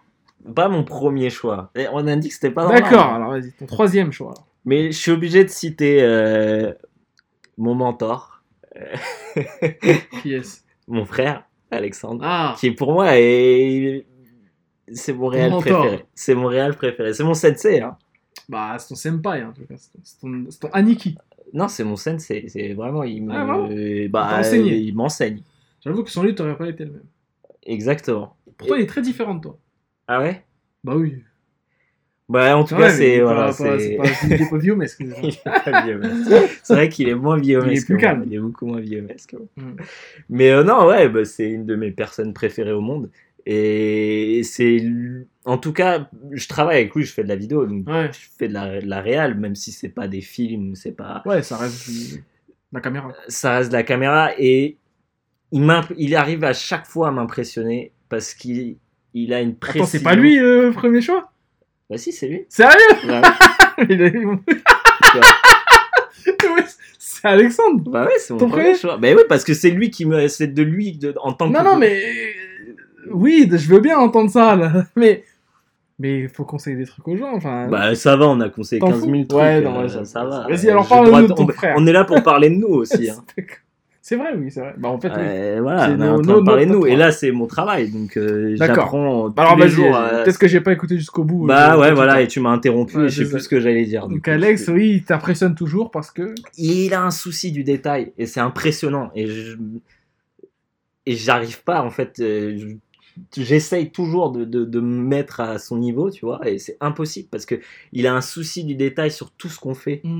qui est que je n'aurais jamais, tu vois. Et genre, il voit toujours des trucs que moi je vois pas. Et il- comment dire Et même, tu vois, genre, on- parfois on fait appel à des mecs. Et, et je me dis, ok, bon là, on, tu vois, c'est des mecs qu'on paye euh, quand même une certaine somme et tout pour, pour réaliser des trucs. Et même là, même eux, ils les, les, ils les étalent. Enfin, tu vois, il arrive à, il, il, il arrive à tout voir exactement ce qu'ils Ouais. ont mal fait, euh, ce qu'ils auraient dû faire et des trucs où moi je suis perdu, tu vois. Je suis là, genre, pour moi c'est nickel, c'est bon, c'est top, tu Ça vois, passe, genre, ouais. c'est- ça passe. Et, euh, et en fait, non, pas du tout. quoi. Après, c'est peut-être parce qu'il a fait des études là-dedans aussi. Il a fait, bah oui, mais ces mecs-là aussi, ils ont fait des. Moi j'ai pas Ouais. fait d'études. Moi, je sais dans- pas, moi, je sais pas. J'ai fait du cinéma d'animation, donc c'est pas Ça vraiment du hein, cinéma. ouais. Mais j'ai pas, par exemple, tout ce qui est. euh, euh, comment. euh, termes techniques et tout ça, je suis Mm. facilement perdu parce que Mm. je, enfin, je connais pas grand chose, j'ai pas fait ces études-là. Euh, j'ai une façon plus, comment dire, euh, moins technique, Mm. plus Naturelle. naturelle de- de- d'aborder euh, le, le- le cinéma et la réalisation. Mm. Et euh, Enfin, Comme nous, comme moi aussi. hein. Ouais, voilà, c'est ça. Même, no- même pas novice, c'est même euh, néophyte, quoi. Je Ouais. connais rien. en fait. Et, et donc, ouais, non, il, il- arrive toujours, euh, même quand il analyse les films, quand il parle des films, c'est pour ça que mon rêve, c'est qu'il vienne dans CQLB et qu'on parle de Ah ouais, cinéma bah avec ouais, lui. très bien. Parce qu'il arrive toujours à, à voir des choses dans les films que moi je vois pas. Ouais. Tu vois, je, je- je suis incapable de parler de lui comme il parle de Miami Vice. Oui, ouais. C'est impossible. Et euh, donc, non, voilà, c'est la personne avec qui j'aime le. Même, je suis désolé, hein, mais c'est la personne avec qui j'aime le plus parler cinéma parce que Ah bah, toujours, non, mais- euh, De toute façon, on parle pas plus cinéma que. Non. On parle plus d'autres choses. hein. on, bon, on parle beaucoup de cinéma. Ouais, on parle beaucoup de cinéma, mais on parle euh, d'autres choses. Après, toi, tu parles de tout avec lui, c'est ton frère. Ouais. Oui, non, bien sûr, je parle de toi avec Ouais. lui, mais euh, j'aime particulièrement parler de cinéma avec lui parce que c'est toujours. Euh. J'apprends tout, voilà, c'est très enrichissant. Hmm. Et donc voilà, et même quand, bah, quand on travaille ensemble, ce qu'on a fait, je suis toujours, euh, toujours euh, hyper admiratif. de Et fief, fiefé auditeur de CQLB, Yes, euh, le ref. Ouais, Merci à lui. hein. Ouais. Euh, Donc là, il entendra cette. euh, Euh, cette déclaration d'amour. voilà, non, mais vraiment, c'est. Voilà, je suis. T'as la larme à l'œil, là. bah oui, c'est mon frère. Et non, mais voilà, c'est quelqu'un de super important. ok. Voilà. D'accord. Pre- Enfin, premier ou pas? Bah ouais, premier. Ouais, premier. ouais. Premier sur le rap. Premier sur- non, mais avec mon autre frère, c'est les gens qui sont responsables de qui je suis aujourd'hui. C'est grâce à eux que j'ai appris, euh, j'ai appris à aimer tout ce que j'aime euh, Oui. dans ma vie. C'est ils sont, sont- c'est la pierre, euh, la pierre angulaire de, de toute Mm. ma culture. Oui, c'est l'influence Mm. principale. Ouais. Première. Bah, pour finir sur ce trio, Le- triumvirat Et après, il va falloir que du tu film, rentres. alors là, il va falloir que je décolle. Euh, Alors, ne vous pre- méprenez pas, il y a bien une suite, sauf que moi je décollerai là, mais on se retrouve nous dans quelques minutes. pas de souci. Le château dans le ciel Ah, de Hayao Miyazaki, qui est le film euh, d'un de mes kinks, et d'un de mes plus gros kinks en fait. Qui n'est pas un truc sexuel. hein. non, bah, bien sûr, mais il y a des kings comme ça. et c'est les meilleurs, pas- les bien meilleurs. sûr. Les kinks, alors moi, c'est quoi un de mes kinks les plus violents Le combo chocolat euh, beurre de cacahuète. Ça, c'est mon kink euh, premier sur le rap. Et le deuxième kink premier sur le rap, c'est les, les îles flottantes. Pas le- pas la Ah, bouffe, Pas hein. la bouffe, ouais. Non, Les îles volantes. Très, très bon, les îles flottes. Ah, t'aimes pas J'aime bien. Mais les îles volantes. Ouais, ouais. Tu vois, Skies of Arcadia, île volante. Euh, Xenoblade, île volante. Euh, le château dans le ciel, une île volante, la Piuta, qui est en fait... Bon, le film, pas la ça- puta. Pas la Puta, non. Et... et la qui est Voilà la- pourquoi puta, ouais. Voilà. Pour Madrid Puta? Madrid puta. Ouais. Le film, ça raconte l'histoire de, de Pazou, pour le coup. C'est le mec qui s'appelle Pazou. Il ça vient de là, Pazou, en plus. Euh, Pazou et, et Chita. Et en fait, enfin, Pazou rencontre Chita euh, dans un... Je peux pas m'empêcher maintenant d'imaginer pas. Pazou dans le truc. ouais. Euh, il ressemble pas du tout, hein. Ouais. C'est même blaze, ouais. Non, mais je, je l'ai vu, mais Ouais. maintenant j'y réimagine le film mais avec Pazou. Une version chelou, quoi. Sous LSD. Une version qui était fait comme l'effet de Song to Song.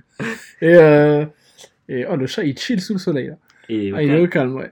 Et en fait, l'histoire de Château dans le ciel, c'est simple. C'est en fait, il y a une légende qui raconte qu'il y a un un- une île, une ville flottante dans le ciel que, que les, certains aviateurs ont vu. Et ça se passe dans une Europe un peu, un peu fictionnelle, un peu Ouais. fantasmée.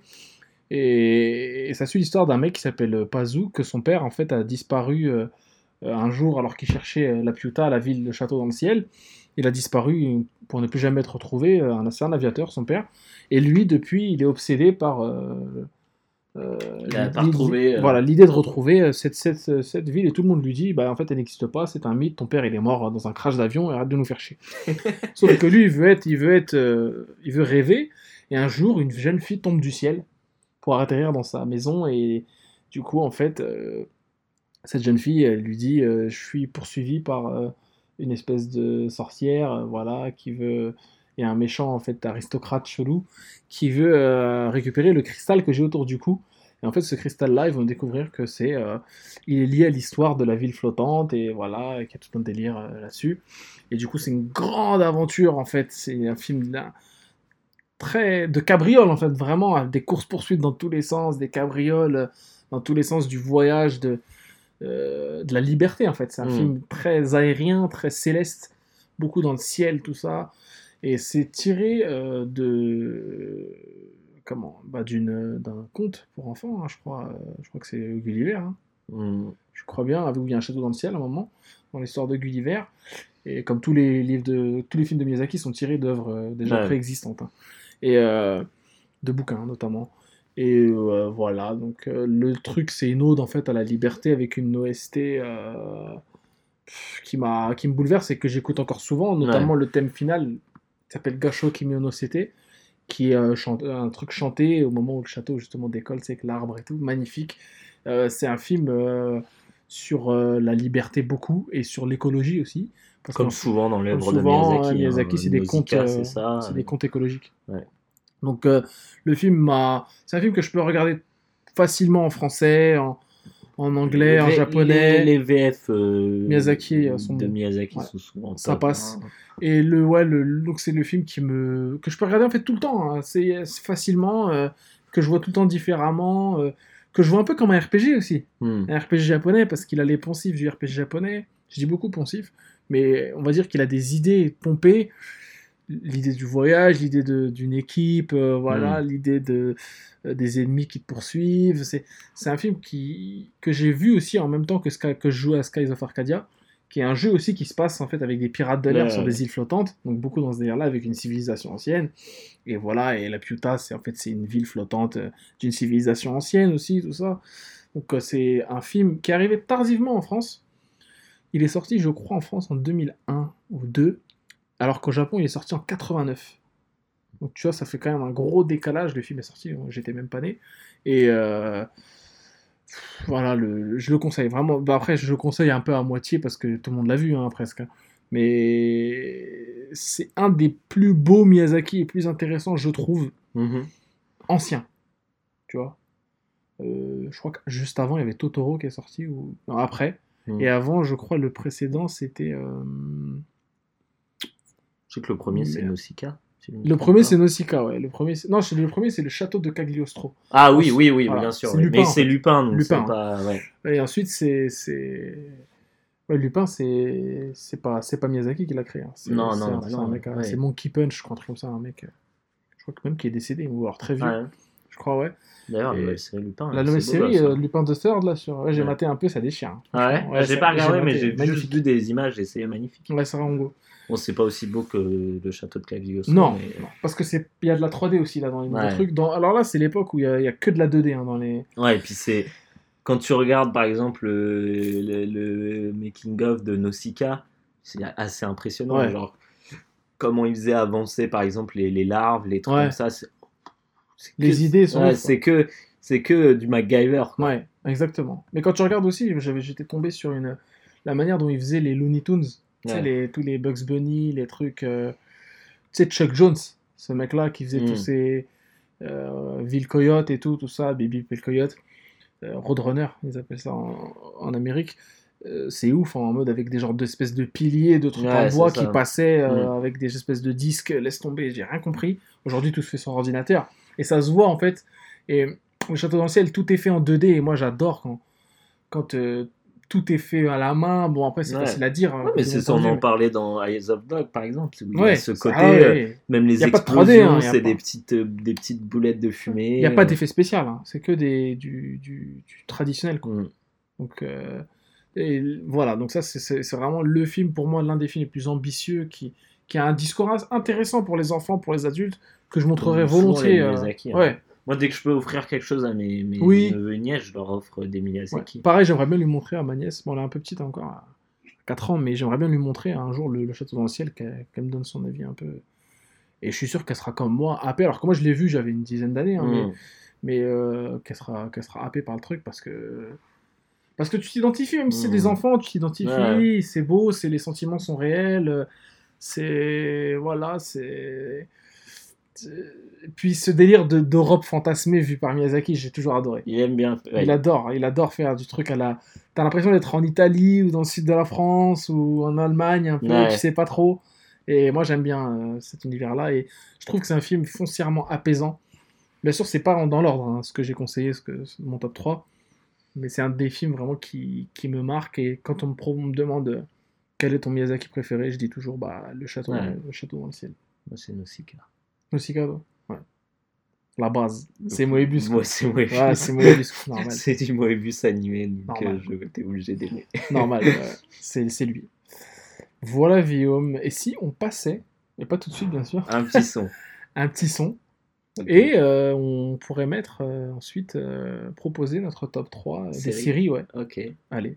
Hashtag CQLB.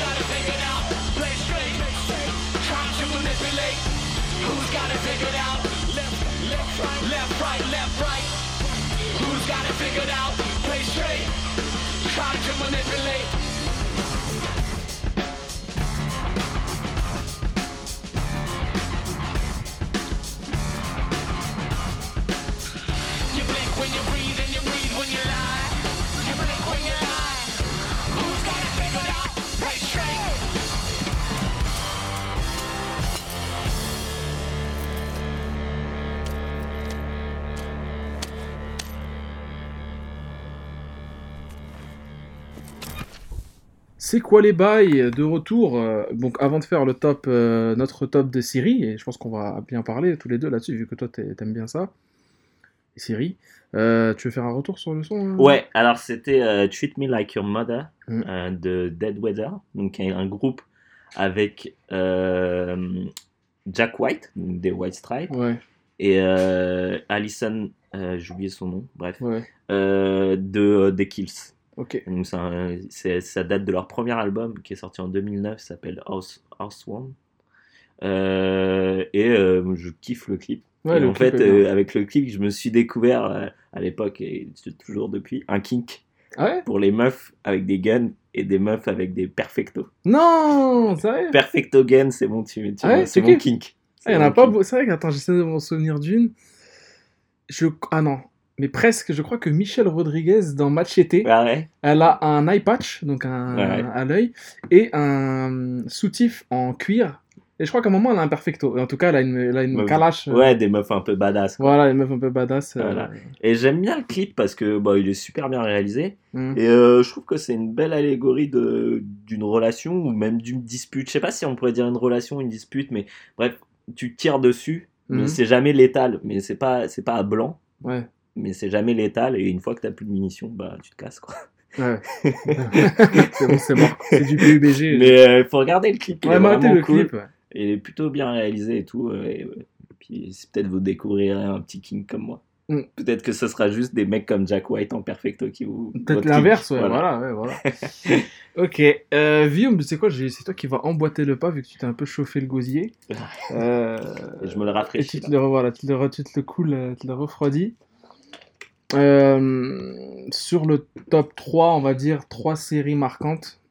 Donc vas-y, je te lance, frère. Tu, tu- Euh, bah alors du coup, je vais commencer par euh, mon oncle Charlie. Ouais. Parce qu'en fait, il y a plein de séries que je voulais mettre, mais il y en a plein que j'ai déjà, dont j'ai déjà parlé dans C'est quoi les bails, donc je vais pas les mettre, mais euh, je pense que j'ai déjà quand même pas mal parlé du fait que je kiffais les sitcoms. Ouais. C'est vraiment un genre que j'aime- j'apprécie beaucoup. S'ils pouvaient ne pas avoir les, les rires enregistrés, ça m'arrangerait, mais bon, écoute, je fais avec. Et euh, mon oncle Charlie, donc Two and a Half Men dans la version originale, c'est une série euh, avec euh, Charlie Sheen. Ouais. Et les autres, je me rappelle plus de leur nom, donc je m'en fous un peu. Hmm. Des guests, j'imagine. de- toujours des temps, guests, des Dennis Richard, de Martin Sheen aussi, à un moment Ouais. qui fait une apparition. Et donc ça suit la vie de, de, Charlie Harper, qui est un qui est un peu un éternel euh, adolescent, enfin pas adolescent mais un player quoi, un mec, Mm. euh, un mec voilà qui qui qui, est, euh, qui écrit des, des chansons, des jingles, voilà, il écrit des jingles et donc il se fait une bonne thune grâce à ça. Et euh, il habite dans sa maison à Malibu tout seul. Donc, ouais, il a une vie de player. Il, il- fait que boire. Il a la vie de Charlie Sheen, quoi. Ouais, il, fait, ouais. il boit. Est-ce que c'est il Charlie Sheen Hmm? C'est Charlie Sheen? Ouais. D'accord. Il est joué par Charlie Sheen. ouais. Ouais. Et il s'appelle Charlie aussi. Hmm. Donc, euh, et, euh, et donc, du coup, ouais, il, il a une vie de player jusqu'au jour où son frère, qui est un peu un, peu un loser, Hmm. se ramène chez lui après s'être fait larguer par sa femme. euh, avec son avec son son, son fils Hmm. et euh, il, demande de- enfin il, il, a- il se met à habiter avec lui et donc c'est leur vie euh, autour de ça. Bon il se passe c'est une sit- c'est une sitcom euh, assez euh, basique donc il n'y a pas vraiment d'évolution de personnage à proprement parler. Euh, donc du coup bah c'est euh, la vie entre le, le, frère qui est complètement complètement starbé Charlie Sheen qui est qui est qui est Charlie Sheen Hmm. et, et le fils qui est un peu un peu un peu neuneux quoi. Et moi ça me fait beaucoup rire parce que justement je trouve que c'est une, une énorme qualité que la série elle ait pas évolué en 9 saisons en fait Ah ouais. parce que je compte pas les autres saisons parce qu'après il y a Ashton Kutcher Alors explique-moi ça là, parce que moi j'ai pas compris pourquoi. Enfin, Charlie Sheen, j'ai compris pourquoi il était parti. parce que Epic Winning, tout ça. Donc. euh, parce que parce qu'il avait dit des trucs sur un peu de trucs sur les juifs il me semble Ah ouais, et, et le Ah, Et le créateur, je sais pas si c'était le créateur ou le producteur, je sais plus, mais il y en avait un qui était juif et en gros, en fait, il avait critiqué le mec parce qu'il avait eu à l'époque, euh, à l'époque, c'était le mec le mieux payé de la télévision américaine. hein, faut. Charlie il, était- ouais, il il était à un million par Un épisode. million par épisode, ouais, un truc comme ça. Et euh, sachant que c'est une sitcom, hein, c'est pas, euh, Il c'est est pas rempli, 13 là, Charlie épisodes, c'est une vingtaine d'épisodes. ça veut dire qu'il est rempli, Ah Charlie bah Sheen. ouais. Il vit avec, euh, il a une vie avec des actrices porno. Ouais, tout. Brie Olson, je me souviens. Et Il a vécu avec Brie Olson et une autre meuf. Ouais, il est en Pendant- ménage à trois. Le man un était en ménage à trois. Bah, Carlos Estevez. hein, Et Carlos. Estevez. hein. et, et donc du coup, euh, je crois qu'à partir de là, ils l'ont un peu... Parce que je crois qu'il y avait eu une, une affaire où en fait il avait été retrouvé euh, inconscient dans une chambre d'hôtel avec des saladiers de coke et des putes. Des saladiers. Ouais, des saladiers. Et, euh, et donc du coup, euh, à partir de là, ça allait plus très bien avec la net- le network. Et, euh, et au lieu de de- d'aller euh, dans le sens euh, de la rédemption, il s'est un peu, il un peu étanché sur le, le producteur de la série. Mhm. Et euh, donc du coup, il a été viré. Elle était virée carrément. Ouais, euh, t'imagines, là, il faut vraiment foutre la merde. Pour... Quand, Ouais. quand, à mon avis, quand ils sont prêts à payer un million par épisode, c'est que la série, elle doit, bien, de elle doit Ouais. bien marcher. Et que c'est en grande partie grâce à lui, puisque la série a été annulée deux saisons après. Puis Charlie Sheen aux States, tout le monde le connaît. Voilà. Est Charlie connu c'est pas Ashton Kutcher. Non, On non, c'est pas, pas Ashton Kutcher. Ouais. Et euh, du coup, il a été remplacé par Ashton Kutcher, qui était Et- nul Et à Ashton. Kutcher, c'est qui du coup? C'est Charlie aussi? Non, il jouait un mec, en fait, en gros, euh, dans le lore. euh, comment euh, Le mec. euh, donc Charlie Sheen partait en, en voyage parce qu'à la fin de la saison, de la dernière saison avec lui, il se mariait avec une meuf. Il partait en voyage et en fait, il, il mourait, je sais plus, je crois, écrasé par un métro, un truc comme ça. Et, euh, et euh, du coup, le mec se retrouvait, euh, le, le- son frère, qui habitait toujours dans sa maison, se retrouvait un peu dans la merde parce qu'il avait il héritait de rien Hmm.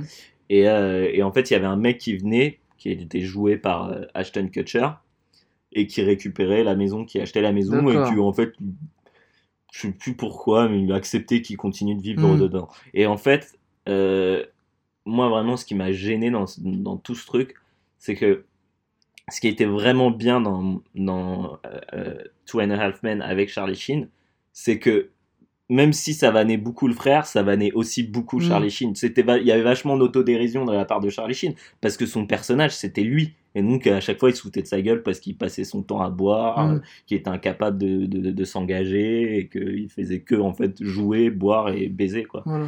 Et le chat il est en train de faire l'amour à ton sac. C'est pas grave. Et, euh, et du coup, euh, là, ça arrivait avec euh. Ashton Kutcher, Ouais. qui en fait était parfait. Donc il avait une grosse tub. Ouais. Ça faisait souvent des, des allusions sur le fait qu'il avait une grosse tub, qu'il était trop cool, qu'il gagnait trop de En même temps, parce il peut pas jouer un loser, un- il peut pas. C'était un, un comment un, un, mul- un multimillionnaire de la par rapport à Internet. Ouais. Enfin voilà, il a- en gros il avait tous les trucs, il c'était un ouf, tu vois. Ouais. Alors que Charlie Sheen, c'était un branleur. Tout- Mm. Tu vois, c'était assumé que c'était un branleur. Là, c'était juste, voilà, euh, Il y avait plus trop il d'intérêt. n'y avait plus trop d'intérêt. Et donc ça a pas marché euh, la suite ou Non, ça a duré deux saisons, après ça s'est arrêté. Ah ouais C'était de la merde. Non. Putain. Ouais. Parce que ça avait l'air bien, tout le monde en parlait et tout. Je sais qu'aux States, c'est, c'est les, les, les trucs, c'était les trucs préférés des Américains, quoi. Ah bah ouais, mais parce que c'est c'est vraiment drôle. C'est ça. Après, si t'aimes t'aimes pas, et tu regardes, si tu regardes deux épisodes et que t'aimes pas, t'aimeras jamais la série parce que c'est toujours la même chose. Ça, la série en Ouais. neuf saisons, elle a jamais évolué. Alors que des séries un peu, on va dire, moisies sur les bords, hein, pas, pas, pas dans le cœur du truc, comme euh, The Big Bang Theory. euh, Bah ça a évolué, c'est Ça a devenu évolué, ouais. Et c'est devenu ouais, voilà, c'est ça. Et c'est une- en plus, euh, Big Bang Theory, c'est une autre série de Chuck Lorre, ouais, qui est le créateur de Mon oncle ouais Charlie. c'est pour ça que je disais ça, Mm. parce que Ouais. c'est le même truc. euh, Mais c'est pareil pour par exemple I Met Your Mother, qui est une Ouais. série qui a évolué et ça n'a pas marché. C'est aussi ça a de Chuck. Euh, non, non, là c'était un. Rien à voir, Mais c'est une sitcom, tu vois. Ouais, et les ouais, sitcoms, le problème c'est ouais. que si tu si essayes de trop faire évoluer tes Mm. personnages, ça, ça marche pas. Ça n'a plus de sens. Voilà. Ouais, ouais. Et tu le vois en fait avec tous les sitcoms qui sont vraiment bien, donc euh, tout ce qui est euh, Seinfeld, The IT Crowd, c'est des séries où en fait les personnages, elles- ils ont jamais évolué à aucun moment en fait. C'est quoi qu'il arrive, ils retournent toujours à la case départ. Parce que c'est leur névrose en fait C'est même qui ce qui fait... nous. Ouais, pardon, je te coupe, Ouais. mais c'est même ce qui nous fait kiffer euh, de voir euh, comment. Je me souviens que dans notre belle famille, il y avait Cody qui voulait bailler Dana. Et en fait, le fait qu'il n'y arrive jamais et Mm. que ce soit toujours ça, cette situation, Ouais, ça nous faisait marrer. S'il y arrivait, en fait, et aussi, c'est ça, c'est s'il arrive, bah, bah, s'il y la arrive, série, elle a plus... la série, elle a plus de, enfin, le Mm. délire a plus trop de sens, le- il y a plus Mm. trop d'humour, mais surtout, euh, on, comment, on voulait qu'il y arrive, mais, Ouais. mais si, mais, mais il y arrivait pas, et du coup, on aimait qu'il n'y arrive ça. pas, et on- en fait, tu vois, c'était un peu, De toute façon, les, les, les meilleures séries, c'est se finissent au moment où leurs personnages obtiennent ce qu'ils désirent. Voilà, après, c'est bon. C'est pour ça que, par exemple, une série comme Californication, je trouve la première saison chef-d'œuvre, Mm. mais c'est pour moi, ça devait s'arrêter là. Ça devait s'arrêter là parce que c'était parfait, la fin était parfaite. euh, et par, bah voilà, parfois la série marche, donc du coup, tu es obligé de faire une suite, même si tu n'y as pas forcément pensé. Ouais. Et c'est là où ça part dans n'importe quoi. Et euh, j'en parlerai tout à l'heure pour euh, Mad Men, mais Mad Men, c'est pareil, parce que Mad Men, ça s'arrête au moment où Don Draper accepte d'être heureux, en fait. Mm. Et c'est là que ça- c'est là que ça- la série s'arrête. Tu peux pas. En fait, tu peux pas. Tu peux pas avoir Mad Men si Don Draper il est heureux. Tu vois. Ouais, ça n'a pas d'intérêt. Ça a pas d'intérêt. Et donc voilà. Et c'est- pareil pour toutes les séries. Donc c'est ce qu'on aime dans les dans le dans, dans la. C'est comme par exemple dans Doctor House. Euh, Doctor House c'est devenu nul à chier parce que euh, parce que le, le docteur il commençait à, avoir- à, à régler ses problèmes. Ouais, je vois Et une fois qu'il règle ses problèmes, ça sert à rien en fait. Je me souviens, j'étais tombé sur un épisode de Doctor House parce que je m'attais comme ça sporadiquement. Mm. Je suis tombé sur un épisode où il avait une espèce de vision de l'au-delà, où il parlait avec une meuf, c'était zéro. J'ai dit, mais qu'est-ce que c'est que ça? C'est ça, Ah, c'est les séries TF1. hein. Alors que, alors que euh, au début, de, apparemment, c'était un cas euh, clinique genre, par épisode. Voilà, c'est intéressant, je trouve ça pour. euh, Bah, c'est ouais. si t'aimes la médecine, des trucs comme ça, ça, ça, ça fait kiffer. C'est mieux que Grey's Anatomy. Enfin, pour moi, ces séries-là, elles n'existent même pas. hein. Grey's Ouais. Anatomy et tout, euh, J'ai jamais regardé. ça n'existe pas pour moi. J'ai jamais vu un seul épisode de ma vie. J'en ai rien à branler. Ouais. Donc bon, euh, je sais qu'Yacine, il kiffait un, un, une série, mais à chaque fois on en parlait, c'est une série, euh... j'ai oublié, Scrubs, je crois. Ouais, Scrubs, Il a- c'est lourd. Ah, apparemment, c'est goldé. Ouais. Donc, euh, je sais pas. mais, ouais, les- Et euh, oui, oui, là, je te rejoins sur le délire de, ouais, si, si le. Si le, si le personnage a un problème, le personnage principal a un problème au début de n'importe quelle fiction et Ouais. qu'il le règle, il faut que ça s'arrête au moment où il le règle. Voilà. On s'en fout de ce qui va devenir. ou- Ouais, c'est ça. Voilà. Et c'est là où, où tu vois les, les, les meilleures séries, c'est qu'elles savent, s'arrêter au bon moment. En fait. C'est ça. D'accord, donc euh, euh, Two and a Two and a Half Men, euh, mon oncle Charlie. Mon oncle Charlie, disponible sur Amazon, hein, si Ah vous ouais. voulez regarder, euh, disponible sur Amazon euh, Prime. Il y a tout. Il y a toutes les saisons, Au nombre de. on va dire 9. Il y en a plus, mais après c'est 11, avec, euh, avec Ashton Avec Kutcher Ashton Kutcher, et ouais. je vous conseille vraiment pas de À la regarder. télé, je me souviens, je suis tombé sur un épisode où il y avait, euh, il y avait Ashton Kutcher. Ça veut dire qu'ils ont tout diffusé. Ah ouais, ouais, ils ont tout diffusé, ouais. Purée. mais En français. mesquine. Ouais, bah après, enfin, c'est plus, plus intéressant. Quoi. Non. Bon. D'accord, bah moi je vais te parler de la. la... J'ai hésité entre deux séries, mais je vais te parler de Platane. Dans mon le- en troisième place, hein, Ouais, bah, bah, heureusement que tu l'as mis alors. Pla- Parce que j'aurais pas, j'en aurais pas parlé c'est une putain de C'est une série de ouf, je crois que c'est l'une des meilleures séries françaises euh, de loin, hein, vraiment. euh. Ouais, bah ouais, bah ça continue dans le délire. Enfin, c'est- ça, ça pas rien à voir, mais c'est différent. Mais pour moi, c'est c'est un peu cette espèce de, de ce c'est un peu une sœur de H, quoi. Oui. Ouais, ouais, c'est complètement une sorte de H. euh, C'est même la suite en fait un peu de H, tu sais, parce Ouais, que euh, je crois qu'au début, alors l'histoire c'est quoi? C'est ouais, c'est l'histoire de d'Éric Judor. hein, qui euh, fait un film en fait avec euh, Ramsey. Et ce film-là, c'est un succès de bâtard et tout, tout ça.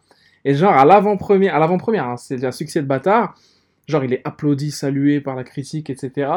Et lui, en rentrant, Eric, en rentrant de, de, de l'avant-première, en rentrant à Saint-Germain-en-Laye, là, tu sais, il rentre dans sa campagne, là, il se prend un platane, en fait, en- avec sa caisse, il fait un accident. Et il, est, il tombe dans le coma, il se réveille, je sais plus combien de temps plus tard, je crois deux ans. Mm. Et en fait, deux ans plus tard, Ramsey l'a éclipsé. En mode, lui, il fait que des prods de ouf et tout. Et, et Eric, il est laissé sur le bas-côté, quoi, parce qu'il était dans le coma. Donc, en fait, il a, sa carrière, elle est morte, quoi. Ouais, c'est ça. Et, et du coup, le gars avait, enfin, a eu une vision en mode, dans, sa, dans son coma, qu'il allait créer un- une suite au film La, La Môme. môme. Voilà. La môme 2.0 La Môme 2.0 Next Generation. Ça s'appelle comme ça, le, le film. sur le gospel. Voilà, et comme il peut pas avoir Marion Cotillard, vu qu'elle est, euh, voilà, maintenant elle est trop cotée à Hollywood, bah il essaie de gratter Monica Bellucci, euh, Clotilde Courreau, il y a plein de meufs en fait à chaque fois qui passent des castings, et, et en fait le film, le, la série est hilarante, et il y a pas de rire derrière et tout, c'est une série en Non, mode, c'est une euh, vraie série. c'est bien. C'est bien réalisé, c'est Voilà. bien produit. c'est une série d'Éric Judor, hein. c'est, lui qui l'a réalisé, euh, et c'est lui qui joue le, le, le personnage principal, et c'est vraiment à mourir de rire, et vraiment tu vois à quel point Eric Judor se dépeint comme le plus grand des bâtards qui est jamais, qui est jamais, Ah, c'est son personnage. c'est le personnage qui fait à c'est chaque aimé, fois que. ouais, c'est aimé en voilà. fait, c'est un mec, euh, un, un rustre, c'est le même un- que dans Problemos. voilà, ouais, exact, un c'est vraiment le quoi. mec qui est hyper lâche en fait. Ouais, qui est lâche. hyper lâche et hyper. euh, comment dire un il- but de lui-même, Ouais, enfin, voilà, peu- il prend toujours sur lui. Ouais, Enfin, tu sais, voilà. il est toujours un peu. euh, il c'est lui moi d'abord. Voilà, il pense qu'à sa gueule, le mec a une Il meuf, est prêt à euh, mentir comme pas possible pour avoir ce qu'il veut. Sa meuf, genre, elle est magnifique, c'est la femme de sa vie et tout, mais il s'en bat les steaks, il, il lui met des douilles, pas possible. Et en fait, il traîne avec son beau-frère, et que son beau-frère qui, en fait, qui squatte son canapé, qui est une espèce de, pas un sans-abri, mais un, Ouais, ouais, galérien, quoi. Un chômeur, et qui, du coup, il reste tout le temps avec lui. Et c'est le mec dans la pub de, de, EDF, là. Ouais, EDF, ouais, c'est. EDF, là. Euh, vraiment, la série est, est ouf, il y a deux saisons. Euh, moi, j'ai vraiment tapé des bas. Ouais, il y en a une troisième qui arrive, hein, normalement. Ah ouais? Ah, moi, je vais, bon. être, je vais être là comme un ouf. Et euh, dans chaque... ce qui est bien dans cette série, c'est que dans chaque épisode, t'as un guest. Ouais. Ah Ça a été repris après par, euh, par euh, 10%. Oui, oui, oui, ça a été repris par 10%, exactement. Euh, t'as un guest, t'as qui T'as du Mathieu Amalric, t'as du Mm. Guillaume Canet. Guillaume Canet, c'est hilarant, vraiment. Avec le côte à côtisme. Le côte à côtisme, tu te rappelles de... Je savais complètement oublier cette phase de côte à Le à côtisme. Et vraiment n'importe quoi. C'est de l'humour Eric, de l'humour euh, un peu. Putain, à un moment, à un moment il, ren- il renverse un, un vieux sans faire exprès. Enfin, genre, il bouscule un vieux avec sa voiture. Et en fait, euh, euh, comment. La meuf, la, fille de ce vieux-là, vient le voir, elle lui dit Ouais, vous avez, vous avez bousculé mon, mon père et tout. euh, comment. enfin, je vais vous demander des dommages intérêts, et tout et tout. Et lui, il dit, bah écoutez, je vais m'en occuper à votre place pendant une semaine. Et du coup, il l'amène sur un plateau de tournage. Et le gars est tout le temps là, mais en fait, il sert à rien. Et après, Eric, il baille la fille du vieux. Et après, il lui pose des lapins et tout, n'importe quoi, vraiment. C'est un gros bâtard de bout en bout. Enfin, avec Guillaume Canet, Guillaume Canet, il joue, un- il joue, un réalis- il joue lui-même, en fait. Il joue un réalisateur sérieux et tout. Et, et, et Eric, il lui casse les couilles, en fait. Eric, il lui casse les couilles parce qu'il est pas sérieux, parce qu'il lui met des plans carottes. Ouais. Il lui, à un moment, je sais plus ce qu'il fait. euh, genre, il gratte dans la, la caisse de. Ah ouais, ouais, je oui, me souviens parce qu'il y a un producteur anglais qui produit Eric. Ah oui, je me souviens Rappelle-toi, du eh ben lui, lui, il est garant genre de, de l'oseille, de comment il va, il va dépenser le budget et tout. Et Eric, lui, il gratte le budget pour je sais plus quoi, une connerie, se faire refaire les seins à une meuf ou. Enfin bref, je sais même plus. Et vraiment, c'est hilarious. là, là. C'est, j'étais dégoûté dès qu'elle était Ouais. finie. Vraiment, j'étais dégoûté. Et à chaque épisode, chaque fin d'épisode, tu te dis, putain, il est dans la merde. tu vois. Voilà. Mais c'est vrai, c'est à la fois frustrant et drôle, c'est qu'à chaque fois, c'est lui-même qui se fout dans la merde. Mais abusé. C'est à chaque fois, il ment, Il ment, ça il le fout ment. dans la merde, Ouais. donc il ment encore plus, Ouais, voilà. et ça le fout encore plus dans la merde. ça, ça me tue. Et ce qui me tue, c'est que, en fait, à chaque fin d'épisode, j'étais dégoûté, je voulais la suite, mais il fallait attendre une semaine avec Canal+. Mais euh, parce que euh, tu vois qu'il mitonne pendant tout l'épisode, et à la fin, il a deux doigts de se faire griller, et il se fait griller, et tu te dis, il va se faire déchirer et tout par sa meuf, ou par ses parents, ou, ou par son producteur. Ou... Et... et donc, au prochain épisode, il remitonne, et voilà, c'est n'importe quoi. Ça... C'est à la limite de l'absurde, en fait. Ah, c'est ouais, bon. Et euh, La môme de la môme 2.0 de New Ouais, Generation, voilà. c'est quand même euh, voilà, c'est n'importe quoi, vraiment, c'est n'importe Et Monica Bellucci qui, qui accepte en fait de faire le truc. euh, et genre, on voit des, et on voit des vrais extraits, genre produits de la môme Next Gen. C'est n'importe quoi. Ça a l'air grave nul. Et genre, elle chante et les voitures, elles, elles se retournent. C'est à New York, je sais pas quoi, un faux New York en fait. C'est n'importe quoi. Mais tu sens, maintenant que j'y pense, tu sens que tu parlais de Guillaume Canet, mais tu sens que avec Rock'n'Roll, il avait essayé de faire la même chose. Bah un oui, c'est ça. Mais c'était de la grosse merde. Moi, ça m'a fait un peu talent. marrer. Non, il a, il a, déjà, il a pas l'humour. C'est pas Eric. Eric, Ah. c'est un. Bah ouais, des- déjà. ouais. C'est Maurice, c'est le plus drôle que j'ai jamais vu de ma vie. Mm. Donc voilà, Platane, euh, pardon, je buvais. Platane, euh, pff, franchement, allez- allez-y les yeux fermés. hein, je crois qu'il y a 10 épisodes par saison. Mm. Ça glisse tout seul. euh. Et moi, j'adore, tu le sais, hein, ces séries qui se passent à Paris, dans des endroits qu'on connaît et tout, tu vois. Ouais, je- ouais. je trouve ça. C'est un peu familial, tu vois. Je me sens bien dès que je vois ça. Et, et voilà, et c'est pour ça que je te parlerai d'une autre série euh, juste après, euh, qui se passe aussi à Paris et qui est française. Il y aura deux séries françaises hein, dans mon temps. Ah, donc, euh, ce qui est un peu. euh, comment Rare, je pense, parce qu'il y a beaucoup de séries américaines qui Ouais. plaisent. Que moi, c'est. Enfin, moi j'aime bien, mais bon, il y a pas... c'est pas non plus le nerf de la guerre. euh, à mes yeux. Le Voilà. nerf de la euh, guerre. ouais. Je sais plus ce que j'avais Voilà, noté après. Alors, Ah, j'ai pas noté. Ah si. C'est bon. alors, Putain, je sais plus si j'en ai déjà parlé dans CQLB, mais je vais vous parler de ma série un peu euh, pas guilty pleasure parce que c'est pas c'est pas nul, mais c'est ma série Dude, c'est Entourage. Ouais. Je sais plus si j'en avais déjà parlé. Vite fait, je, Je crois que j'en avais parlé très vite vite fait. Euh, donc euh, Entourage, qui est une série euh, qui a été diffu- qui était diffusée sur HBO à Alors, l'époque. Juste, j'ai un pote de fac, Youssef, je sais pas s'il nous écoute. Un mec qui a tout vu Entourage, c'était un fan absolu de cette série, et il m'a dit Mais Matt, il faut que tu mates, c'est ta série, vraiment, ça va devenir ta série, c'est une tuerie. Ah ouais. J'ai jamais regardé. Je sais pas si je suis pas sûr que ça c'est en il fait m'a dit C'est des bars, vraiment. Ouais, bah, tomber tout. en fait, je dirais pas que c'est des bars, c'est pas une vraiment comédie. C'est en fait, pour moi, c'est euh, bah, c'est marrant, j'en parlais de, avec Sunset Overdrive, mais c'est un peu la même chose en fait, c'est un Mm. peu le même effet. C'est une série zéro prise de tête en fait. Hmm. C'est pas une comédie à proprement parler, parce que c'est pas euh, à mourir de rire, mais euh, c'est une série vraiment en fait. Je vais te raconter le pitch rapidement. C'est en fait ça suit l'histoire de Vincent Chase, qui est un acteur hollywoodien, qui euh, au moment où ça commence, comme il commence à percer. Il a, il, il so- il a sorti sa première grosse production, tu vois. Ouais. Et c'est lui qui vit bah, avec son entourage, donc qui est composé de son demi-frère, Ouais. de son manager qui est son meilleur ami, et un autre pote à eux qui est là et qui gratte. Propre, franchement. Mais, et c'est là en fait où, où la série est vraiment cool, c'est qu'en fait ça se passe pour la plupart du temps entre les tournages. Ah, Tu vois, tu vois rarement de tournage dans.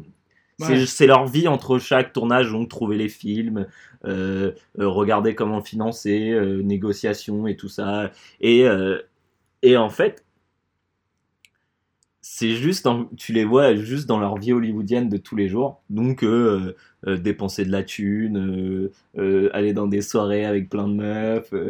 et c'est que des trucs comme ça qui, en fait, ça te. Ça te prend pas la tête. Il n'y a pas vraiment de prise de tête. Quand il y a des prises de tête, ça se résume, ça se résout assez rapidement, en fait. Ouais. Et, euh, et donc, c'est juste, voilà, il y a du soleil. Il, il fait jamais pas beau. Donc, ça, c'est cool. Mm. Euh, il, il dépense beaucoup de thunes et, en- et il vit avec ses potes. Donc, c'est le rêve de beaucoup de gens, en fait. Tu- Tu pourrais te dire, ah, c'est vraiment cool, quoi. Et et il n'y a pas d'autres choses vraiment à raconter, tu vois, à part que les, les, les acteurs sont pas mauvais. Euh, c'est plutôt bien produit. Il y a des, des, des guest stars. ouais, il y a des guest stars assez, assez cool. Donc, parfois, t'as souvent euh, euh, Jessica Alba, t'as James Cameron. Ah ouais, euh, ouais. Euh, Moi, je sais qu'il y avait Emmanuel Shriki. Elle, elle a un, un rôle dedans. Ouais, elle a un rôle. hein. Ouais, c'est la, ca- la canadienne qui joue dans. Euh, c'est C'est compliqué. Dans, dans euh, euh, c'est quoi situation C'est- Avec Manu. Attends, c'est quoi déjà le titre? Situation, c'est compliqué. Ouais, c'est non, non, ouais. c'est plus que c'est situation euh, amoureuse, c'est compliqué, un truc comme ça, je sais plus, ouais. Et qui est, que j'ai connu là-dessus, enfin, Ouais, je, je l'avais déjà vu dans un film d'horreur, cette meuf. ouais, C'est une juive canadienne. ouais, hein, c'est ça. Euh, mais magnifique, hein. Ouais, quelle frappe. quelle frappe. Et, et cette meuf-là, en fait, elle connaît Gad Elmaleh. Ouais, Et en fait, Gad Elmaleh, il a reçu Manu Payet chez lui à Los Angeles. Et il lui a dit, viens, on va à une soirée et tout. Et tu sais, Gad Elmaleh, c'est un feuge.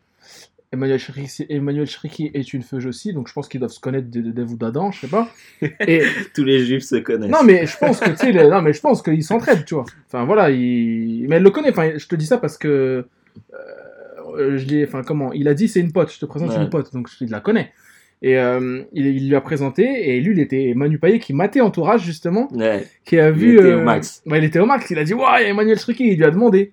Il y a moyen et tout parce qu'elle parle français aussi. Hmm. Il lui a demandé il y a moyen que tu viennes euh, dans mon film et tout. Et dedans, elle est dedans. Elle est abusée dans le Elle film. est abusée. Elle est abused dans le film. et ouais, c'est situation amoureuse, c'est compliqué, je crois que c'est ça. Et euh, il y a aussi euh, bah, euh, Malcolm McDowell Ouais. Qui joue le père de- d'Emmanuel. euh, De d'Emmanuel Shriki Ouais. Ah ouais, d'accord. Et euh, Sacha Gray, je crois aussi. En... y a, Il y a pas la, Sacha Grey la- la saison avec Sacha Grey, et moi c'est une de mes préférées. Sérieux Ah ouais, ouais. Parce que c'est le moment où il commence à un peu à le succès lui monte à la tête, il commence à taper de la drogue, à sortir avec des stars du porno avec Sacha Ouais. et tout, et à picoler tout le temps et tout et je sais pas, j'aime bien c'est Elle est pas- un peu plus dark cette C'est pas stéréotypé un peu ce délire Ah, c'est totalement. C'est vraiment. Enfin, c'est les. Par exemple, euh, à part le, le personnage d'Em- d'Emmanuel Shriki, euh, genre les les les, les et les les gays genre euh, bah euh, Jessica Alba et tout. Ouais. À part ces meufs là, le le les comment les, les- la façon dont les femmes sont dépeintes. Mais c'est genre, mais catastrophique. quoi. Sérieux? Mais c'est vraiment une série de dudes, quoi. Tu vois, genre, où les meufs, elles sont là que pour être baisées. pour être dans le euh, délire, Ou être bonnes, euh, tu vois. Ouais, je vois le délire, ouais. Et euh, bon, c'est un peu dommage, mais, euh, mais la série en elle-même, elle vaut le coup parce qu'il faut pas la regarder au premier degré. C'est juste, c'est une série d'été, c'est une série que tu mets comme ça et tu te, tu te. Mais il me semble que j'en avais déjà parlé, mais bref. Ouais. Je sais plus. Bref. De toute façon, vous avez sûrement déjà oublié. c'est pas Mais je crois que t'avais dit que c'était ta série de potes en mode feel good. Ouais, ouais, c'est ma série feel good. euh, que tu peux mater tout le temps. en Bon, fait. le film est nul à chier, mais Oui, il y a un euh, film, ouais, il y a le film et il était un peu nul à chier. Il est sorti au cinéma et tout? Ouais. Et c'était quoi Il se passe avant, après? C'est quoi le délire? C'est après, c'est après. D'accord. Euh, Guillaume, bah ok. Bah, donc c'est Entourage, ça c'est disponible où? Je crois que c'est disponible sur OCS. C'est OCS, Mm, c'est euh, sur OCS, euh, ouais, c'est HBO, HBO, c'est HBO, HBO. ouais. Toi t'aimes bien les séries HBO. Bah, ils font des bons trucs quand même. Ils font des bons trucs, Du, du hein. budget. Et Entourage, il y a eu combien de saisons? 10, non? Comme ça? Non, il y en a eu 8. 8 8, je crois. Je savais que c'était une grosse série Ouais, quand même, ouais, hein, assez longue. ouais. Et les acteurs, ils deviennent quoi aujourd'hui là, les mecs euh, Rien à part euh, bah, le le- l'agent qui, est jou- qui est génial, qui est joué par Jérémy Piven, Ah, il est connu, lui. Jérémy Piven. qui, est, qui, est- qui a plutôt percé. Les autres, euh, Vite on les voit pas. Ouais. On les voit pas. Mais euh, ouais, ouais, bonne série. ouais, le rôle de. J'avais oublié d'en parler, mais le rôle de, de Jérémy Piven, il est lourd. Ouais. C'est vraiment celui qui est au-dessus de la, au-dessus de la- du lot, quoi. Ok. Alors, j'ai changé un... une, une, une- une- un facteur de mon, de mon équation euh, sérielle. Euh, je voulais parler de Pigalle la nuit, qui est un- aussi une série création originale euh, Canal+, qui m'a cisaillé en deux, à l'époque avec mon pote euh, Nenad. NNN, si il donne nous écouter. Euh, on se matait les épisodes par écran interposé, on en parlait et tout sur, euh, sur la messagerie Facebook, laisse tomber. Euh, c'est une série qui est sortie, je crois, en 2010 ou, ou 11. Euh, mais je vais pas parler de ça. Mais allez la voir, hein. ça c'est vraiment un must-see, et c'est une saison, hein. donc il Mm. n'y a pas de- y a pas d'excuse. Je voulais parler de la 13e dimension. Qui est... Oh, il y a un accident dehors, bref. Euh, la 13e dimension, qui est une série. En fait, tu as vu la 4 dimension de Twilight Zone, là? Euh, Qui est une série en mode euh, anthologie et un peu science-fiction, qui Mm. mélange horreur, science-fiction et d'autres délires. Mm. Euh, bah, ça a été créé ça à la fin des années 50 par Rod Serling. Il y a eu une nouvelle itération avec. euh, en fait, dans cette série-là, il y a pas mal de, de mecs. Bon, maintenant ils sont un peu vieux, mais de mecs qui ont fait leurs armes, tu vois. Mm. Dans la, dans la quatrième dimension, euh, sur. Non, c'est la cinquième dimension. En fait, la, la quatrième dimension, c'est The Twilight Zone. Et euh, là, il y a une autre vague de séries d'anthologie comme ça, appelée la cinquième dimension, mais chez nous, mais aussi appelée The Twilight Zone aux États-Unis. Genre, c'est un remake, quoi Ouais. avec genre des Bruce Willis, des mecs comme ça et tout, euh, des mecs pas connus à l'époque dans les années 80, début 80. Et, et début 2000, il y a eu une nouvelle série encore, qu'aux États-Unis on appelait The Twilight Zone, mais qu'ici ils ont appelé la 13e dimension, je sais pas pourquoi 13. je pense parce que délire euh, chiffre maudit, tout ça. Ah, ok. Peut-être, hein, je sais pas. Hosté par Forrest Whitaker. Ah avec, oui, je euh, me souviens. Tu te oui, souviens ouais, ouais, Qui ouais. passait à des heures pas possibles sur M6 et sur Énergie 12 après. Euh, c'est une série d'anthologie, je sais plus combien d'épisodes, une quarantaine je crois, ou une trentaine. euh. Euh, chaque épisode fait une heure et chaque épisode a une story voilà, à lui. Série anthologique avec pas mal de d'acteurs. En fait, à chaque épisode, il y a un acteur connu au- d'aujourd'hui. quoi. Je te cite comme ça il y a Jason Bate- Bateman, Ah. Dylan Walsh, Method Man, Jeremy Piven. Ah bah. Catherine Hegel, Jessica Simpson, euh, Sarah Carter, bon, pour ceux qui connaissent, Michael Peña, Brian Austin Green. Euh, voilà, il y a Shannon Elizabeth, Adrienne Pasdar, et des fois, il y a les deux, euh, même dans le. Cl- Clifton Collins Jr., Lucas Haas, euh, Lou Diamond Philippe, Rory Culkin, euh, Eddie K. Thomas, que des ouf, vraiment, là, c'est vraiment des. Sais, Eddie K. Thomas, tout ça, c'est des mecs d'American Pie. Tout. Ah, ah, les putain, c'est qui d'American Pie euh, Eddie K. Thomas, je connais plus son nom, mais Étienne pourra- le dire parce qu'il est il Oui, connaît bah par oui, cœur, euh, il connaît par et- cœur les, les distributions des films. Voilà, et surtout d'American Pie qu'il adore en fait. Ah, vraiment- American Pie, c'est goldé. hein. Et voilà, il y a Rob Estes à un moment. euh, c'est vraiment, il y a, il y a tout le monde vraiment dans cette série. Il y a tout le monde. Euh, et chaque épisode C'était est. produit par, par quoi? Par quoi comme network? Euh, alors là, franchement, je, je sais pas du tout. Je, je regarde hein, parce que j'ai utilisé la page Wikipédia pour les noms.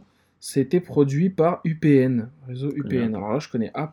Mais je t'ai dit, c'est ah, United Paramount Network. C'est Ok. Paramount, je pense c'est eux qui ont les droits. Euh, et la série, ouf, ouf, ouf, ouf. Euh, en fait, il y a plein d'épisodes avec des stories différentes. En mode, euh, un mec. a- je te- Le premier épisode, par exemple, c'est un, un épisode assez marquant parce que c'est l'histoire d'un type qui roule dans sa caisse, qui sort de son taf et tout, un blanc. Sort, c'est important pour la suite. Il sort, son, son taf, un white, un white euh, cadre sup, tu vois. Il sort sa, sa- son taf, il prend sa voiture, il roule et il pleut à mort, à mort, à mort. Et là, il y a un Renoir qui tape à sa fenêtre, qui est coursé par des mecs en fait. Et lui, il ouvre pas la fenêtre, il flippe, tu vois, et il se barre, bam, il, il, il- il détale. Et euh, ce gars-là se réveille le lendemain matin, le, le, Le white. le white, et il voit qu'il commence à devenir Renoir. Et en fait, à la fin de la journée, il est tout noir. Et du coup, il se rend compte que la vie, euh, c'est chaud en fait. Genre en mode, les gens déjà le reconnaissent pas, et en mode, euh, les, les, les gens le regardent mal, ou ils ont des a Mm. priori, ou genre, euh, il a des petits soucis comme, Comme, ça le film avec sociaux. Valérie Le Mercier. Exactement pareil, mais en 100 fois mieux. C'est 100 pas compliqué, on Et après, voilà, il, a, il, il voit des mecs, genre de skinhead et tout, tout ça. Euh, ça se fait en fait une réflexion. À chaque fois, il y a une morale en fait. Ouais, bah ouais. À chaque fin de- d'épisode de, la 13e dimension, il y a une morale. C'est Tout est disponible sur YouTube. hein. Tu, tu peux tout mater. La VF est goldée, il y a toutes les VF de tout le monde. Et en mode, ouais, c'est toujours en fait. euh, des fois, ça se finit bien. En mode, il y a un épisode avec un mec qui se fait bully au taf. Et en fait, il, re- reçoit une, une, euh, une espèce de poupée qui dit ce qu'il pense. Tu vois, genre en Ah mode. oui. euh, son patron il vient, il fait Vous avez quand même, vous intérêt à me finir ce dossier et tout et tout, euh, euh, branleur, je sais pas quoi. C'est le fait, le mec c'est un patron qui se fout de sa gueule et en fait la, la poupée, elle parle toute seule. Elle a une tête avec un sourire bizarre. Elle est un peu flippante.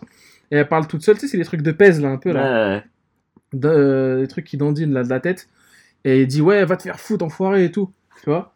Et après, tu vois que la poupée, elle commence à avoir des, un- une- volonté à elle-même. Bref, il y a Ouais. plein de trucs comme ça. euh, des histoires vraiment. euh, laisse. Des fois, il y a du, du paranormal, bien souvent. Des fois, il n'y en a pas.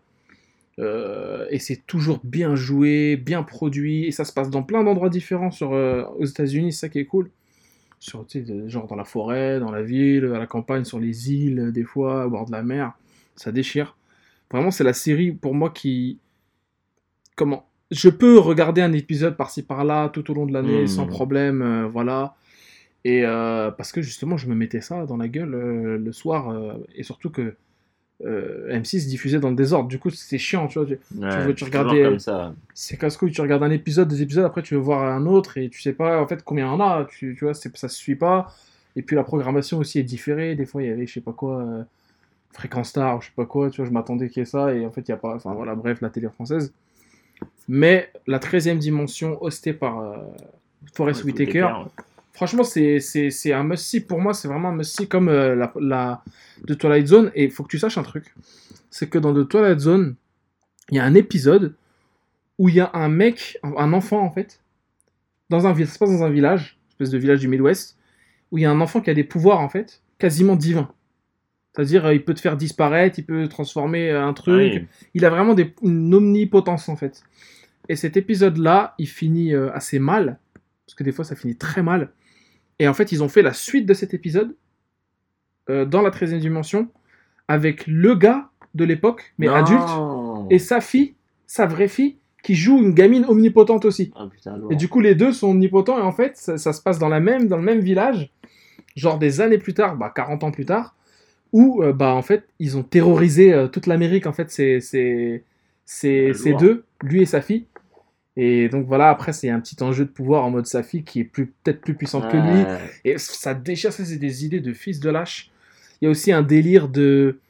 Un épisode, dans le, un épisode en fait dans la 13e dimension, dans la, Twilight Zone première du nom, où euh, il y a un gars en fait qui apprend par téléphone que Pearl Harbor va être attaqué. Et tu vois, il le dit à tout le monde et personne veut le savoir et tout.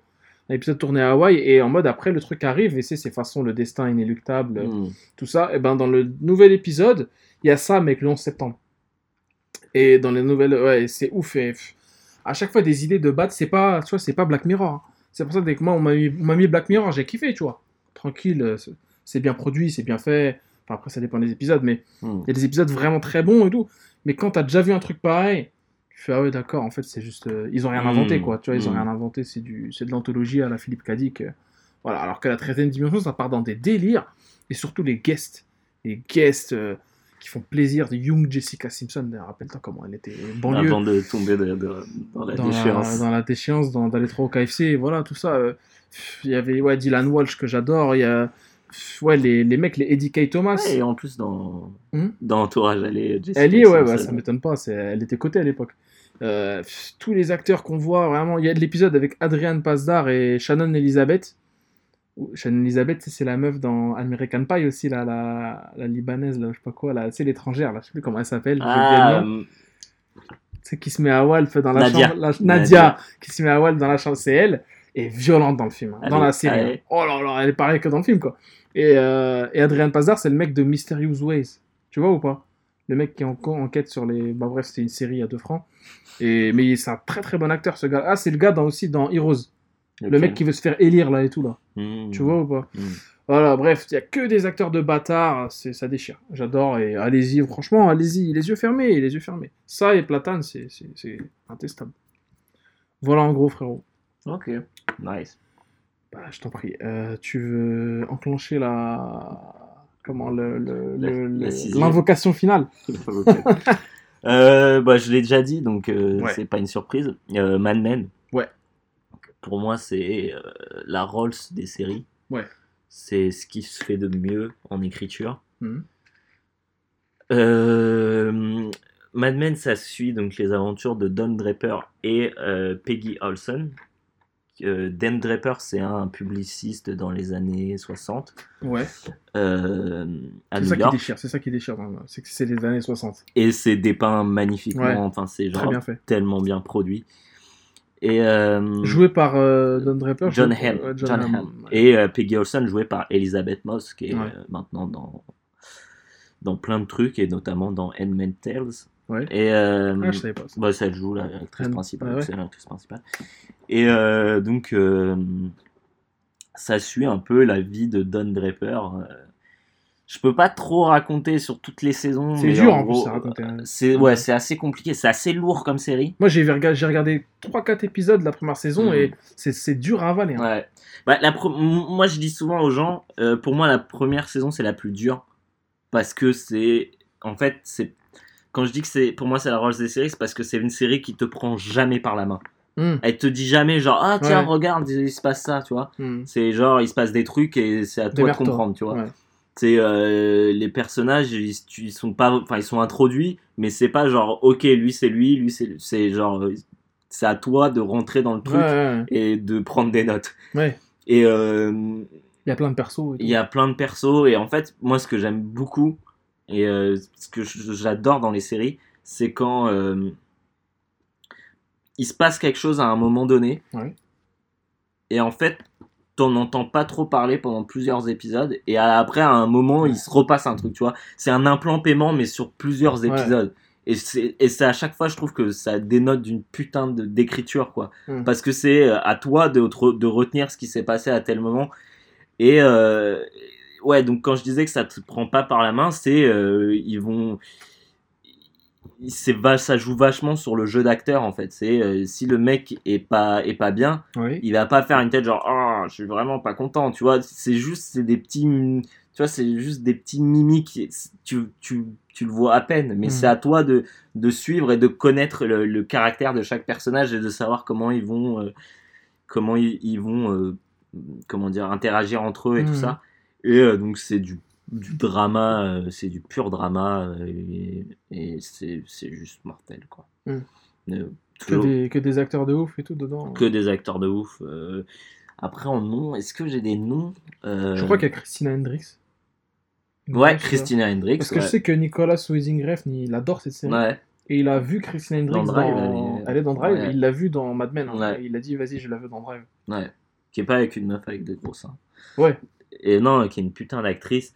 Euh, Il y a, y a euh, putain, je sais plus, un mec qui était dans euh, Stranger Than Paradise, qui est un, un, qui est un super film, d'ailleurs, je vous conseille, Mhm. qui était quand il était très jeune. Il y a qui d'autre qui est, bah il y a hum, la meuf qui est dans Glow maintenant.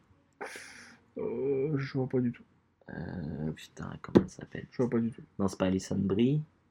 Ah, dans Glow, la blonde Oh, non, la brune, justement, la- l'actrice principale. Glow, c'est quoi Ah, la série de Netflix Cash Ouais, le truc de Ah, si, c'est Alison Brie. Ah, c'est Alison Brie. L'actrice principale, c'est Ouais, Alison Brie. ouais. bah voilà, Alison Brie. Ouais. Euh... Gorgeous Ladies of euh, euh, Wrestling. Wrestling. C'est vrai, j'ai oublié, c'est une putain de série, ça. Oh là là. Et euh, donc voilà, Mad Men, c'est très très lourd. Et c'est sur six saisons qui sont toutes sur Netflix. Et euh, mes moments préférés, évidemment, c'est quand c'est en Californie et qu'il fait super beau. Y a et pas un moment à Hawaï Il y a un moment à Hawaï, une série, qui, une saison qui débute à Hawaï. Ouais, je crois que c'est l'avant-dernière ou la dernière. Parce plus. il m'a dit, ouais, Mad Men à Hawaï et tout, attention. tout. Ok, je sais pas. Avec John Hamm qui était obligé de mettre une gaine. Ouais, tu m'avais dit ça parce que. ouais, C'est la des problèmes des de. problèmes de- Des vergetures. ça veut pas dire euh, ce qu'on veut dire. hein. Les, les verges. Voilà, c'est ça. Le problème, Euh, non, ouais, euh, moi, les- il y a un moment où il est en Californie Ouais. et euh, il est dans une espèce de maison chelou avec, euh, avec une meuf qui s'occupe de lui. Et c'est, en fait, il est avec des gens, des gens, des riches Ouais. qui en fait font rien de leur vie en fait, qui sont Ouais. juste riches, tu vois. Le genre de Kim Kardashian. quoi. Ouais, et donc lui, il est un peu, tu sais, c'est un peu une espèce de, de rêve et c'est assez particulier parce qu'en particulier parce qu'en même temps il y a la, il y a la il y a le soleil qui tape et donc du coup t'as cette espèce de passage où, où tu sais pas trop s'il rêve. et- Ah c'est, c'est toujours hyper bien réalisé, c'est, c'est super bien joué. Faut y aller, quoi. Faut regarder. Et c'est disponible sur. Netflix, c'est tout est sur Netflix. Il y a, putain, je sais plus, genre 7 saisons, 7 ou 8 saisons, je sais plus. Ouais, ouais. Moi, j'avais maté un peu sur Netflix, quoi. Ouais. Mais c'est dur à avaler, vraiment. Ah c'est, c'est Il se passe pas lourd, hein. grand-chose, en fait. Non. C'est comme dans tous ces films, tous ces bon après je pense que c'est meilleur que The Wire ou quoi, mais comme The Wire où tu mates un épisode, Ouais. tu fais ouais, euh, Voilà, il s'est rien passé, quoi. Ouais, ouais, c'est ça. Bah, c'est du drama, du, du- vraiment du gros drama psychologique, tu vois. Donc, c'est un peu. C'est par le créateur des Sopranos. Donc, Ouais. euh, tu, remontes- tu vois que. Ça se voit, Le hein. mec, le, et puis, le mec, voilà, il, il sait de quoi il parle quand il parle psychologie. Et euh, donc, ouais, non, c'est ça, ouais, ça traite de, de l'impossibilité d'être heureux, de fuir qui on est vraiment. De, Mm. c'est, c'est assez particulier j'aime beaucoup. Et J'ai- puis en même temps, t'as, t'as une espèce de New York des années 60-70 en fond. Et c'est tellement bien dépeint, c'est tellement beau, c'est tellement. enfin, Ça donne envie. Moi, ouais. j'adore les États-Unis dans les années 50-60. Ouais. Bon, pas, pas tout, hein, à cette époque, mais j'aime bien, bah, et c'est ce que je retrouve dans Twilight Zone, des trucs comme ça, Ouais. et dans, dans Mad Men, ça m'a... Ouais, les costumes, les, les, les, les- le design, les, tout est Ce qui bouffe et tout, même Ouais, ce qui bouffe et c'est tout. trop ouais. beau quoi, tout Mm. est trop beau quoi, même, même les clopes elles sont classe, Ouais. tu vois, genre, enfin, je sais pas, c'est... Peut-être après, un- je pense que c'est un imaginaire, enfin, c'est un, truc fantasmé qu'on a, Ouais. mais, mais on- oui, c'est clair que c'est en tout cas une, une identité visuelle qu'on kiffe, Mm. et qui est bien faite dans, dans. Ouais. Et John Hamm, euh, bah voilà, qui a jamais retrouvé après euh, de gros rôles après, Ouais. alors que c'est un putain d'acteur. Mais je pense que le problème aussi, c'est que quand il est en, dans la, en, enfin, dans le monde contemporain d'aujourd'hui, euh, du coup, il est, je sais pas, il est moins, il, il a moins de prestance, tu vois. Ah ouais Peut-être qu'il refaudrait un rôle comme ça, un peu comme tous ces acteurs euh, qui étaient dans les séries euh, à la Mad Men et à Boardwalk Empire, Mm. qui après sont restés cantonnés à des rôles euh, dans les. De dans mec les- à l'ancienne, quoi. Ouais, de mecs à l'ancienne, comme le mec dans. Par exemple, les- il y a deux mecs dans Shape of Water qui sont des mecs qui étaient dans Boardwalk Empire. Michael Shannon. hein. Et, et ah, l'autre, je sais plus comment il s'appelle. Et euh, qui, qui joue dans tout. Dès qu'il y a un rôle comme ça Mhm. de mec euh, dans les années. Un mec en euh, costume, un peu, Ouais, voilà, un mec en costume dans, dans, des, dans les années 40, 50, euh, 60. Il passe bien. Il, gars. passe bien et il est là-dedans, quoi. Ouais. je sais pas. Même si Michael Shannon, quand même, il a eu pas mal de rôles, hein, franchement. Ouais, ouais, mais il- j'ai l'impression qu'il il, il ressort beaucoup plus dans ce genre de rôle. Ah ouais, ouais. Et clair. bah, d'ailleurs, c'est une autre série à regarder qui est sur OCS, Bordeaux Empire. Ouais. Une putain de série avec euh, Steve Buscemi, non? Steve Buscemi qui est l'acteur principal Ouais. et, et Michael Pitt Mm. qui est un putain Oui. Michael Pitt. Et, euh, et là, c'est pareil, tout est trop beau quoi. C'est un peu moins beau que Mad Men. Bah, c'est la côte Est. C'est un peu ouais, et puis c'est un City, peu euh, un peu trop 3D à mon goût. Ah ouais? Ouais. Pas de moyens, peut-être un peu moins. Un peu moins de moyens. Pourtant, c'est une série HBO Mm. des- c'est euh, produit par Scorsese. Ah ouais Et euh, c'est sur la prohibition. Ouais, ouais, je. Et je- une très très bonne Pas série de aussi. casino aussi, de Ouais, jeux et tout. ouais, bah c'est à à Atlantic City. Ah, dans X City. Ville des pendant, pendant, la, pendant la prohibition. Ouais. Donc voilà, donc ça vous fait deux séries à regarder. Ouais. Qui sont assez longues. Assez longue, ouais. Mm. Euh, Mad Men. euh, Après, c'est des épisodes d'une heure, je crois. Donc, euh, Ouais, 50 minutes, je crois, c'est le format 50 minutes. voilà. HBO. Euh... EMC. AMC, c'est ah, c'est AMC, je me disais, ouais, je confondais. L'autre, c'est HBO. Et Bordeaux Campire, c'est Ok, d'accord. Nickel, merci Guillaume. Donc ouais, là, ça a un bon peloton de, Ouais. de séries. deux bons euh, gros dramas à regarder, ouais. une série, euh, Gollery. une, deux séries, une série euh, vacances et Parce une que série Mad Men, Gollery. c'est jamais Gollery.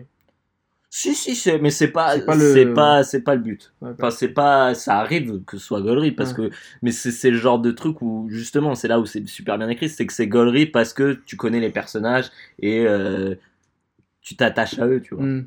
Même si c'est des connards ou quoi. euh, Ouais, bah, mais Don Draper, euh, t'es amoureux de lui alors que le mec, c'est un pire fils, de- c'est le pire fils de pute. Enfin, Ouais. c'est pas un gros fils de pute, mais c'est, c'est pas non plus. C'est pas un bon gars, quoi. C'est pas un bon gars. quoi. Pas un gars honnête. Non.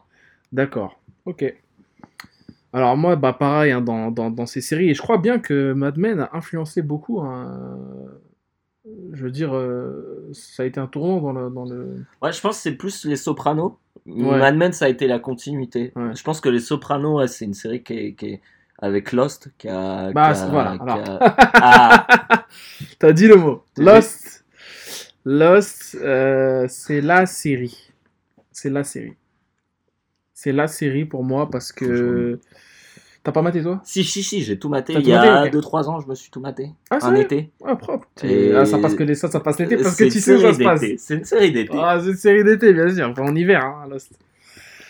L'os, déjà, ça a commencé en été. hein. Pour moi, Mm. je t'explique le Ah, ça bail. passait l'été sur TF1, je me Ça a rappelle. passé l'été sur TF1. Et... C'était une des premières. Moi, je me rappelle, c'était une des premières séries où il passait dans l'ordre. Dans l'ordre. Alors, je t'explique le, le, le, le, Le bail. le bail du truc. Mois de juin. on est en vacances un peu avant, euh, tu vois, parce que euh, troisième, il y a le brevet qui arrive, le brevet des collèges. Donc on est en vacances un peu avant tout le monde. Et moi je zonais avec mes potes, voilà, euh, ça, dans le quartier et tout, on faisait du foot, on jouait à la Game Boy et tout. Et j'avais un mal de crâne, frère. Un mal de crâne hardcore. Je rentre chez moi, je prends des médicaments, ça passe pas, je dors, j'ai du mal, j'ai mal à la tête et tout. Le lendemain, j'ai encore mal à la tête, mais une migraine qui me matomise vraiment. Ouais. Je dis à mon daron, ouais, j'ai mal et tout, comment je fais, je fais quoi et tout, c'est chaud. Et il me dit, ouais, bah t'as qu'à pas trop traîner dehors, tu t'as pris, t'as mangé de l'insolation et tout. Ah. Je dis, ah purée, il- j'ai j'ai mal, mais rien n'y fait. Donc ma mère, elle s'inquiète, tu vois, elle se dit, wesh, il a quoi euh, Il a mal, ça fait deux jours qu'il a mal à la tête comme ça, euh, c'est pas normal. Et un matin, je me lève, gros, enfin, je me lève pas, je. je, je- Tu hurles. Je- non, je- ah, enfin la nuit, genre vers Mm. 4h du mat, un truc comme ça. Je me lève et là je dégueule, frère, dans ma chambre. Bah, je dégueule par terre, mais sale. Et quand je dégueulais, j'ai l'impression que mon cerveau allait sortir par mes oreilles. Et en fait, j'avais. J'étais malade donc. Mm. Ah ouais? Bon, ça va. Alors. pas dans mon C'est état rassurant. normal, voilà. Là, ma mère, elle était en panique, tu vois. Elle a Mm. dit vite, faut l'emmener euh, à l'hôpital et tout. Direction l'hôpital euh, bah, le plus proche. Tac, enfin, non, même pas le plus proche. Pour le coup, ça, je, je suis con. Même pas le plus proche, c'est l'hôpital de Senlis. Parce que c'était rempli à, dans l'autre à côté de chez moi, à Creil. Et on m'emmène, tout ça. Moi, j'étais à moitié dans les vapes. un- en fait, j'avais un mal de crâne qui m'assommait. Mm. Je savais pas trop où j'étais. Bim, on m'emmène et tout, euh, analyse, tout ça. Et là, je dégueulais toutes les minutes, en fait. Quasiment. ouais. toutes les minutes, je dégueulais. À la fin, je dégueulais que de l'eau. Ah bah normal. Et, euh, et là, je, je, je, je suis pas bien. j'ai- Je tombe à moitié dans les pommes, en fait. Et mon dernier souvenir, je sais qu'on était dans la salle d'attente. Et ensuite, j'étais dans une chambre de. Ah ouais. Voilà, en, en- voilà, côté puri, puri, euh, pédiatrie plutôt Pédiatrie, ouais. pédiatrie. Et euh, je me suis réveillé. Et en fait, j'avais une méningite. Donc, un truc, euh, une inflammation des méninges dans le cerveau. C'est un truc que, dont tu peux crever, en fait. Qui peut te, qui peut te, te faire claquer. Et il y a eu ponction lombaire, tout ça. Bref, voilà. Soins. Le délire, c'est que j'avais tellement mal au crâne que j'avais dormi pendant deux jours. Non. Ouais. Et genre, euh, on- j'étais arrivé le jeudi Tu matin. t'es réveillé entre temps, de- dans les. Bah, pour la ponction, on m'a levé, tu sais, on m'a mis, on m'a assis sur le, le, le- le C'est lit. quoi, une ponction Une ponction lombaire, en fait, c'est on te, on te, on te fait une piqûre dans la colonne vertébrale Ok. avec une énorme aiguille, une aiguille de la taille de Mmh. tombe de mon bras, qui te rentre dans la, la colonne parce que c'est profond, tu Ouais. vois. Et on te ponctionne du, comment, du, de la, je crois que c'est de la, comment, le truc qui circule dans la.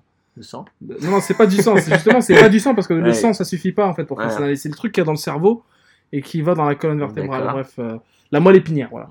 On te fait une prélève- Mm. un prélèvement de moelle épinière. C'est hardcore le truc, ça te met un coup de jus. Et euh, pour voir en fait ce que t'as, et là on sait vraiment ce que t'as, euh, c'est détectable que comme ça. Mm.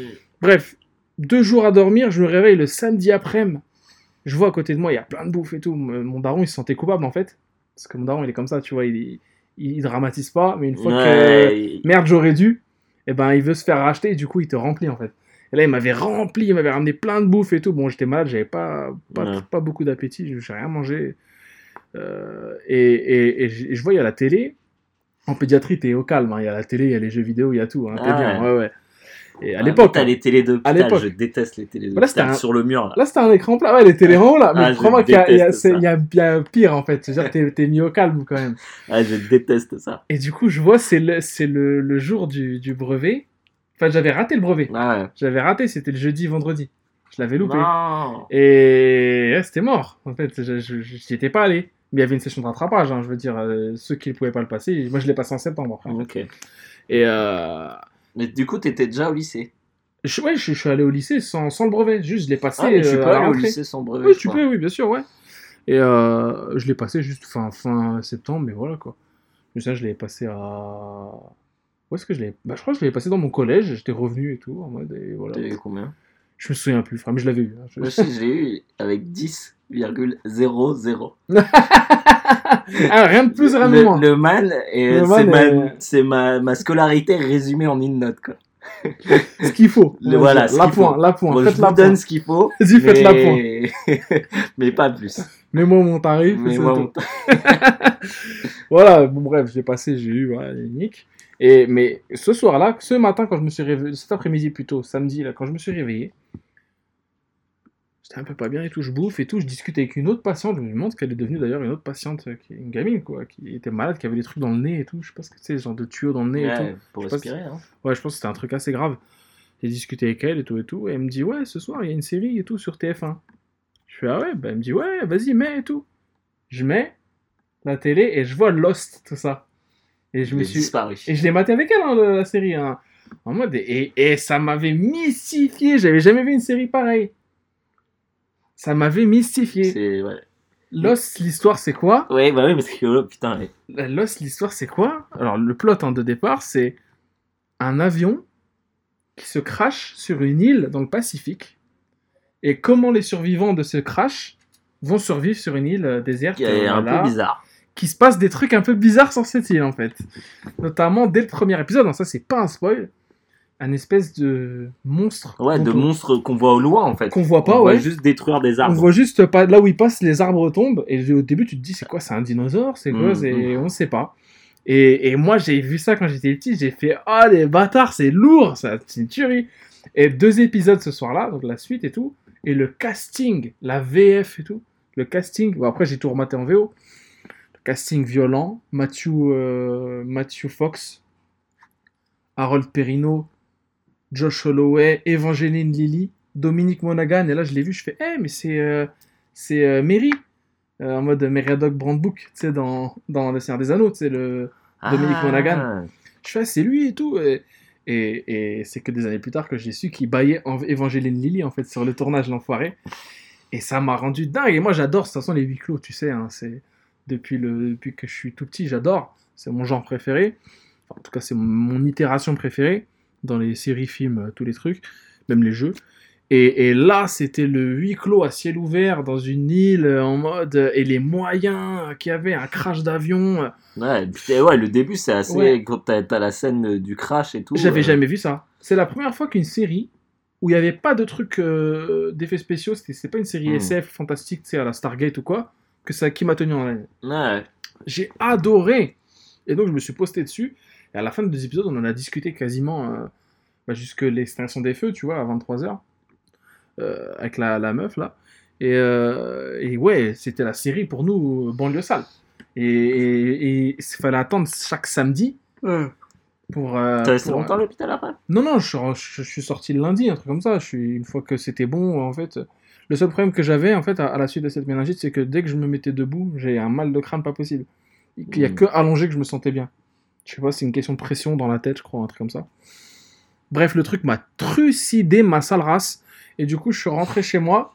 Et mes potes sont venus et tout. Mehdi, mes potes de l'époque et tout, dont j'ai parlé euh, plus tôt dans le podcast, sont venus me voir et tout. Ils me ouais, ça va et tout. euh, T'avais quoi tout ça. Et je leur raconte. Et ils me disent, Eh, t'as vu Lost et tout J'ai dit, bah, bien sûr que j'ai vu Lost. C'est banlieue sale.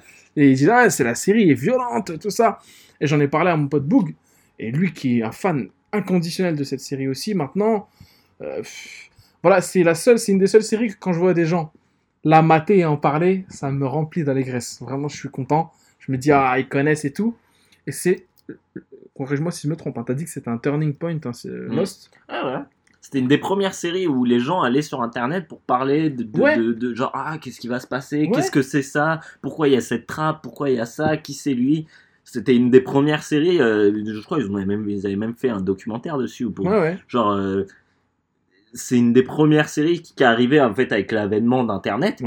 Et donc du coup, c'est les gens allaient sur les forums pour parler, pour essayer de trouver des, des significations, qu'est-ce que ça veut dire? La suite de chiffres par exemple, euh, des trucs comme ça. Il y avait euh, tellement de mystères. En fait, c'est une série qui est basée, c'est une série de J.J. Abrams, ouais. euh, Damon Lindelof et Carlton Cuse au scénar. C'est la série pour moi qui m'a fait adorer les délires mystères et tout. Je sais qu'il y avait eu Alias avant. Il y Ouais. avait eu, des- ouais, Bah, c'est DJ Abrams aussi. C'est DJ Abrams, et donc il avait euh, mis dis- dispersé quelques Ouais. mystères, mais moi je m'en battais les steaks, j'aime l'espionnage, tout ça, je- Ouais. ça m'intéressait pas quand j'étais petit, j'aimais pas trop. En revanche, Lost là, le délire de. En fait, euh, y avait-il des gens sur cette île avant? Il y a des constructions, Ouais. qu'est-ce que c'est? Qu'est-ce que Ouais. tu vois Qu'est-ce qui s'est passé? Euh, Puis les gens, ils deviennent fous, en fait. les gens deviennent ouf, les gens voient des fantômes, Mhm. voient des gens, euh, des trucs, des bruits la nuit. Euh, L'île n'est pas forcément déserte alors qu'elle est sur aucune carte. Il y a les secours n'arrivent pas. Pff, le- la- elle m'a tué, et surtout la fin de la saison 1. La fin de la saison 1 avec le personnage de, de John Locke, hein, qui est joué par euh, Terry O'Quinn, qui est ouf Quel personnage et, et des morts aussi. C'est la première série où je voyais des morts et ça m'affectait Ouais, les musiques de Michael Giacchino au piano, du piano et tout euh, mélancolique. C'est une des séries aussi où, la- où l'OST joue un, un rôle majeur, comme dans. euh, on en a déjà parlé dans CQLB, hein, euh, The Leftovers, où la, Mhm. la musique joue un rôle euh, prépondérant. Ouais, c'est quasiment bah, un personnage. euh, ouais, ouais, c'est un truc qui te qui appuie Oui. tout le propos de, à chaque fois, qui est euh, le, le thème principal qui est, qui est Ouais, hallucinant. déjà, déjà. Et ouais, Lost, euh, qui, se, fi- qui se finissait systématiquement en cliffhanger. Mm. En mode, euh, putain, mais c'est chaud. euh, Avec la musique. On la mettra peut-être si on peut, Mm. mais le- c'est- le- bref, Lost c'est vraiment si vous l'avez pas vu, je comprends pas. hein. Vous avez aucune excuse quoi. J'ai les j'ai les DVD hein, si vous voulez. hein. C'était euh, sur Netflix pendant un temps, je sais plus si ça y est toujours. Ça y est plus. Ça Ça y est plus parce que ma pote Emeline a maté, elle a tout maté et après elle voulait montrer à sa, à sa meuf et il y avait plus. Ah merde. ouais. Et du coup Ouais, ouais, le les boules. de Netflix. Ah ouais, les boules. Pff, Lost que dire de plus frère. euh, à chaque saison des nouveaux personnages, euh, on, est, des, des, nou- des nouveaux acteurs. On est d'accord que ça, ça, s'essouffle un peu Alors. sur la fin. on doit prévenir les gens. Hmm. Au bout d'un moment, ça se perd trop en mystère. Ouais, en mystère. Il y en a trop. Euh, on comprend pas. En plus, ils les résolvent pas. Il y a eu aussi, à l'époque, rappelle-toi, la grève des scénaristes. C'est vrai que c'est tombé pendant la grève des scénaristes. ouais. Ah, qui a eu un, un impact fort sur la série parce que la série qui comportait à la base 24 épisodes par saison, ce Mm. qui est énorme. hein. Bah là, il n'y en avait plus que 17, je crois, sur une, la saison 4, il me semble, ou, ou 3. Je crois que même 3 et 4, hein. je crois que Mm. même les deux. Euh, ça a fait des problèmes et du coup, il y a eu des départs et tout. euh, ils ont dû tuer des gens. euh, Ouais. et ça, dès la première saison, il y a eu des problèmes avec les acteurs parce que les acteurs commençaient à devenir grave bien payés. Certains. Ah ouais. Ah bah oui, ça a révélé plein d'acteurs. Ça a révélé plein d'acteurs. Ian Somerhalder qui a fait Vampire Diaries après. Je crois que s'il a fait ça, hein, c'est Vampire Diaries. Aucune idée. Bref, le gars avec les yeux bleus là, le, je sais plus comment il s'appelle dans la série euh, de Vampire. Lui, il était no-name avant d'arriver dans, dans Lost. Il est arrivé dans Lost, il a fait une saison et le mec était ouh, il, est, il a grimpé. Euh, ça, ça a propulsé Maggie Grace, Evangeline Lilly, ça l'a propulsé. Bon, Ouais, on les a plus trop vus tous après quand même. bah, Evangeline Lilly, quand même, on la voit, elle est dans des Marvel, là, actuellement. euh, voilà. euh, c'est vrai qu'après Terry O'Quinn, on l'a pas vu beaucoup, mais Harold Perrineau, tu vois, on le voyait, il était dans Romeo et Juliette. Il jouait Mercutio, après on le voyait dans pas mal de séries, le Renoir, là, on le Ah, voyait dans ouais. pas mal de séries, ouais, quand même, C'était avant, non C'était avant Romeo et Juliette, ouais, mais euh, il était pas très connu. Après, il, a- il est devenu connu grâce à ça. Euh, pareil, Daniel Day Kim, tu vois, qui a fait Hawaii 5-0. euh, en fait, il a fait Lost, parce que Lost était tourné à Hawaï, il a fait Lost et il est resté, quoi. Ouais. Il fait Hawaii 5-0 depuis, là il va jouer dans le prochain Hellboy. Voilà, c'est un gars quand même qui est connu. C'est des têtes... En fait, le, le casting de Lost, il est mythique. Il est mythique parce que, pour le coup, c'est un truc que je pardonne pas trop aux gens, c'est quand ils disent Ah, mais t'as vu, c'est un tel dans le truc. Et genre, ils connaissent pas le nom de l'acteur, tu vois. Je trouve, que ça, je, trouve, je trouve que ça dénote un peu d'un manque de. Comment de- Pas de geekisme, mais genre. euh, De, de- ouais, de, curiosité. de curiosité, recherche en profondeur de qui, qui est ce gars-là, quelle est sa story. Et avec Étienne, nous on adore hein, voir Ouais, un je mec sais et que on toi, se dit tu connais bien les, les, les, les noms. les noms, bah, parce que ça m'intéresse de me Ouais. dire, Putain, lui il est ouf, qu'est-ce qu'il a fait avant, euh, où est-ce qu'il était, comment il en est arrivé là. C'est c'est stylé. Et, et là, dans ce truc-là, je connais le parcours de tous les gars en fait et tous les noms. hein. Vraiment, euh, euh, c'est un truc de malade. Et Marc Pellegrino aussi dans, dans la série qui apparaît au bout d'un moment, qui est un personnage énigmatique, Jacob. On- on- son nom est prononcé à la première saison jusqu'à la dernière, on le voit jamais et on le voit qu'à la, dernière. Et c'est. Après, ça part en délire, laisse tomber. Le... En fait, l'histoire est tellement touffue, c'est impossible à raconter. C'est la série des mystères et qui te Mm. tient en haleine et dont tu ne peux pas décrocher. Et chaque mini-story de perso qui se s'entrecroisent, tout ça, il y a du lien dans tous les Ouais. sens. C'est un labyrinthe et c'est toujours très cohérent, je trouve. Euh, Il y a Michel Rodriguez à un moment qui arrive, après il y a Ah des oui. flashbacks et tout. C'est un délire, vraiment, c'est un délire pas possible. Euh, ouais. Bon, du coup, si, vous, si ça vous a hypé et que vous avez la flemme d'acheter les, les DVD ou les Blu-ray, euh, bah matez Leftovers sur Ah oui, OCS, ouais. qui est la série du créateur de. Qui ressemble, il me semble, à Lost. Il y a, y a ce côté mystère. Hein Ouais. Dans le, moi je trouve qu'elle est plus réussie dans le sens où elle sait s'arrêter. Et c'est arrêter les mystères et répondre aux questions. Mais dire genre, bon voilà, Ouais, c'est ouais. ça. Déjà, il n'y a pas, beau- pas autant de saisons. Donc déjà, il y a pas, trouve il y a- voilà, il a su s'arrêter, il en a fait trois et, euh, et euh, la série est, est ouf avec des acteurs de malade, euh, avec euh, Ouais. euh, comment Justin Theroux, Ouais. avec euh, merde, comment elle s'appelle, l'actrice euh, du Seigneur des Anneaux qui joue l'elfe. Euh, la- euh, Liv Tyler. Liv Tyler Hmm. Et Je crois euh, qu'il y a même Chris, Christopher Eccleston que moi j'adore, je suis un fan de cet acteur. Qui joue un mec qui s'occupe de sa femme, tu sais, un genre de prêtre, je crois. Ou... ah oui ouais, J'adore cet acteur. Ouais, et c'est à peu près la, enfin c'est pas le même plot hein, du tout, mais Mm. c'est à peu près ce même truc de J'ai cru y voir ça. ce côté un peu euh, christique dans tout, dans tout ce qui se Mm. passe, tu vois, parce que les, les deux héros se ressemblent beaucoup. Ah ouais Dans les- ouais, Just- le héros de, joué par Justin Theroux, il ressemble énormément au héros de Lost. Oui. Qu'il a rien à... En fait, il est là, on, on lui demande de faire des Ouais. choses et lui il dit mais, Il a pas envie. mais pourquoi c'est moi qui dois le C'est en le fait leader qui se refuse d'être leader, Parce le que- héros qui veut pas être héros. C'est ça que je comprends pas, moi, dans Ma- Matthew Fox, le héros principal, donc qui Mm. joue Jack euh, Shepard Ouais. dans, la, dans, dans Lost, il est. euh, franchement, sans lui, la série, elle est, elle, elle est bien, mais je veux dire, c'est un- elle, est, elle est pas possible. L'acteur a vraiment trop donné. Mm. Il a donné dans cette série, c'est lui, le, le mec. Il joue dans tous les sens, il pète des câbles. C'est, voilà, il a des scènes mythiques. Il y a eu des mèmes et tout sur sa tête et tout qu'il faisait. Il lâche des larmes, t'y crois en fait. Il n'y a jamais de fausses notes dans, dans l'acting en fait de cette série. C'est ça qui m'a tué. Et c'est pour ça que je pardonnerai à J.J. Abrams tout. Tout, je te- de, de, de, de Super 8 à. à, à- Fais gaffe à ce que tu Fais à gaffe au Star Wars que tu vas dire. 7. voilà, je lui pardonnerai vraiment tout. J'irai voir ces trucs et il mérite euh, Donc, ça, 5, ouais, 5 euros. à la- voilà. on ira voir Star Wars 9. Euh, oui, on ira le voir, bien sûr, sans, sans problème. Et voilà, et Matthew Fox, il donne, et, et, la, et la story de Dominique Monaghan, donc de Charlie, qui s'appelle dedans, qui est, un, spé- qui est un drogué, en fait, chacun a ses trucs, en fait. Ah Oui, je le déteste, ouais, le rocker. Mais sa, sa story, elle est émouvante. Ouais, non, bien sûr, mais lui, je le déteste, il m'énerve.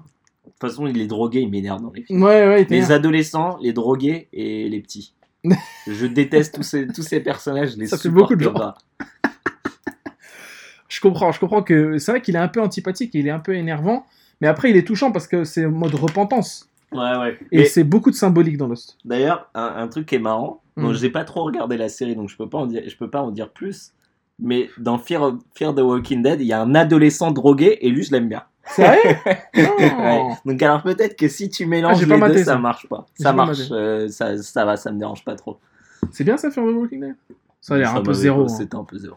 Je préfère Walking Dead de base, voilà, c'est déjà assez. un peu zéro déjà. C'est bien un peu The Walking Dead, mais c'est assez en fait. C'est assez. Ouais. T'aimes pas? On va avoir des mecs qui font de l'agriculture pendant pendant pendant trois épisodes. Moi j'aime bien. bah, encore une fois, c'est parce que je suis attaché aux acteurs. J'aime bien Andrew Lincoln. euh, Ah ouais, moi, j'aime pas. Et puis c'est, ça a commencé par Franck Darabon. Tu vois, Franck Darabon, c'est. Quand en fait, le problème c'est que quand t'as lu le comics. Ah, euh, et c'est pas pour faire l'enlien, genre oui, Non, mais je les ai, le les comics, je les ai lus, et c'est vrai que c'est pas pareil. T'as ce truc où, en fait, bah, ça va tellement plus vite. Ouais. Dans le comics, euh, des événements qui, dans la série, prennent une saison, ça prend, euh, je sais pas, 5 pages, quoi, Mhm. un chapitre. c'est vrai, non, ça c'est, hallucinant. Et Dans les comics, me- loin là. Dans les comics, Ouais. archi loin. Laisse tomber. hein. Ils ont le temps. hein, les, Ouais, ils ont le temps, les hein. Ah scénaristes. C'est pas Game of Thrones, ça, Ah non, c'est pas Game of Thrones où le man écrit un, un bouquin par, euh, par décennie. par décennie. Ouais. Ouais. Ok, Voilà, bon, ouais, c'est un voilà. peu euh, comme d'hab, mais euh, Ah, tout ce qu'on dit, franchement, allez-y. hein. En général, on parle pas trop de. ben, on- Après, ce serait prétentieux de dire ça qu'on parle pas de merde, mais je veux dire, on. quand c'est guilty c'est pleasure, des on trucs qu'on aime. Voilà, quand c'est du pleasure, quand c'est un peu pourri et qu'on aime bien, on le dit aussi quand même. Mais Lost, par exemple, c'est. Je défendrais Beck et Young jusqu'à la fin de ma vie.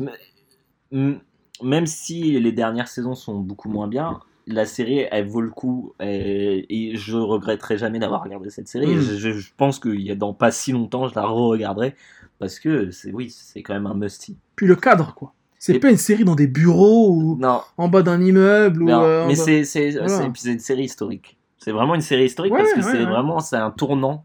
Euh, c'est des séries comme le Soprano, c'est un tournant dans, la, dans, le, dans, le, dans le milieu télévisuel. Et ça vaut le coup d'être vu pour voir tout ce que ça a apporté. Euh, S'il n'y avait pas eu Bah, Lost, il n'y aurait pas Game of Thrones, il n'y aurait pas Walking Dead. en fait, Lost, quand elle est arrivée, elle a, elle a prouvé que dans la télé, on pouvait Ouais. faire du level de cinéma. C'est ça, on pouvait avoir de l'ambition. Ouais. Et, euh, et voilà. Ouais. Donc, euh, Et jouer sur un pied d'égalité en termes de scénario et ouais, d'ambition scénaristique. Ouais, voilà, c'est ça. Mmh, ouais, c'est vrai. Voilà, le- le- les deux top 3 ont été donnés, euh, frérot. Une heure. Vas-y, on fait un petit son. hein, Ouais, puis- ouais. Hashtag CQLB.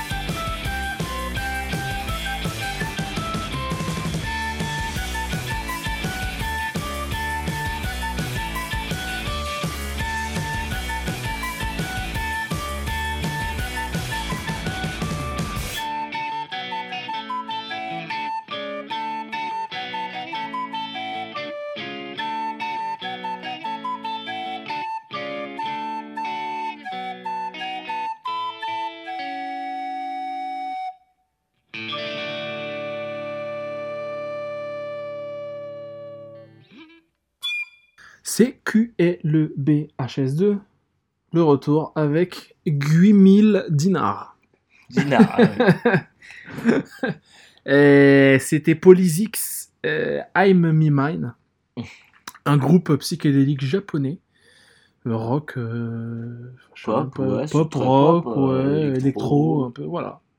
Pop rock électro. pop rock électro, un petit peu de Shibuyake là, aussi dans, le, dans, les, dans les sonorités. Voilà, c'est un son, euh, on va dire, faut mater le clip pour comprendre le délire. Parce qu'il se passe des trucs bizarres dans le clip. Il n'y a et- que les Japs pour avoir des délires. il n'y a que les japonais pour faire ça. Et des moves de danse. Attention dedans. hein. Les moves de danse, et notamment le move de la moto par la petite de 10 ans. Là, je sais pas comment elle a inventé le truc, mais il est intestable. Mais c'est ça le truc, c'est ça qui est aussi. Tu, tu te dis, il n'y a que les Japs pour avoir des bah gamines de 10 ans dans leur groupe, quoi. Ouais, voilà, c'est qui ça. dansent Qui en couette, avec Ouais. des couettes. euh, Et un sac à dos en mode carré, là, tu sais, les sacs à dos euh, cabane de trucs euh, d'écoliers japonais. Euh, sinon, Polysix, la suite de ce son s'appelle Electric Surfing Gogo. Le clip parce que c'est la suite directe, en mode euh, comme une story à la, à la One More Time, un truc de. Ouais. euh, voilà, euh, Inter- euh, ouais, Interstellar euh, 555. 555, ouais. Le 777 555. 555, ouais. de, The Secret Story of the Star System. de Daft Punk. Des DAF. C'est un peu dans le même délire. Voilà. Bon. Euh, Enfin, c'est Daft Punk. pas les mêmes moyens. Non, c'est pas les mêmes moyens. En termes d'animation. C'est pas le- c'est pas les-. C'est pas Mat- Matsumoto Non. qui, qui fait le truc. Mais bon, c'est pas mal non plus. Mais... Non, non, mais bien sûr. euh, Voilà. Proportion gardée. Voilà, proportion gardée. De toute façon, c'est pas connu, euh, Polysix. euh, Non. Même au Japon, hein, c'est vite fait, c'est pas, pas Ouais. dingue quoi. ouais. Donc voilà, euh, le truc fait son, son petit bout de chemin et moi j'ai- je suis tombé dessus euh, au Japon et j'ai adoré. Voilà. Voilà un peu pour le bail. On passe tout de suite euh, en compagnie de notre ami Guillaume, notre invité Guillaume. Notre invité, le mec qui m'invite dans mon, propre podcast. plaisante. Euh, en compagnie de Guillaume là pour le top 3. Notre top 3. Le top 3 de CQLB en fait. Livre, BD, manga, voilà, euh, ou même si tu veux artbook, tout ça. euh, non mais vrai, enfin tout ce qui J'ai est. le droit de euh, tricher, quoi. livre. Bon, si je lis pas de livre, j'ai le droit de Non, non, non, mais je veux dire, si t'as une idée vraiment. Ah, tu- magazine, Voilà, ouais. magazine, livre, ouais, ouais. Lecture en fait. Lecture, Ouais, top lecture. 3 de lecture, CQLB. Je t'en prie, Guillaume, commence. De toute façon, c'est dans le désordre en général, tu m'as dit, donc euh, Ouais. allons-y. Là, tout de suite, je commence par Black Sad. Ah Et euh, je vous me rappelle que j'ai rien préparé, donc je vais même pas dire le nom de, de l'artiste. Mais euh, donc Black Sad, qui est une, une, une bande dessinée euh, polar noir, un peu, Ouais. euh, avec des animaux anthropomorphisés. Notamment un. Un chat. Ouais. Voilà. J'en ai parlé dans le déchire. dernier, mais c'est il faut que j'en reparle. C'est ultime, C'est ultime. Donc ultime. le dessin, c'est Juanjo Guar- Guarnido, pardon, si, Ouais. si je l'ai écorché. Ouais. Et euh, même si vous n'avez pas envie de lire, regardez les dessins. Donc euh, C'est espagnol? le mec est espagnol ou mexicain, je sais pas. Bonne, Ou c'est peut-être même américain, mais juste c'est fait par des, Attends, hispaniques ou c'est quoi le délire? Je sais. Ah, pourquoi il me met pas ce bâtard? Il veut pas. Bon. Juan, Juanjo Guarido et Juan Diaz Canales. voilà. D'accord. Juanjo, donc qui est espagnol. Voilà, espagnol. Qui est né à Grenade en 1967, si vous voulez tout savoir. je, Yes. je, je retiens ce genre de choses c'est dans ton, dans ton skill. dans, dans mes skills. Euh, Ça raconte quoi? ça raconte quoi? Alors, ça raconte. euh, c'est l'histoire de Black Sad, qui est un, un, un détective. Euh, et putain, ça fait tellement longtemps que je les ai lus, mais je crois que c'est un détective privé, il me semble. Ouais. Ou je sais plus. Non, il est flic, il est flic, il me semble. Bref. Il Euh, fait des enquêtes. il fait des enquêtes et euh, c'est dans un dans une espèce de monde euh, très nouvelle enfin il y a un- tout un épisode Nouvelle-Orléans mais c'est très années 50 Ouais. Euh, et c'est avec donc comme j'ai dit avec plein de d'an- de- d'animaux anthropomorphisés et tout est fait à l'aquarelle Waouh. et c'est pour ça qu'il y a que 5 tomes parce Ah, que ça hein. doit lui prendre un temps mais monstre à faire Ah oui. Et euh, c'est pour moi la meilleure BD ever. Parce que c'est super bien écrit. La meilleure BD de tous les temps, vraiment. Ouais, bref, pour moi, ouais, ouais. C'est trop, trop beau. Genre, chaque page est magnifique. Chaque expression est sublime. Et je suis désolé, je peux pas trop vous parler de l'écriture et du dessin. Parce que j'ai presque tout oublié. Parce que je, je les ai lus là, il y a assez longtemps. Ouais. Mais je peux juste vous dire que ne serait-ce que esthétiquement parlant, ça vaut le coup. C'est. Euh, pour moi, on a- on n'a pas vu mieux depuis Disney en termes de, Ah ouais d'animaux et de, de- d'expression faciale et tout ça. Mhm. Euh, c'est c'est trop beau. Enfin voilà, les décors, tout. Et l'histoire et tout, c'est. Ouais, et puis c'est c'est très intéressant. Je- honnêtement, je saurais pas vous raconter des. Mais c'est un peu. C'est ce que c'est un tome. A une histoire qui se suit ou c'est Euh, non, non, non, c'est chaque tome, c'est une histoire. Chaque tome, c'est une enquête. Hmm. Et, euh, et euh, ça suit souvent euh, un meurtre. Ouais. Souvent, ouais, souvent c'est un meurtre. Et c'est très Dalila noir, quoi. Ouais, ouais, Dahlia Noir. Ouais, très, tu vois, souvent la, femme. Après, elle est noire en fait. Ouais, voilà, c'est ça, c'est ce côté un peu années 40. Et lui, c'est un lover ou pas? Ouais, ouais, lui c'est un lover et lui, tu vois, souvent c'est la, la, la fille euh, qui est euh, chanteuse dans un bar et qui, qui, qui, qui a traîné avec le, le mauvais type gars, de mec et il y un a des crocodile mecs, ou un voilà, et ça. voilà, c'est ça, et il y a des mecs qui, qui veulent la tuer maintenant et lui, bah voilà. Et lui, il se un- tape et tout, Black Sad. Ah, il se tape. euh, il s'appelle Black Sad d'ailleurs ou pas? Ouais, ouais, ouais, je crois que. Putain, mais tu- même ça, je me C'est c'est souviens loin, c'est lointain. C'est hein, lointain. Mais euh, faut les choper, ça coûte pas cher, hein, franchement. Ah ouais, ah, je euh, pensais que c'est ça allait C'est blinder. une vingtaine d'euros, une dizaine d'euros la- la- le tome, il y en a que 5, donc c'est pas Ouais. non plus. euh, Ouais, j'avoue, tu t'en sors pour moins de 100 balles tout, tout, tout Ouais, truc, ouais, quoi. voilà, ouais. Ils ont, plus, ils ont sorti des. des euh, Ils ont sorti des, comment, des, des coffrets avec tout dedans, quoi. Donc, je sais pas. euh, C'est pas. euh, Alors, attends, j'essaye de trouver le nom du. Mais il me semble que c'est Black Sad. Le nom du gars, euh, du, du héros Synopsis, voilà. Ouais, John Blacksad. John Blacksad, euh, c'est son nom de Détective privé. Euh, et donc, à chaque fois, il doit éc- éclaircir des affaires. euh, Voilà. Et corruption, tout ça, délire. euh, toujours, enquête, Ouais, toujours avec le. Lui, c'est le chat un peu. Bah, c'est vraiment l'archétype du chat. Donc, ouais, ouais. Ah ouais, c'est un full anti-héros. hein. C'est le détective privé de base, donc il joue pas par les, les règles, qui est toujours à, couteau tiré avec les flics, Ouais. euh, qui sont joués par des, des, des- des chiens souvent. Ouais. Et, euh, et lui, euh, voilà, c'est le chat de gouttière, quoi. Ouais. Et euh, voilà, juste pour voir un chat dans, dans un- avec un trench coat, ça vaut le coup. Ouais, c'est vrai. Ça, c'est vrai Et un putain de costume. Voilà. Ouais, moi, je, je me souviens que je voyais ce truc-là un peu de loin. Je me disais, putain, mais c'est tellement bien dessiné, notamment où il se tape, en mode il se vénère, tu sais, il a... mais il a des mains en fait noires, tu sais, ça fait un peu bizarre, donc il est vachement costaud. Et c'est Ouais, il a est hyper balèze, chat, ouais. il est hyper balèze, mais il a une tête de chat. Et ça me fait penser un peu à Basile, détective privé, tu sais. Tu vois, Ouais, euh, où le mec, c'est un clébard en fait, Ouais. qui fait des, des- des enquêtes, ou aussi à Sherlock Holmes Ah, de Sherlock Holmes Miyazaki. de Miyazaki, ouais. Où voilà, où c'est Sherlock, où tout le monde est des. Je crois que Sherlock Holmes c'est un chien et Watson aussi, je crois. je sais plus. Mais je sais que Mor- Moriarty est un chat Ah, dedans, ouais. Un gros chat en mode le méchant quoi en fait. C'est- un chat donc euh, toujours dans les c'est- rivalités. C'est de- ça- c'est ça que j'aime bien aussi dans Black Sad, c'est que pour une fois, le chat est pas dépeint comme le méchant. tu vois? Et c'est- moi, c'est un truc qui Mais me. pas comme le gentil frustre- non plus. Qui me frustre à chaque fois. Non, mais tu vois, c'est- c'est c'est pas manichéen, justement. Oui. C'est ça qui me frustre le plus, et ce que j'ai trouvé dommage, même s'ils étaient trop mignons dans Eyes of Dog, Ouais. c'est que j'aurais aimé que voilà, les les, les, les chats, euh, ils aient un meilleur rôle et que ce soit pas. Qu'ils aient un rôle déjà parce qu'ils ils aient ont un pas rôle, ils ont pas un rôle, ouais.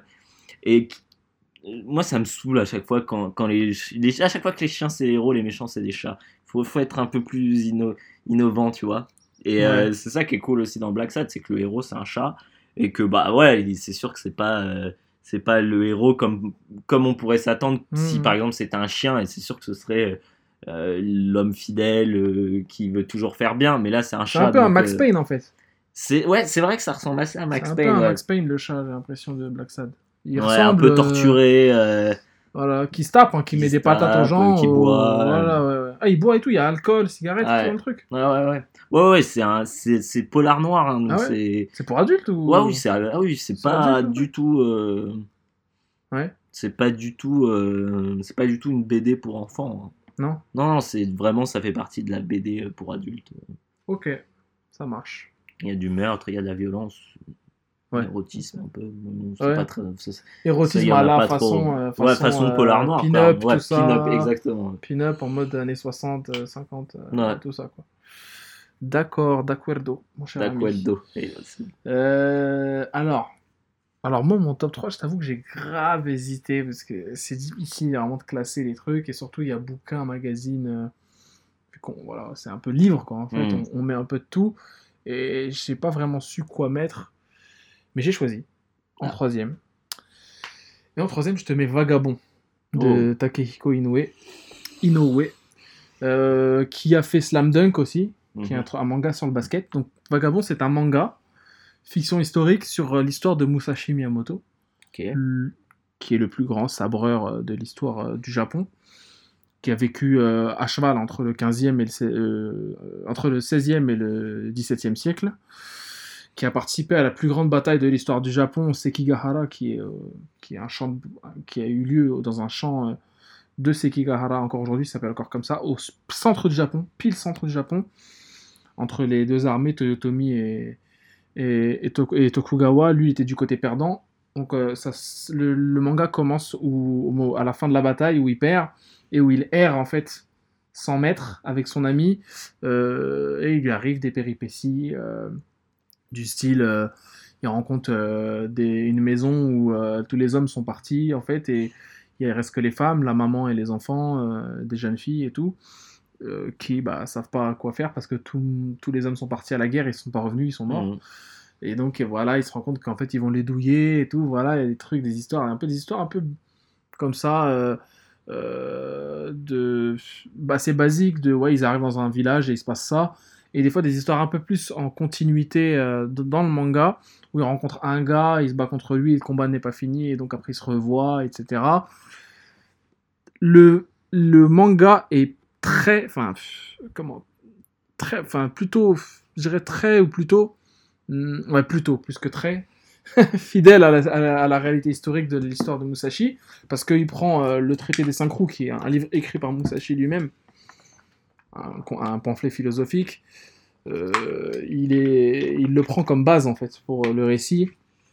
Après, bien sûr, il s'inspire surtout, il prend ça comme base, mais il s'inspire surtout de la vie dépeinte par euh, euh, euh, Eiji et le chat il fait tomber mon sac par Eiji Yoshikawa dans La Pierre et le sabre et La parfaite lumière qui sont les deux bouquins romans classiques de la littéra- littérature japonaise sur Musashi Ouais. il y a beaucoup d'inventions mais très romancées la vie du samouraï errant très romancée mais qui a, des réalités historiques propres euh, aussi et donc c'est en fait c'est un peu l'adaptation Yoshika- de Yoshikawa euh, en, manga. C'est très, enfin là pour le coup c'est très beau. C'est putain de beau. Euh, Inoue qui est un gars qui son dessin il est indescriptible tellement il est magnifique. C'est peut-être même le mon mangaka préféré en termes de dessin. Mhm. En termes de dessin, je veux dire réaliste, beau, vraiment beau. Après, j'aime bien Akira Toriyama dans son style, en fait, tout simplement. Mais même le style de Inoue, il est magnifique. de- dans Ouais. tous ses travaux, en fait, c'est une beauté. euh, euh, vraiment, c'est- euh, vrai que Toriyama dans Dragon Ball, c'était quand même. Dragon Ball, Mm. après quand ça. Enfin, Z, ouais, c'est autre chose. c'est Ouais. c'est autre chose. Dragon Mais Ball, l'identité est dingue. et Dragon. Ball, c'est. En fait, il est incopiable. C'est ça qui est ouf, c'est que c'est incopiable. Et même Inoue, il est incopiable aussi. Il te fait des dessins en fait à l'aquarelle aussi, Mhm. hein, beaucoup, euh, au couteau.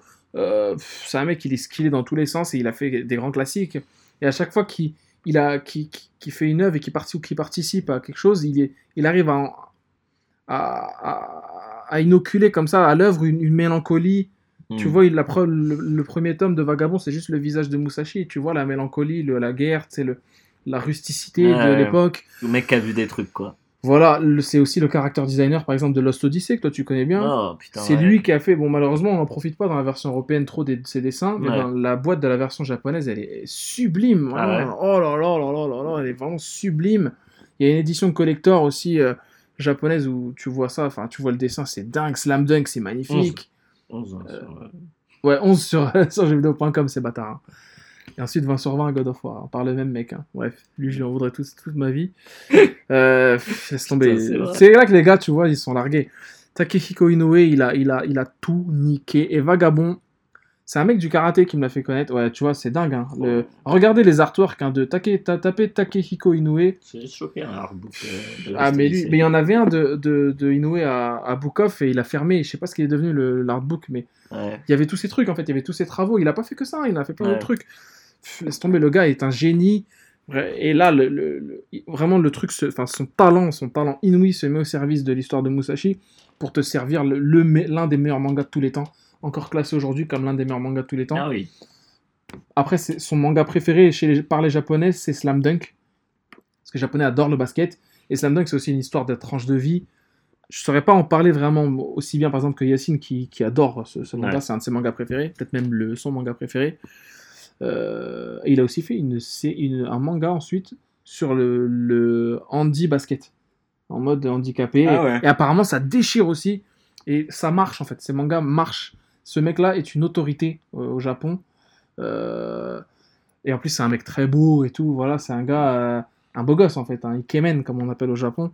C'est les, me- me- les mecs avec des traits fins, très, Ouais. très- avec des cheveux un peu longs, très beaux et tout. Et, et, et- et c'est un artiste en plus. Voilà. Et c'est un artiste euh, accompli, mais le maître. C'est vraiment le maître. euh, et les autres mangaka te diront Takehiko Inoue, c'est mon mangaka préféré. Toriyama, notamment, je crois qu'il a dit que c'était son mangaka préféré. Parce que c'est un gars qui il est inimitable en fait.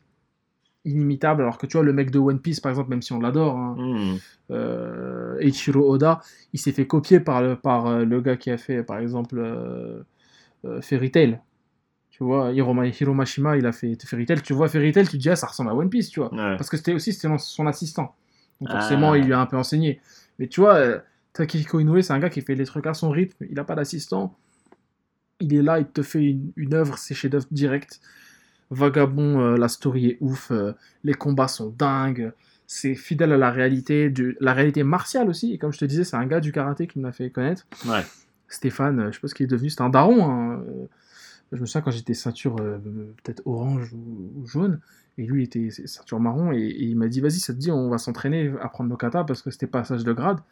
Et j'étais allé chez lui et tout, et, et euh, ses enfants aussi faisaient du karaté et tout, et, et j'avais vu sa, sa bibliothèque, et je vois Vagabond, il me dit tiens, tiens, vas-y, tiens, prends les pre- trois premiers tomes, tu me les rendras quand tu les bien. rendras. Le mec a déménagé, je sais pas où. Bah, j'ai pas pu le euh, rendre du coup, mais ouais, j'ai acheté la suite et pff, les trois m'ont plombé. Et j'étais jeune, hein, je devais avoir une dizaine d'années. Les trois m'ont plombé ma race, euh, les trois premiers, vraiment.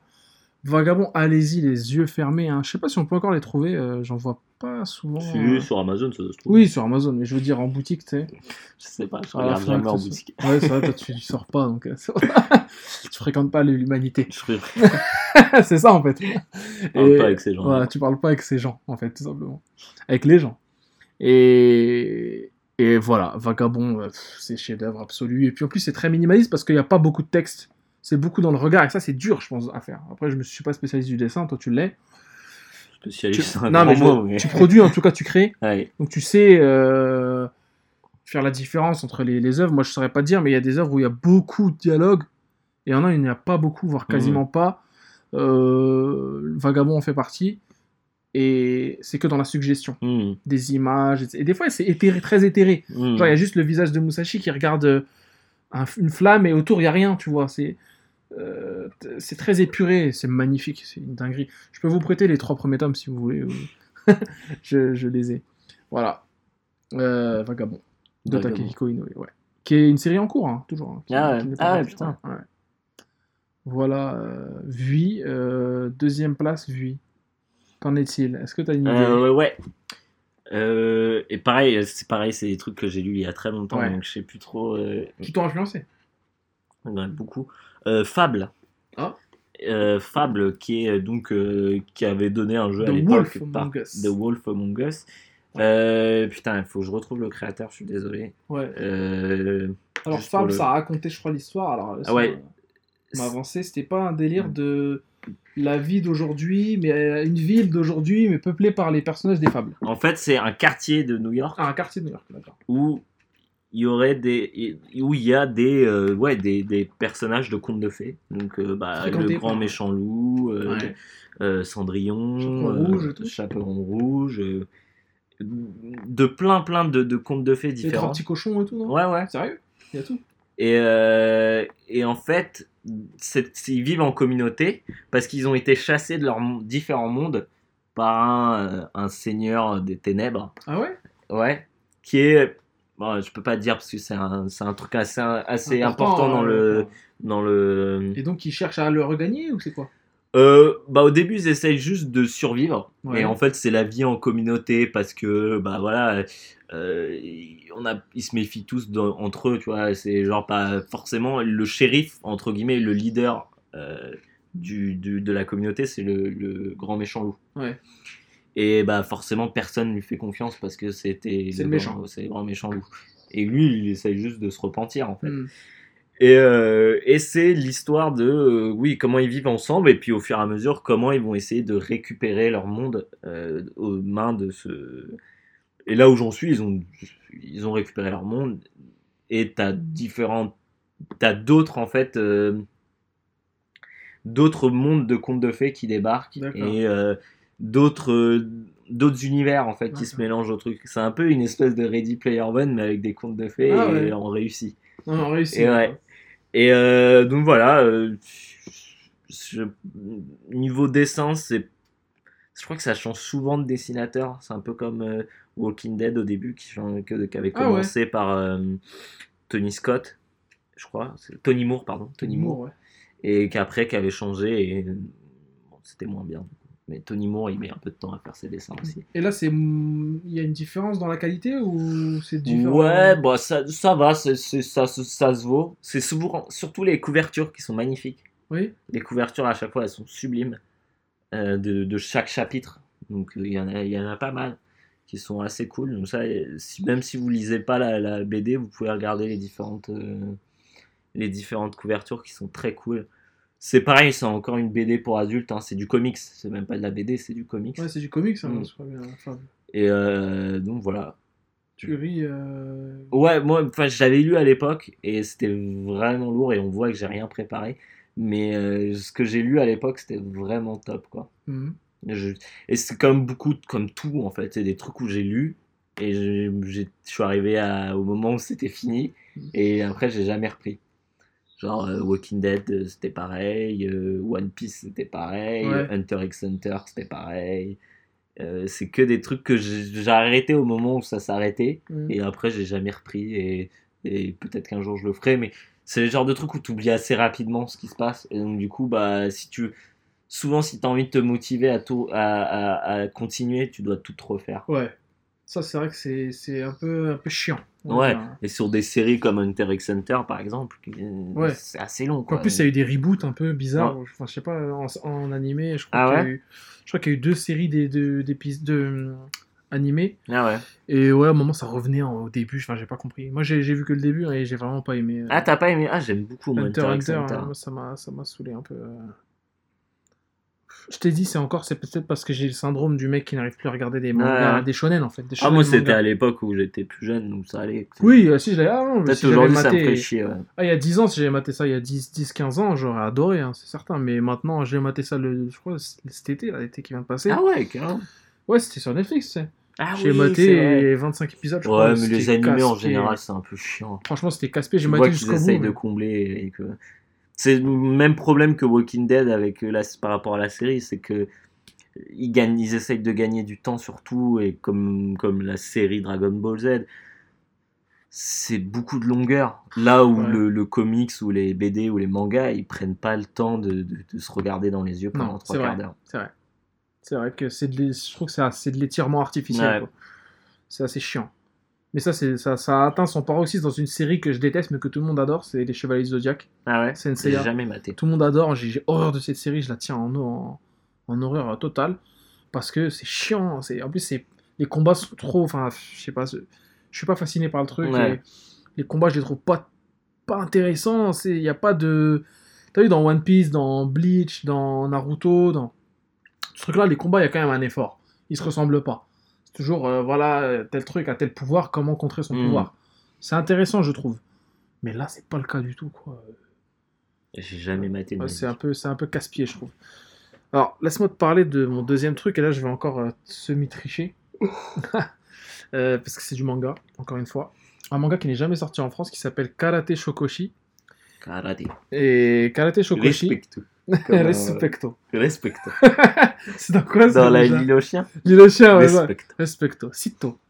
Et, et, et, et Karate Shokoshi, ça suit l'histoire d'un mec qui s'appelle Minoru Kohinata, qui arrive au lycée.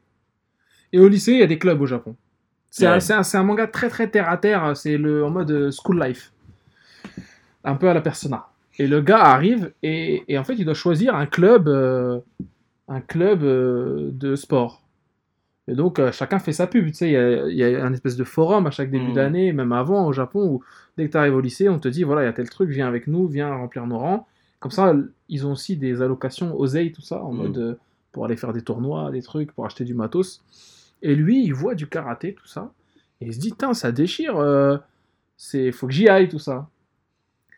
Et en fait, il, essaie de s'inscrire au karaté, sauf que ce, club de karaté de, son lycée, bah, c'est des gros haggars. Tu vois, c'est des bullies. Et en fait, euh, il le démonte à son premier cours. Il le dégoûte du truc. Et ensuite, en sortant du truc, il est dégoûté. Il se dit, j'aurais dû faire du judo ou du sumo ou, ou je sais même pas, voilà, de l'ikebana, genre de l'arrangement floral, tu vois, des trucs, euh, voilà, des trucs qui n'ont rien à voir, ou même de la couture. Et, et en sortant, il, il croise dans, la, dans le, le- le parc du lycée un club de karaté qui s'entraîne. Et il se dit, mais c'est bizarre, euh, l'entraînement, c'était, ça vient de passer, qu'est-ce qu'ils foutent là, eux? Et il va les voir, et en fait, ils leur disent, mais ils, ils lui disent, bah non, nous on est le deuxième club de karaté en fait. Parce que c'est le club bâtard, un peu, des mecs un peu losers, tu vois. Ouais, les miskinos. Ouais, les mesquinos du club de karaté. Et du coup, il arrive et il les voit s'entraîner, il voit, ils sont chauds et tout. Et il dit, mais qui c'est qui vous entraîne? Et en fait, le gars qui les entraîne, c'est un mec archi chaud, mon gars, au karaté.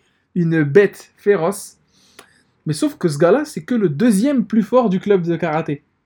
Et donc il dit, mais qui c'est le premier? Et lui, ils, disent, ils lui disent, bah, le premier, en fait, il est en 11, tout ça, je sais pas quoi. Et en fait, le premier, c'est une bête féroce. Le gars est archi balèze. Et donc, il s'entraîne avec eux. Et comme ce club-là, ils sont en, perte un peu de personnel, vu que c'est le deuxième club, sont un peu losers, ils sont un peu dans un dojo à, à l'extrême, euh, à l'extrémité du parc du lycée, euh, voilà, flingué, euh, tout ça. Euh, le truc est, voilà, la pancarte d'entrée, elle est à moitié, elle penche d'un côté, c'est le truc, le- les tatamis sont dégueulasses, tout ça, il y a personne pour nettoyer. Ils Ouais, sont, c'est ceux qui n'ont pas, les- qui ont pas les allocations. ils ont pas les allocations, ils ont rien même. Tu vois, c'est même, ils sont même pas très officiels. Et, et, et après, voilà, ça devient un peu un Tenjo Tenge, un peu en mode. euh, c'est un autre manga, où c'est une guerre d'arts martiaux. Ça devient un peu un délire de. Voilà, il y a les- le club du taekwondo, le club du judo, le club du sumo, et à chaque fois, il y a des versus, en fait, tu Mmh. vois. Pour l'UFC, quoi. Ils font de l'UFC, enfin, ouais, du vrai UFC en tout cas, parce que maintenant c'est plus ça l'UFC, c'est ce qui est dommageable. Et, et, et ça se tape, et, et Minoru, enfin, il augmente en, en skill et tout, et il regarde des combats à la télé, et il essaye d'imiter les techniques, et ça grimpe. Après, ils vont en stage à Okinawa, stage de karaté, parce que le karaté est né à Okinawa, hein. et, et ils vont dans les racines, genre du truc, et c'est c'est un manga très intéressant parce que c'est très véridique. Mmh. Un peu comme Tough et Free Fight, ou je crois que c'est la même chose, hein, je crois que c'est juste le nom japonais, euh, qui est un manga de Free Fight, et où tout est vrai en fait. Dans les Mm. trucs, euh, il y a même parfois des apparitions de vrais gars, genre euh, Chuck Liddell, euh. Euh, Mark Hunt et tout, des mecs comme ça. Et c'est un manga qui devient grappling euh, assez vite, mais toujours karaté en fait, où il te montre des vraies techniques de karaté. Je trouve que c'est un manga qui, en, enfin, en tant que pratiquant de karaté-do, qui m'a Mm. pas influencé, mais on va dire qui m'a conforté dans l'idée que les Japonais pouvaient avoir du karaté. Euh, c'est-à-dire d'un truc qui n'a rien à voir en fait avec le judo, ces trucs-là, et qui, des fois, tu vois des techniques dans le dans le dans ce manga où le gars fait des techniques de de karaté qu'on voit peu. Tu vois euh, aussi une idée du kata qui est un peu différente. Bref, c'est un manga pour pour tout le monde, hein, mais quand tu es pratiquant d'arts martiaux, tu, tu, tu l'apprécies d'autant Mm. plus parce que ça te parle. C'est très très euh, comment authentique. Et euh, c'est un truc vraiment que je me suis enfilé une journée. je me suis posé sur mon canapé. Alors je sais pas du tout. Je crois qu'au Japon, je crois qu'ils en sont à 50 un truc comme ça, voire plus. Ah, c'est en cours encore. C'est en cours, ouais, ouais, c'est sorti il y a pas Et c'est quoi T'as des fan trad du coup pour. euh, Ouais, là c'est des fan trad. Bon, moi je lis des fois En les jap, trucs en jap, Mm. voilà, mais bon, je conseille pas. hein, je conseille de le lire en, en anglais au moins. Et ça existe un peu en français, et ouais, ça sort euh, régulièrement. Et c'est magnifiquement dessiné. En fait, c'est, tu sais, vu que forcément il y a un besoin de, de la technique, de l'anatomie du personnage, de comment il met une patate, de, mmh. il te montre bien les trucs. Parfois même, ça ressemble vraiment à la réalité. Quoi. On dirait que le mec a pris une photo et a, et a Ah. décalqué. Je pense pas, hein, mais parce que ça reste, possible, ça, reste hein, très, c'est- ça reste très manga, mais peut-être Mm. qu'il a pris un modèle, ça c'est sûr. Ouais, de toute façon, tu es obligé de dessiner avec un modèle. hein. Les gens qui pensent que tu peux dessiner euh, des personnages euh, sans, sans, ne, sans ne serait-ce que toi essayer de refaire Ouais. le, le- le mouvement, et ils se mettent le doigt dans l'œil. hein. Ouais. Donc ça, tu confirmes que, que vraiment, T'es obligé de prendre obligé, des ouais. exemples. Et puis, après, euh, c'est- ça a peut-être rien à voir, mais moi, je- le, le plus proche que j'ai été de quelqu'un qui faisait du manga, c'était un coréen. Mm. Et il faisait vraiment du pur manga euh, à la coréenne. Manahwa, là, ça s'appelle. Et euh, d'ailleurs, maintenant, il a. euh, Il fait ça? Maintenant, ouais, il a, il a sa BD et tout. Il a, il a signé un, un book deal et tout. Mm. Et, et, euh, et lui, mais le mec, en fait, il, il faisait de, du sous-cul pour tout. Ouais. Donc, il mettait tout le temps une image en dessous sur Photoshop et il redessinait par-dessus. Après, il l'adaptait à son style. Ouais, ouais, ouais, ouais. Mais la plupart des trucs qu'il dessinait, il partait de là, quoi. Donc ouais, dans ce manga-là, Donc, je pense que quand c'est. mais surtout le besoin, par exemple, tu vois un coup de pied de taekwondo, au moins Mm. il y a une meuf qui fait de taekwondo, elle est archi forte, c'est la présidente du club et tout, et elle fait des coups de pied, je me dis, putain, mais c'est un coup de pied de taekwondo, ça se voit en fait à Mm. l'image que c'est un coup de pied de taekwondo, c'est pas du karaté, mais le mec a réussi, je pense bah, a sans pris... faire du sous-cul, tu peux. Tu, enfin, moi, dû quand je chercher, dessine ouais. pour CQLB, je fais pas de Ouais, forcément. ouais, ouais, mais je, je, je, vas je- chercher un je truc, regarde des images. Bah oui. Tu vois, genre, par exemple, une question, un truc tout con. euh, le premier dessin qu'on a fait, euh, Kimono Estival, Euh. Moi, je connaissais pas les poses de, de judo. Ouais. Donc, bah, forcément, tu tapes judo, tu regardes. euh, et Le mec à genoux, ouais, Voilà, c'est pareil pour tout. Hein. Le T'es obli- scout euh, dans le 2, euh, le scooter et tout. Voilà, bah, t'es obligé de voir à quoi ça Ah ressemble. ouais. euh, Tu peux pas inventer. tu peux pas inventer Bah, ce le que gars, tu je pense, que, pas. je pense que le gars, bah, en fait, c'est une forme de culture pour vous, les dessinateurs, de- d'aller se cultiver à droite à gauche, Voilà. voir. Hmm, Mais On ne serait-ce que pour toi, euh, Oui. tu vois, euh, moi je commence à avoir l'habitude de me dessiner, mais toi, je, je, je, je suis obligé de regarder des photos de mon petit dossier. Sérieux non, mais tu vois, chaque fois, parfois, je me retrouve, je réouvre euh, euh, mon truc de photo et ça, ça, il y a une photo de toi qui apparaît parce que quand je dessinais, bah ouais, je regardais Mmh, euh, Un peu voir le nez, comment il est. ou le la nez, gueule, voilà. Maintenant, je, maintenant, je te dessine à, à l'œil comme ça. Ouais, tu sais. Ouais. La dernière fois, je faisais un storyboard et je dessinais euh, Théo. Et Théo, il a une beubare comme toi. Ouais, Et en fait, je me retrouvais à te dessiner toi. En fait, à la fin, je t'ai mais non, mais c'est pas Théo, c'est Ouais. So. Bah, Théo, il a un front plus large et tout, tu sais, c'est un blanc, tu vois. Ouais, mais bon, là, c'était pour un storyboard, c'était Ouais, pas une BD. quoi. Donc, je vois le euh, délire. Donc voilà, euh, le, le manga est ouf. euh. En termes de dessin, c'est très clean. Ouais. Je sais pas comment je pourrais le dé... parce que je suis pas spécialiste donc je vais pas m'avancer. Un peu la ligne claire à la Toriyama. Ouais, c'est très clean. C'est Mm. très clean, c'est très ça ressemble à pas à personne, un peu à personne. C'est très clean, Ouais, tu du vois, manga, c'est- quoi. Vraiment du Mais c'est pas en mode euh, à la. Yu-Gi-Oh, tu vois Yu-Gi-Oh, Ouais. c'est très euh, Yu-Gi-Oh, c'est très ramassé le truc alors que là, c'est vraiment du très propre, très Mm. propre et ça ressemble un peu à tu vois Tenjo Tenge non, ce, ce- tu connais pas, bah, ça ressemble un peu à ça, c'est des dessins vraiment clean. C'est quasiment tu sais que les meilleurs dessinateurs de manga sont les dessinateurs de hentai. Parce que l'anatomie, tout ça, bien faire les seins, bien faire le truc. Euh, Voilà. J'en parlais à quelqu'un la dernière fois, je sais plus C'est connu hein, au Et je Japon. disais hein, ça. que les seins c'était tellement difficile Ouais, parce que c'est hein. soumis à la gravité Ouais. et du coup ça les bouge tétons, c'est dur à faire et tout. euh. Et c'est puis c'est jamais positionné de la même façon. Mm. euh, c'est vraiment un des, un des un des attributs physiques qui est le plus soumis à la gravité. Et donc du coup, bah, si tu veux pas que tes seins ils ont ils aient l'air fake, bah t'es obligé de prendre en compte ça euh, par rapport à ton mouvement que les seins ils bougent pas de la même façon, tu vois. Bah là, le dessin, c'est quasiment level hentai en Ouais. mode anatomie, hein, je dis bien. Parce que les coups de pied, les jambes, quand tu les vois, tu sais, les muscles et tout, quand ils sont tendus, quand ils te montrent une patate, un coup de Ouais. tête, une prise, ne serait-ce qu'une prise pour que tu Ouais. piges ce qu'il fait. Mm. Mais hentai, euh, parfois ça va un peu trop loin. Parfois ils abusent, ouais, mais je veux dire, dès que tu regardes des hentai comme Discipline ou Bible Black, Ah, c'est Black, putain de bien dessiné. Mais non, mais rappelle-toi quand on avait eu cette discussion des hentai Ouais. où ils mettent jusqu'à la fécondation. Ah, c'est vrai que des Moi, il y a le plan, moi, le plan que je comprends pas cam. dans l'hentai. Le plan cam. Moi, c'est le plan où c'est une sonde, en fait. Ouais. Ça, Tu j'ai la jamais compris. ça- ça- C'est tu pourquoi vois- qui ça tu vois la, qui la, C'est quoi le... la, la, la teub qui éjacule à l'intérieur. Et moi, le, ah, moi, je pensais que c'était le maximum. Et le jour où je t'en avais parlé, La fécondation c'est que j'étais tombé sur carrément une image où tu voyais les spermatozoïdes qui allaient vers le haut. Et je dis là, mais les mecs, ils sont où? C'est des zinzins. Et je pense qu'il y a pire. Je pense que nous, on est des petits joueurs, là. Ah, mais ouais, mais ça, c'est des ça, trucs déjà, sur, ça, Ti- déjà, sur c'est Twitter. C'était des trucs sur Twitter. Donc je me dis que par exemple sur 4chan, tu dois Ouais, avoir ouais, des trucs ouais. de, de malades. Ouais, les trucs avec les monstres et tout, les trucs. des euh, monstres, des. Une, fois, une fois, je regardais des hentai. euh, Ça m'arrive euh, pour. Pour. Mais tu sais, rien que pour les yeux, le- c'est- souvent très très bien dessiné. Sur, sur Twitter, souvent, tu, tu sais, quand tu suis plein de dessinateurs, et parfois il y a des mecs, en fait, tu les suis trop rapidement. Et tu sais pas trop, tu sais pas trop ce qu'ils vont Ouais, retweeter. vont mettre, ouais. Et à un moment, et j'ai été tombé sur un truc où c'était, t'avais de la matière fécale, quoi. Ah. Et tu sais, c'est les meufs où c'est à la fin, genre, ah, la meuf, elle a tellement pris que ça ressort de tous les trous, quoi. Et puis j'étais là, genre, mais c'est dégueulasse, les mecs, pourquoi ça excite qui Parce que là, bah, il y a des gars, c'est sûr. Il y a des gars. Ah oui, ou des meufs, hein. Mais, Mais c'est tu sûr vois, à la limite, ce genre de truc, et je comprends pas, hein, mais je peux comprendre plus que la, la, la, la phase fécondation. La phase. La phase fécondation, elle est hardcore. Ça se trouve, c'est un truc de science, tu vois. tu vois. Ouais, mais tu vois, c'est la, La phase vraiment- fécondation, genre, ah, tu kiffes, genre, c'est comme du. la kill cam, tu peux comprendre. Moi, je t'avoue que la kill cam, je trouve c'est bizarre. Non, mais La déjà, sonde, la, kill cam, la kill Ouais. cam, déjà, c'est chelou. chelou de ouf. Non, mais c'est hyper chelou. Mais je peux comprendre. il y a- ça, ça traite encore des trucs euh, de fluide et tout ça. Mais. La face fait. Elle m'avait tué. J'étais tombé dessus, j'étais mort. Déjà, tu- ça peut ne pas être du hentai. Ouais, voilà, si c'est tu ça. tombes sur la photo, tu te dis, ah ouais, mais en fait, ça, ça t'explique juste la, la procréation, quoi. Et ouais, c'est des ouf, les gens. Vraiment, des fois, ils Le abusent. voisin, ils il doit forcent. vous prendre pour des tarés. La fenêtre, elle est ouverte, on parle de. La phase fécondation. Ouais, t'as- T'as dû hurler. C'était bien fait ou pas? Ouais, mais c'était bah, c'était ouais, c'était schématique quoi. C'était en fait, tu voyais euh, bah, comme d'hab euh, la, la Ouais, top gigantesque voilà. dans, dans le dans le ventre qui monte jusqu'aux jusqu'aux ovaires. Ouais, voilà. Et, euh, et, euh, des- et en plus, ça se fait pas tout de suite la fécondation. Ouais, c'est pas au moment de la Ouais, voilà, genre dans la nuit. l'éjaculation. N'importe quoi. Ah, ça se fait pendant la club d'après le. le- c'est déclenchant, ça n'a pas de sens.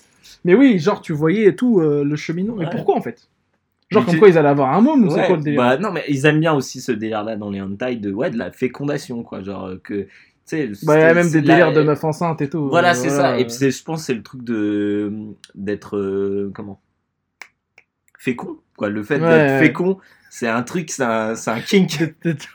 les mecs qui sont tellement féconds que dès qu'ils dès qu'ils C'est direct. euh, Il y a, il y, a, il y, a, il y, a, y, a, a Il y a fécondation. fécondation immédiate. Des femmes. Allez, ouf, les gars. Bref, on parlait de quoi Je sais Ouais, je te disais, l'anatomie grave bien faite. Le, le manga déchire. Franchement, lisez-le. Moi, j'adore, je valide euh, au plus haut point. Ok, ok, ok. Et toujours des combats intéressants parce que le mec euh, grimpe, c'est un peu shonen aussi. Mm. Le mec grimpe en skill, il devient plus balèze et il te fait des nouvelles techniques et tout. Et voilà, c'est. Et il y a beaucoup de philosophie aussi derrière. Voilà. Ok. Bon là, on doit sortir l'épisode dans 10 minutes. c'est pas grave, ouais, un peu de non, retard. c'est pas grave, Je préviendrai. Mais, mais, euh, mais je vais quand même essayer d'aller vite. Et Surtout parce que j'ai rien préparé. mais euh, mon dernier truc, c'est forcément, vous y attendez tous, euh, évidemment, c'est Moebius. Ouais. Euh, Que parce dire que Il y a beaucoup à dire pour il y a beaucoup à dire et je pense que je- un jour j'en ferai un, un sujet à part Ouais, entière. ouais, ouais. Mais je pense qu'en tant que dessinateur, on est tous enfants de Moebius.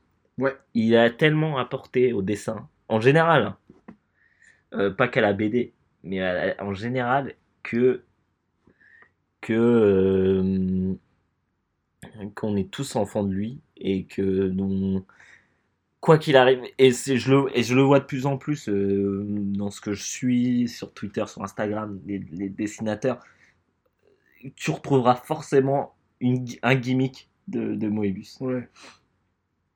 et donc euh, là t'es en train d'écrire le tweet en Le direct tweet d'excuses qu'on arrive dans pas longtemps. mais, mais peut-être la pochette en même temps non? Comme ça c'est Ah ouais, vas-y, ouais, je veux bien. Donc Euh, ouais, Moebius, frérot. Vas-y. non bah donc non euh, Moebius j'en parlerai plus tard mais euh, Mais ouais, bah alors moi j'ai envie de faire pareil pour le premier. Et juste dire euh, en fait ce qu'on. Toi tu conseilles Moebius, son Moebius, sa vie. euh, tout. C'est ça qui est ouf chez Moebius. C'est que tu peux euh, passer ta vie euh, sur Twitter à chercher des images de Moebius. Mhm. Moi, tous les jours, je tombe sur un nou- une nouvelle illustration de Moebius que j'avais jamais vue. Et qui n'est pas issue forcément de ses œuvres. ou quoi. C'est une illustration comme ça qui, est- qui a, été, euh, qui, est- qui est- qui a été postée. Qui, tu sais pas d'où elle sort. Et à chaque fois, ça me, je suis là, ah putain, c'est trop une bonne idée. Et donc voilà. Donc je possède juste Moebius et, euh, et je suis en train de t'envoyer l'illustration. Donc, je, vais la, je vais la publier. Euh, merci. Euh, alors moi je vais te parler hum, vie. Vie, je t'appelle. Vivi. Bibi. Bibi dans FF9. Vivi. Euh, Viom, je te parle juste. Je, je dis juste ça aux auditeurs. Bon, toi, je sais que ça va pas être trop ton délire. Euh, et que c'est des grosses sagas li- littéraires. Je pense que t'en bat les steaks. T'as pas trop envie de tout lire. C'est chiant. Le monde du fleuve, River World, en anglais, en, amé- enfin, en américain anglais, parce que c'est un, roman américain de Philip José Farmer. C'est quoi le, plot? C'est de la science-fiction. Un roman fleuve. L'histoire d'un- fleuve monde. L'histoire, c'est quoi? Dans un futur pas trop décrit, l'entièreté de l'humanité qui a toujours, qui n'a jamais vécu et qui a toujours vécu, c'est-à-dire depuis le- la préhistoire à l'apparition de l'humanité jusqu'à la fin de l'humanité qui n'est pas, pas précisée, toute cette humanité-là est ressuscitée sur une, vi- sur une, une planète qui est composée euh, d'un qui, qui, qui voit passer en son de- du nord au sud un immense fleuve euh, de plusieurs kilomètres de large. Euh, L'humanité est ressuscitée sur ces berges. Et voilà, qu'est-ce qui se passe? Donc un mec du 20e avec un prénom préhistorique, un romain, un, Ah, un mec du Moyen Âge, et voilà, ils apprennent à Ready vivre Player ensemble. One, mais de l'histoire. Voilà, et les mecs connus, il est où Jésus? Il est où, Il est où Ulysse? Il est où truc? Et en fait, ils apparaissent. Ah putain. Voilà, le héros principal, c'est Richard. euh, euh, c'est euh, Sir, Fran- Sir, Sir Burton. Qui est Richard Burton, qui est un, un, un explorateur du 19e siècle qui a notamment découvert le lac Tanganyika, près du cratère Ngorongoro. C'est en Afrique, je te doute bien. Euh, et du coup, c'est lui le, le, le héros parce que explorateur, parce que curiosité, et donc il va se demander, mais putain, euh, pourquoi on a tous été ressusc- ressuscités sur cette planète? Hmm. Qu'est-ce qui se passe? Qui a fait ça? Et surtout, ce fleuve-là, on va le remonter jusqu'à sa source, Hmm. mais le fleuve semble interminable. Plusieurs millions de kilomètres de long, en fait. Millions de kilomètres de Ils long. ont pas de drone. Ils ont rien, en fait. Ils sont ressuscités à poil, imberbes, euh, à la- à- tous à l'âge de 25 ans, Ah ouais, putain. et ils arrêtent de vieillir. Ils ne vieillissent pas. Que se passe-t-il? Voilà. Le, le, la meilleure saga de roman qui, que je j'ai jamais lu. Alors, il y en a cinq. Ouais, Il y a Le Monde du Fleuve, Le Bateau Fabuleux, euh, L'étrange labyrinthe, euh, Les Dieux du Fleuve. Bon, après, train de Ça a spoiler. jamais été adapté Ça a été adap- adapté en, en truc, en, en truc En animé, série en série. Ils ont tenté un téléfilm, mais c'était ça, ça- déjà ça n'avait rien à voir avec l'histoire. Ah ouais. Ouais, ça n'avait rien à voir et ça a foiré. Enfin, ça. C'est le genre de truc qui tuerait en série. Laisse tomber. Mais je pense que c'est trop difficile à faire. Ouais. C'est trop difficile à faire parce qu'il y a trop de persos, trop de trucs. L'histoire est dingue. En fait, chaque livre, même des fois plusieurs fois par livre, ça suit un autre personnage. Hmm. Dans Bah, deux, si tu fais une saga la Game of Thrones. C'est c'est 100 fois mieux que Game of Thrones pour moi. Ça rabit Game of Thrones. Rien que le premier tome rabit Game of Thrones. Vraiment. Philippe Joseph Farmer, qui est un mec qui a inventé le, le concept de Wolf Newton, qui est un concept de SF aujourd'hui reconnu et repris par plein d'autres euh, d'autres euh, écrivains, mais que je, je, je, décrirai un de ces quatre dans CQLB si j'en si j'en ai l'envie et le, et le temps, et si j'y pense aussi. Et voilà, donc c'est un, un livre qui t'en ressort pas comme t'en ressors pas daubé, t'en ressors euh, euh, grandi, et c'est un des livres qui m'a poussé à... C'est une des choses dans la vie qui m'a poussé à faire des études d'histoire et à devenir professeur. ouais. Parce que le truc est fascinant, c'est dingue. Et, et Sofiane voilà. Origin Et- Story. En vrai, oui, Sofiane Origin, c'est un, un livre que je, je lisais dans le train pour aller à, euh, au lycée avec l'OST de Odin Sphere dans les oreilles. Et pff, laisse tomber, euh, c'était des trajets de train que je n'oublierai jamais de ma vie. Et, et le, le monde du fleuve, River World. Le premier tome s'appelle euh, euh, ouais, Le monde du fleuve, en anglais To Your Scattered Bodies Go. Et rien que l'affiche, elle est mystique. Et, et- et un peu à la Lost aussi, mystère et tout. Ouais, les bah ouais, gens ça, lâchés ça quelque part. que. Qu'est-ce qui se passe? Vont-ils créer des pays, des trucs euh, Voilà. euh, Vont-ils encore se faire la guerre? Vont-ils encore se faire la guerre? Comment un Australopithèque va gérer et, genre en mode, ouais, euh, on voit des fois des. Enfin, vrai, j'ai pas envie de spoiler, laisse tomber, parce que c'est ouf, c'est ouf, c'est la saga, l'œuvre de fiction la plus ouf de tous les temps pour moi. Pour Ok. moi, vraiment. Ok. Voilà, frérot. On peut passer. Ça on donne envie. On passe un son ou pas ou tu... Bon, là, je pense qu'on a passé un déjà. On passe un jingle, un truc comme ça. Ok? Hashtag. CQLB.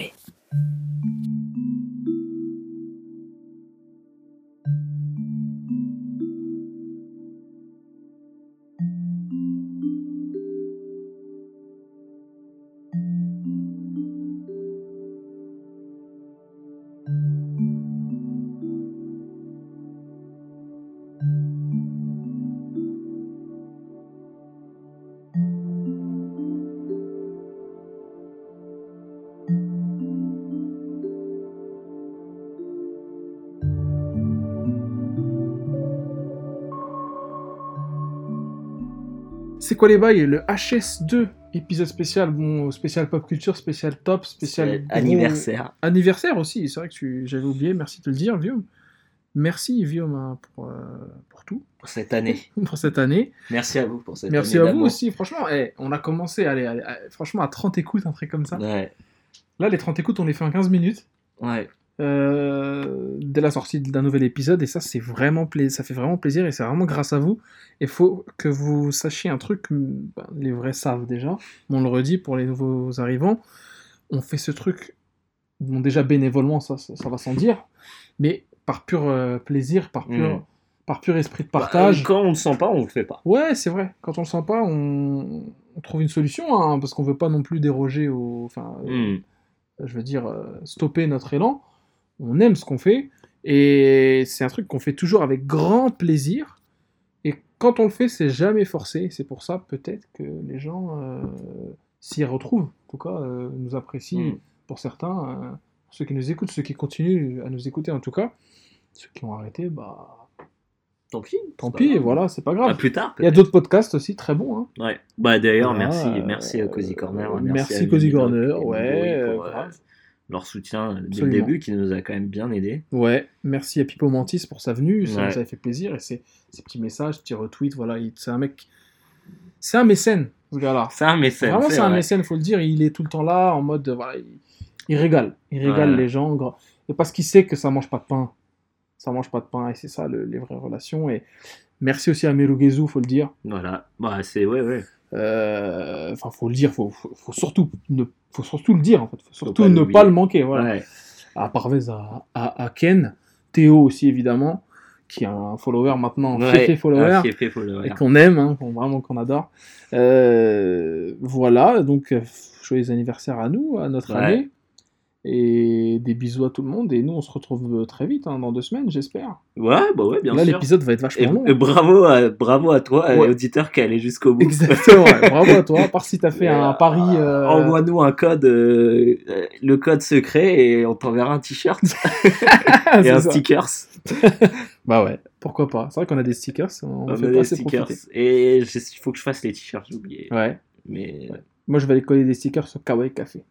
Ah ouais. que les gens qui vont là-bas sont susceptibles de nous écouter. C'est C'est des gens susceptibles d'aimer les, les j'en avais posé, sondes. j'en avais posé à l'époque, je me rappelle. C'est des gens susceptibles les- d'aimer les les comment les kill cam Les dans les les, les cunt cam Les, les kill cam, Ouais, les kill cam cunt cam. les cam cam.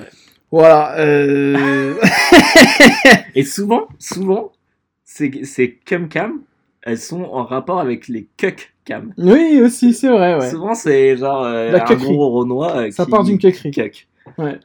Qui cuck hold dans notre. Qui Un cuck, blanc, ça, un petit Bah, ouais, souvent. Ouais, là. souvent. Et ça c'est ouais. Ça, Merci aussi à Etienne qui, est- qui est un, Mais un- oui, un bien, auditeur putain, aussi. merci à Putain, j'ai Etienne. failli zapper.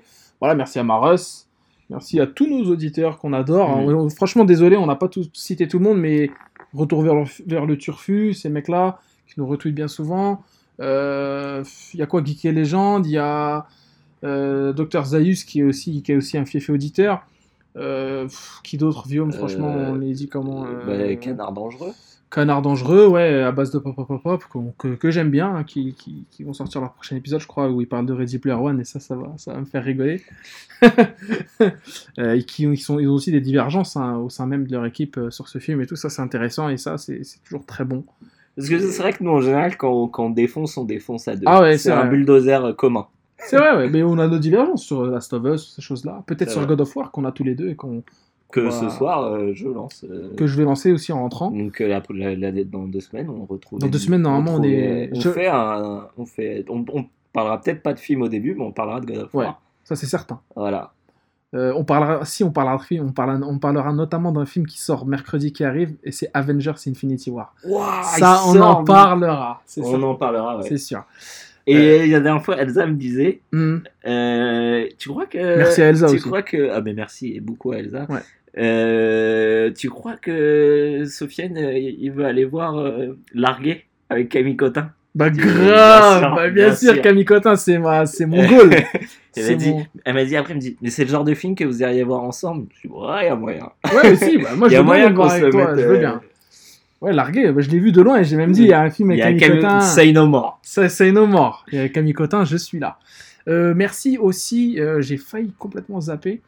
Euh, ah bah Yacine, tout ça, nos potes, Ketty, euh, voilà, euh, qui, qui nous ont pas épaulés parce qu'ils sont, ils ont à la base le podcast Ils faire ont à 5 lâché, ils ont lâché l'affaire. Ils ont lâché le truc, mais bon, ils sont toujours présents dans nos cœurs et en tout cas dans, dès qu'on parle de notre bah, Dans notre vie. dans notre vie, voilà, de notre background, euh, en mode dès qu'on dit ouais, un tel a aimé ou un tel. Mm, Merci à, ouais. Merci à Book qui m'écoute depuis la Roumanie où il fait ses études. Merci. Euh, le man est chaud. Et ouais, Pictor, Merci. évidemment, voilà, le, le pic, euh, le pic de la, de la Mirandole. le pic de Dante. Et voilà, et là on est bon, et nous on se retrouve dans pas longtemps. De toute façon, on aura des choses à se dire encore. Oui, évidemment. Hein? Allez, bah merci frérot, bisous. Bisous. On se fait une bise ou quoi? Allez. À la, cre... à la À- à Cozy la Cozy Corner. Corner, ouais. C'est pas l'apanage des, des meilleurs. hein. aussi des, des, aussi des, des Seito. Allez. Hashtag CQLB. It's like a jungle sometimes, it makes me wonder how I keep from going under. It's like a jungle sometimes, it makes me wonder how I keep from going under.